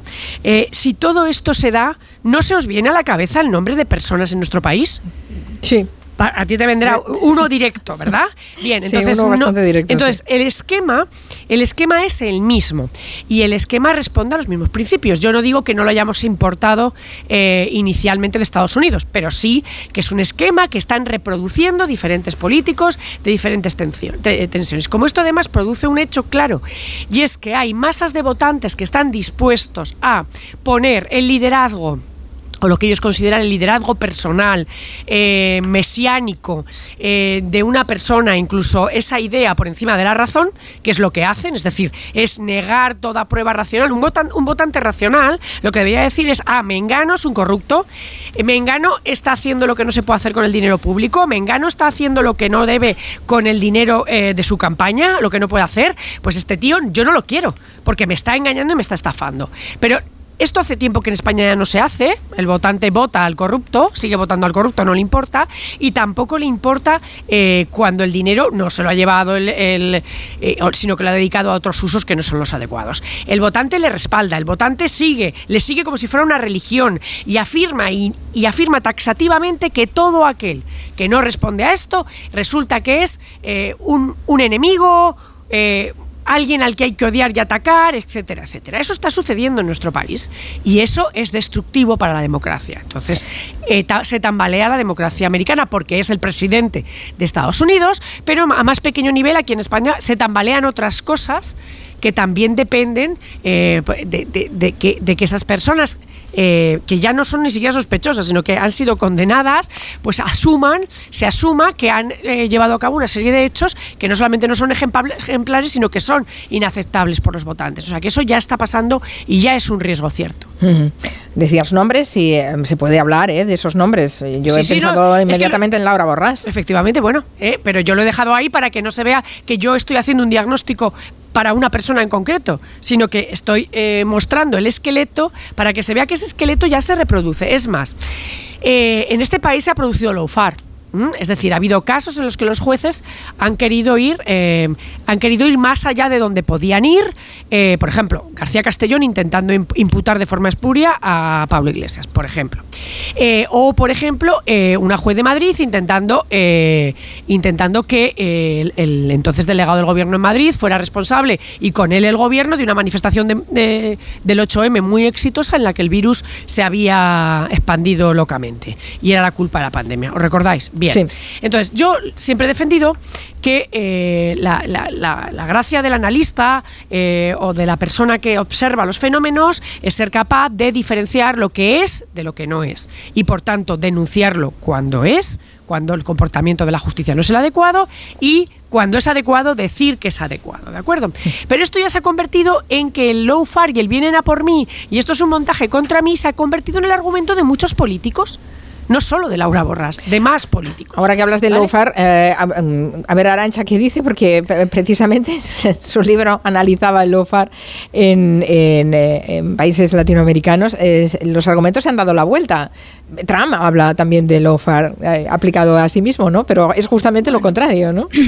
Bueno, yo creo que, a ver, el uso excesivo del término lawfare eh, parte de una confusión, de no saber exactamente a qué se refiere esta guerra judicial. Entonces ahí pues se mezclan churras con merinas y personas que efectivamente pues son corruptas, se escudan en que les están persiguiendo judicialmente pues para, no sé, lavarse las manos. Yo creo que hay que distinguir, o sea, el caso de Trump no tiene nada que ver con un lawfare, igual que otros que quizás han comentado aquí y otros que, que están dándose. Para mí el caso de, de Trump efectivamente es un caso que muestra la judicialización de la política en la que se insertan estos procesos de lawfare pero que conecta más con bueno, el hecho de que figuras presidenciales o, o jefes de gabinete, primeros ministros y demás han pasado por los tribunales en los últimos tiempos en diferentes países del mundo de manera totalmente rutinaria, aunque no debería ser rutinario porque tiene una carga simbólica muy fuerte el hecho de que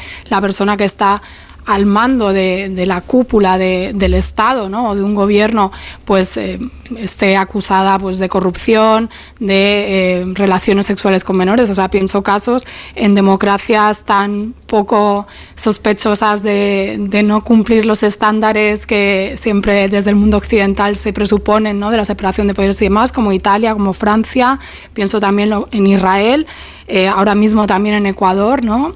Es decir, que haya figuras presidenciales sometidas a la justicia no es necesariamente un caso de lawfare.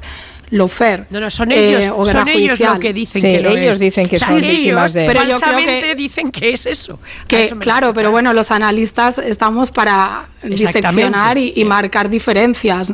A mí lo que me- sí me parece que el caso de Trump marca un punto de inflexión. Eh, no creo que la democracia se vaya a caer ni que esté amenazada por eh, el, surgimiento de un personaje como Trump, porque para mí, siempre lo he dicho, es el síntoma de un declive eh, democrático, además de un declive hegemónico de la potencia estadounidense. Sí me parece que hay un punto de inflexión en cuanto a que rompe la inmunidad de facto que, de la que han gozado los presidentes en ejercicio. También los expresidentes, aunque no hay ningún elemento constitucional que permita esa inmunidad, pero en la práctica pues se han dado incluso en momentos tan delicados como el Watergate o, o cuando Bill Clinton pues eh, acabó negociando ¿no? para no eh, ser llevado a juicio tampoco por el caso de, de esta Levinsky, creo que era la, be- becaria, ¿no?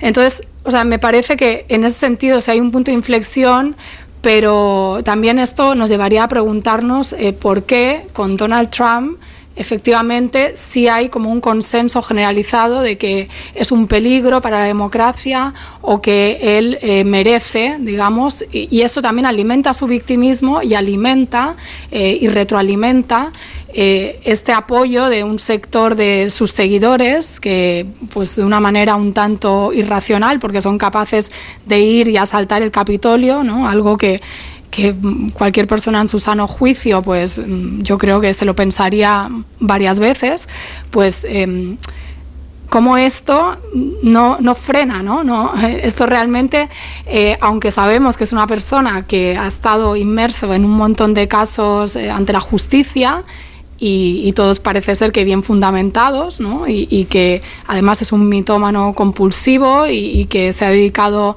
desde antes de, ser candidato, presidente y demás, a amenazar periodistas, a mentir, a, a hacer toda una serie de manejos, a esto de su relación con las mujeres, sobornar para callar, eh, etcétera, líos de faldas, pues ha sido también una constante en su, en su vida. Bueno, aquí la pregunta sería es por qué eh, este señor, con todo este prontuario, pues es capaz de aglutinar un descontento que existe en la sociedad estadounidense con esa democracia que vemos como modelo y que este tipo de enjuiciamientos no va a frenar ese apoyo, todo lo contrario, o sea, le va a reforzar.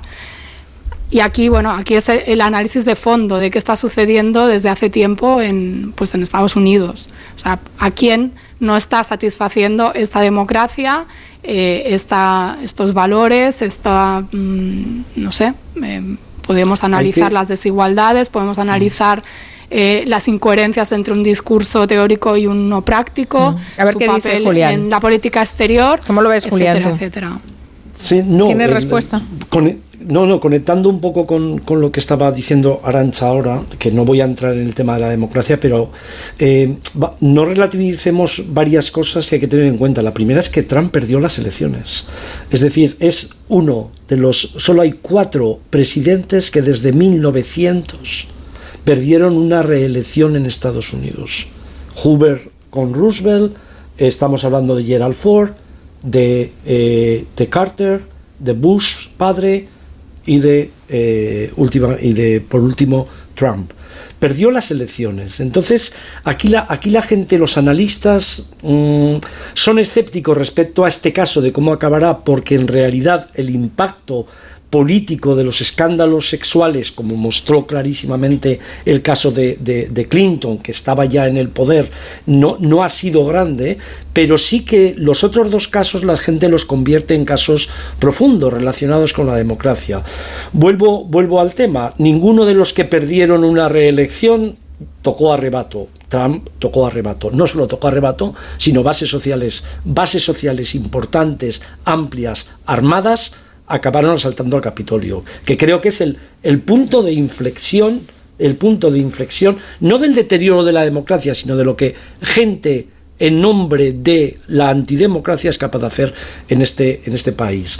Entonces, lo que, lo que aquí es, es claro es que no se le va a mover un 30% que tiene de seguidores fijos, pero la gente sí que cree, los analistas sí que creen que en caso de que le imputen en, las dos, en los dos procesos, fundamentalmente, por supuesto, en el de asalto al Capitolio, que sí que tiene que ver con la democracia, que ahí de cara a las elecciones sí que hay esperanza, por decirlo de alguna forma, porque todo el mundo sabe que un regreso de Trump sería no como el primero, sino con revanchas considerables que él tiene pendientes, ahí sí que, insisto, ahí sí que hay una esperanza de que esos votos que se van de un sitio para otro, de demócratas y de republicanos, no fueran a un Trump eh, ya no solo imputado, sino que en algún caso posiblemente condenado. Así que aquí hay un proceso un poquito diferente. Sí que es verdad que el deterioro de la democracia americana es un paradigma de muchísimas cosas, pero también es verdad que si ahora olvidáramos a la democracia en Estados Unidos y nos centráramos en Europa y viéramos cómo han transitado, cómo han transitado a las democracias los países que dejaron el bloque soviético que se derrumbó en el 89, ¿dónde están esas democracias? Tendríamos un análisis diferente a las esperanzas de aquel momento respecto a cómo se iba a consolidar la democracia. Y si por supuesto nos metemos en Europa Occidental, hemos visto en los últimos años procesos, Elisa también eh, eh, había empezado a hablar de eso, procesos en los que en los que realmente un análisis sobre la democracia nos, nos, nos, hace ser pesimistas, pero no pesimistas, pero no pesimistas porque haya gente que ataca la democracia, sino porque ha impregnado a la sociedad ese discurso, ese discurso de las, de las bases que permea desde arriba, que los convencen y que al final ya no quieren escuchar a otros porque ellos creen que realmente la persona que les conduce, que, que tiene muchísimo de milenarismo, es como alguien que tiene razón y que ellos no van a seguir a otra persona, eso lo estamos viendo. Y eso no es solo americano, después vamos a Latinoamérica y nos podemos encontrar este, este mundo, vamos a Asia, en, las partes de las democracias asiáticas y nos podemos encontrar eh, otro. Es decir, lo que está realmente ahora en proceso de disputa es por qué la democracia que a finales del siglo XX parecía, mm, si no un bien universal, un bien que estaba consolidado después de haber dado tantas vueltas y además crueles y violentas, en el siglo XX, ¿por qué 22 años después esa misma democracia está en muchísimos sitios tiritando? Y no tiritando solo desde arriba o por los políticos, que esto es lo tranquilizador, sino tiritando porque tiene unas bases sociales amplísimas que no la van a defender a la hora de la verdad. Bueno, es evidente que tenemos preguntas, ¿eh? pero no tenemos muchas respuestas. A, ver, sí, a ver, yo, yo eh, eh, yendo así, es una respuesta muy amplia, pero es así.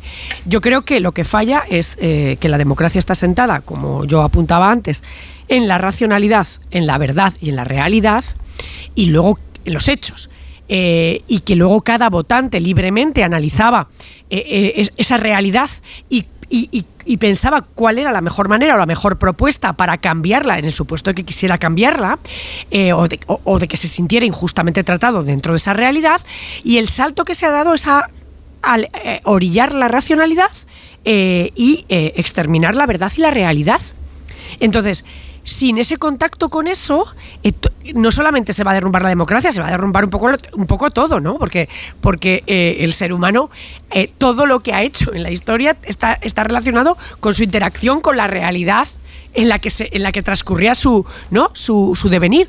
Eh, pero claro, si anulas eso, si eso, eh, bueno, hoy lo habéis visto en las portadas, es decir, si, si sin control ya vamos a tener una inteligencia artificial que produce false, eh, permite falsear las imágenes, falsear los discursos, falsear las, la, y luego eh, hay gente dispuesta a, unas sabiendas de que eso puede estar falseado, si le interesa o si le parece que le interesa adoptarlo, eh, todo el sistema de, no solo institucional, sino de guardabarreras o de guardarraíles eh, y controles externos, internos, formales e informales que conforman la democracia, pues se viene abajo. Por ejemplo, no se ha hecho, aunque nos lo hemos podido ganar a pulso, no digo que no, o hemos podido ayudar a ello, pero de facto hay quien ha hecho un eh, esfuerzo específico porque, por ejemplo, un control externo de democracia, como son los medios de comunicación, eh, mm, queden fuera por eh, mentirosos parciales, sectoriales, no sé qué, todos en general, sin ninguna pincelada, sin ningún análisis, porque así ya solo vale el- el- el político telepredicador. Es decir, es que todo eso es muy interesante, es, es muy interesado, pero racionalidad, verdad y realidad, si esas tres cosas desaparecen, eh, no hay ni democracia ni, ni civilización que, su- que- que subsista eso. Creo que Lo eso que es el pasa fondo. es que la gente para ver la racionalidad, la verdad y la coherencia del discurso de la democracia, yo creo que tiene que comprobarlo en su vida No cotidiana. te equivoques, la, raci- racionalidad está en ti, ¿eh? en el votante. No, no, no, es No. solo la del discurso, es la tuya. Tu espíritu Yo quiero crítico y tu razón. que, claro, eh, la democracia se llena la boca con valores muy bonitos, pero si no va acompañada de la justicia social y de la económica, pues mucha gente se siente decepcionada porque no, no come discursos bonitos de valores. Desgraciadamente es así y esto creo que hay que entenderlo, que no necesariamente justificarlo. En estos días eh, Joe Biden ha tenido un discurso todavía más fuerte eh, defendiendo el papel del sindicalismo. Y yo creo que esto eh, se ha de entender en ese contexto, en el contexto donde hay una sociedad en Estados Unidos que a pesar de todo, a pesar de su potencial económico, a pesar de ser la, el hegemón mundial, pues eh, vive con unas brechas de clase muy marcadas. Ni se diga el tema de mm, ya si le metes eh, pues el, el cleavage eh, racial, ¿no? por decirlo de alguna manera. y Una las potencia armas, que, las armas conectado con eso. y aparte, una potencia que ha tenido el mayor número de víctimas en plena pandemia porque no tiene un- una seguridad social como la podemos tener en nuestro país y que todo eso bueno, pues tiene un impacto, ¿no? También tiene un impacto que tú vayas a hacer guerras a otros países y, y que luego no haya dinero en tu país para inversión estatal, etcétera. Entonces se pierde credibilidad en, en el discurso de democracia. Por eso yo creo que el giro que ha hecho el Partido Demócrata un poco enunciativamente hacia posiciones más de izquierda, recordemos que Bernie Sanders tenía un apoyo bastante grande en las bases del Partido Demócrata, pero que al final pues impuso Clinton y como continuación el sector Biden, pues esto tiene que ver con, con esa crisis de, de la democracia. Y luego, bueno, por otro lado, pues también si se sacrifican valores como el laicismo y principios mm, así, pues tenemos eh, toda esta proliferación de discursos religiosos que también abonan mucho en esa falta de, que decíais, de racionalidad, ¿no? En ver a unos seguidores de Bolsonaro rezando, ¿qué era? Para que bajaran los ovnis. O, Sí, bajaran los no ovnis. sé. Sí, sí. Bueno, claro, lo que pasa es que tú, estás ¿no? apelando o, o- o hablando Eso de más un, que de un voto religiosidad es otra cosa, Sí, bueno, vamos a.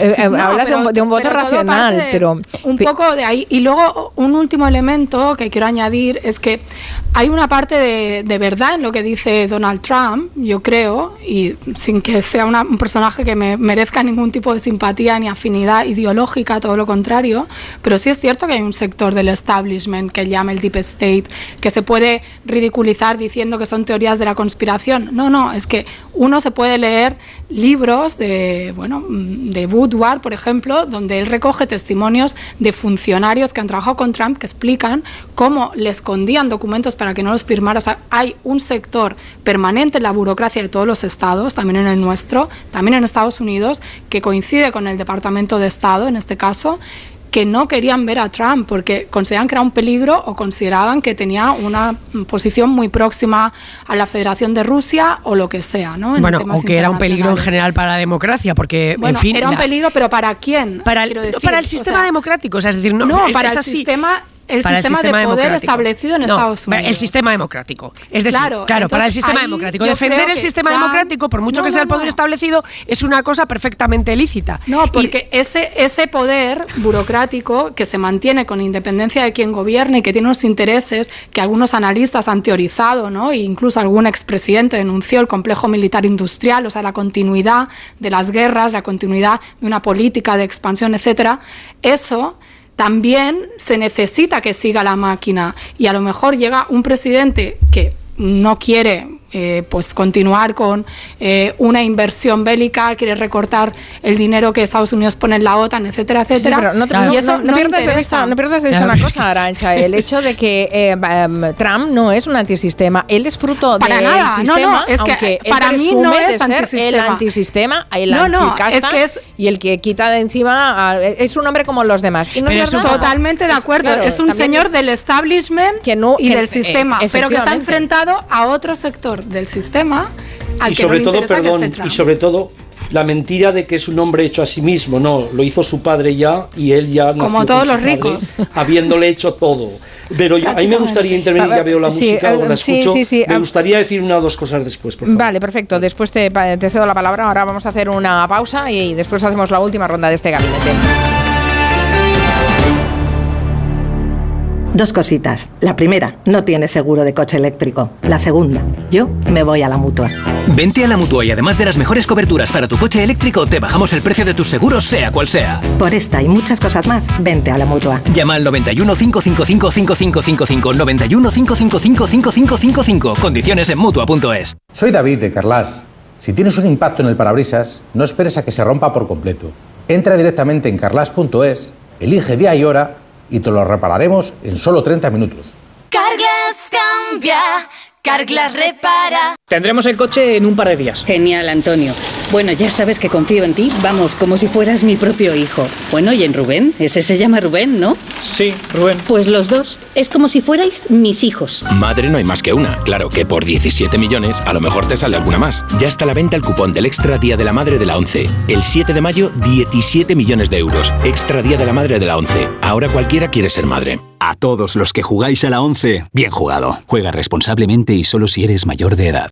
Cuando estás unos días de vacaciones con la familia, es lógico y normal que te preocupe esto. Vengo una semana a la playa para desconectar, pero estaría mucho más tranquila si hubiera conectado una alarma en mi casa. Pues eso te lo arregla Securitas Direct, porque su alarma cuenta con detección anticipada para descubrir al intruso antes de que entre. Y si pasa algo, responden en 20 segundos, avisando a la policía, porque tú sabes lo que te preocupa y ellos saben cómo solucionarlo. Llama ahora al 900-272-272 o entra en securitasdirect.es. Bricolaje Moraleja, la mayor exposición de vestidores y armarios en Madrid que te puedas imaginar. Vestidores con diseños espectaculares y armarios con puertas correteras y abatibles. Brico oferta. Armario lacado 240 por 60 modelo Bruselas, 65 euros. Solo en Bricolaje Moraleja, calle Galileo Galilei 14 de Getafe. bricomoraleja.com. Nuestra vida está llena de sonidos que merecen ser escuchados. Y tú mereces oírlos bien. Ahora en Óptica Roma tienes la última tecnología en audífonos recargables con la máxima calidad garantizada y al 50% de descuento si compras dos audífonos. Para que no te pierdas los sonidos de la vida. Óptica Roma, tus ópticas de Madrid. En la vida hay cambios muy importantes. Un cambio de casa, una oficina nueva, un local más grande. Para que esos cambios sean perfectos, acude a los profesionales de mudanzas Segoviana. Mudanzas del hogar, guardamuebles, muebles de oficinas en toda la comunidad de Madrid. Consulta las ofertas en amsegoviana.com o en el 91 548 77 18. Mudanzas Segoviana, tu mudanza de confianza. Bueno, pues en breve le damos el alta y a casa a descansar. Y no me puedo quedar, doctora. Pero si está usted como una rosa. Es que aquí dentro se está tan a gustito. Las ventanas del hospital son Afan Decor, ¿no? Con Afan Decor ni frío, ni calor, ni ruido. El descanso que necesitas gracias a las ventanas Afan Decor. Con triple acristalamiento Climalit de Cristalerías Narváez. Compramos tu Rolex de acero de los años 70 y 80. Especialistas en Rolex desde hace 30 años. Compramos tu Rolex de acero de los años 70 y 80. Pagamos el mejor precio. Compramos tu Rolex de acero de los años 70 y 80. 915346706. Plaza San Juan de la Cruz 9. 915346706. No lo olvides. Compramos tu Rolex de acero de los años 70 y 80. La pareja que más triunfa en las madrugadas. Lady Gemma Ruiz, buenas noches. Muy buenas noches, José Luis Salas. ¿Todo listo? Todo. Actualidad, entretenimiento y compañía. Lo que toca ya es ir abriendo el kiosco de prensa. Vas a jugar al Comecocos con Gemma Ruiz. Vamos con ello. Esta es la radio para la España de trasnocha. No son horas. José Luis Salas y Gema Ruiz. De lunes a miércoles a la una y media. Los jueves a las tres. Y siempre que quieras. En la web y en la app de Onda Cero. Te mereces esta radio. Onda Cero. Tu radio. No son horas. ¿Fueron auténticos los diarios privados de Hitler? ¿Existen las pirámides perdidas en el corazón de Bosnia? ¿Se han cumplido las antiguas profecías? ¿Existió otra humanidad anterior a la nuestra? ¿Quieres respuestas? El Colegio Invisible. Lorenzo Fernández Bueno y Laura Falcó. Los jueves a la una y media de la madrugada. Y siempre que quieras, en la web y en la app de Onda Cero. Te mereces esta radio. Onda Cero. Tu radio. Onda Cero Madrid. 98.0.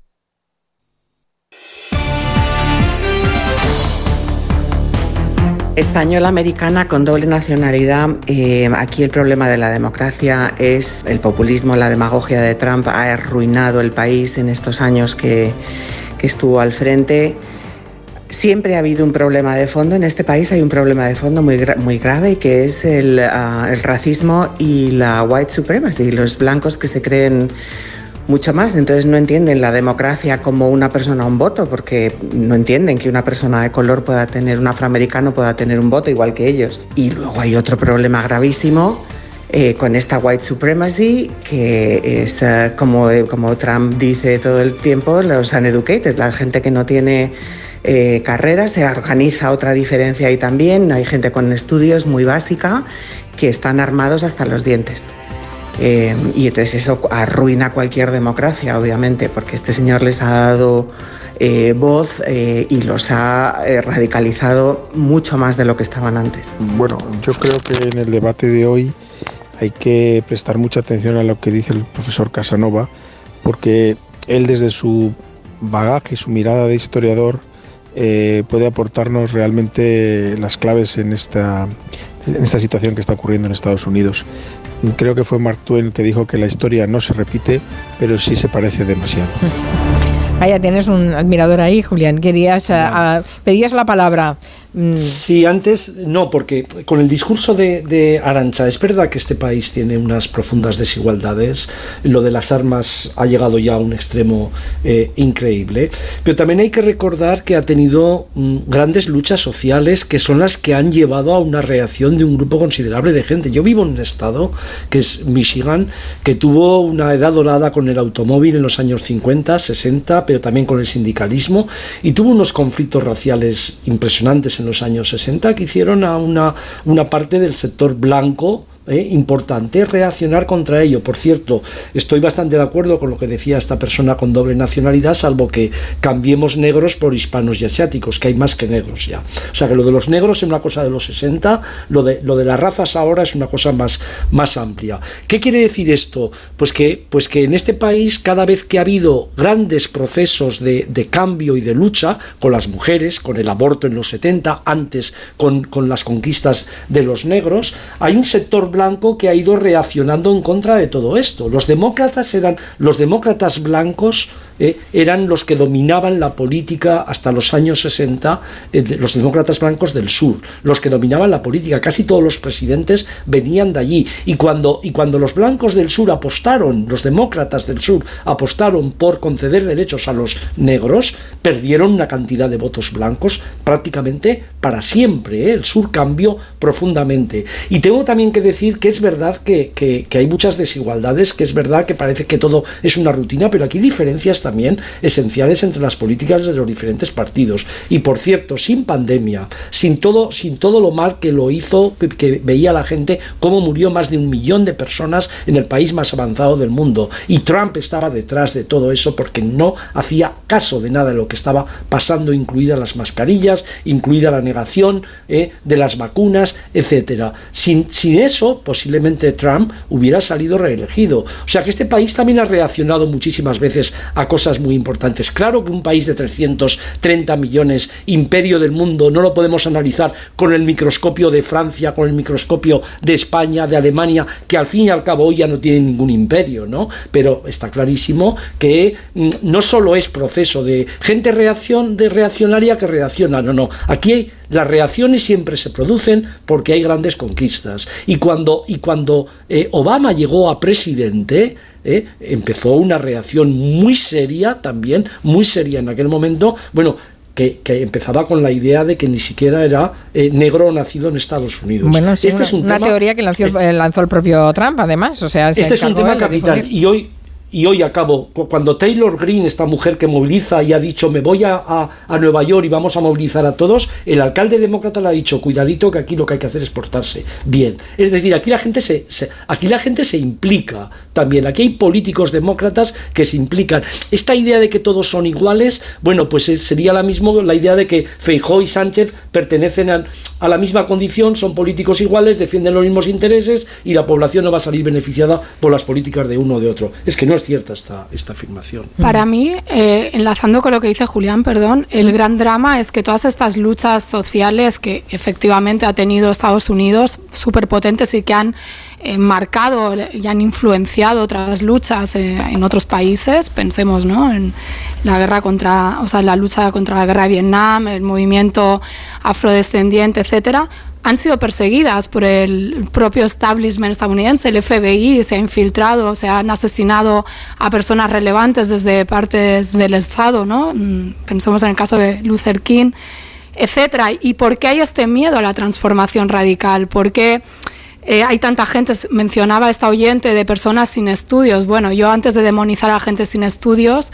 eh, me analizaría por qué en Estados Unidos, pues eh, quien quiera estudiar una carrera se tiene que endeudar de por vida, como el tema de la deuda estudiantil es un gran tema no solo de campaña, sino de la política hoy en día, que se lo están recordando a Joe Biden cada dos por tres, ¿por qué no se permite algo tan sencillo o básico como tener un sistema de salud universal para todo el mundo? Las dificultades que encontró el propio Obama ¿no? para implementar su propuesta y, bueno, pues porque hay intereses muy potentes de esos sectores que siguen gobernando, que Trump no está opuesto a ellos, sino que quiere hacer otro reparto y obviamente con unas formas eh, pues que son las de niño mimado rico que considera que puede hacer lo que quiera, ¿no? como el señor Elon Musk, como tantos otros, estos multimillonarios que, bueno, eh, en ese sentido sí, la democracia es algo que le sirve para tener más poder, pero mm, cuando quiera pues se la pasa por el forro, por decirlo vulgarmente. Quizá el problema está en que eh, pensamos que votamos mm, eh, a favor de, nuestros derechos y, resulta que lo hacemos en función de nuestras pasiones, ¿eh? un voto más emocional que racional. Elisa, lo último. Hola, Elisa. Te he perdido. Ah. Ah, a ver si estoy aquí. No me había visto el técnico.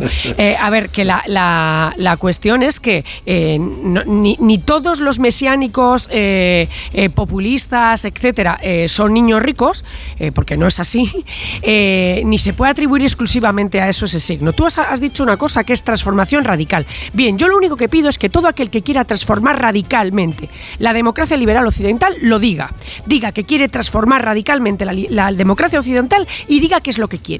Aquí el principal problema es que hay partidos, de, los hay partidos de todo signo, no, hay partidos de todo signo y Trump forma parte de ellos que quieren hacer transformaciones radicales de la esencia democrática, pero además lo que hacen es ponerse la, coraza de demócratas ellos. ¿eh? O sea, y eso es el principal problema, engañando a la gente, diciéndoles que están defendiendo la democracia cuando lo que están defendiendo es destruir la democracia. Llegamos al final, no tengo tiempo para más. Muy breve, Arancha no, que hay otros que quieren eh, transformar la, la, democracia radical para, o sea, liberal para que sea una democracia real, no lo que pretende. Pues que lo digan, que digan que quieren poner, que, que Pero quieren no se permite, porque el señor Bernie Sanders, porque no se dice, siquiera, porque se engaña, ni siquiera pretender eso, porque hay partidos que si dicen lo que de verdad quieren hacer perderían los pocos votos que les quedan, ya te lo digo. Se acabó el gabinete, no nos ha dado tiempo a hablar del tema de Finlandia, que también es interesante, a ver si le podemos eh, dedicar otro, otro gabinete que aún quedan días. Gracias Elisa Beni, Julián Casanova, Arancha Tirado y a ustedes gracias también. Hasta mañana a las 3. Adiós.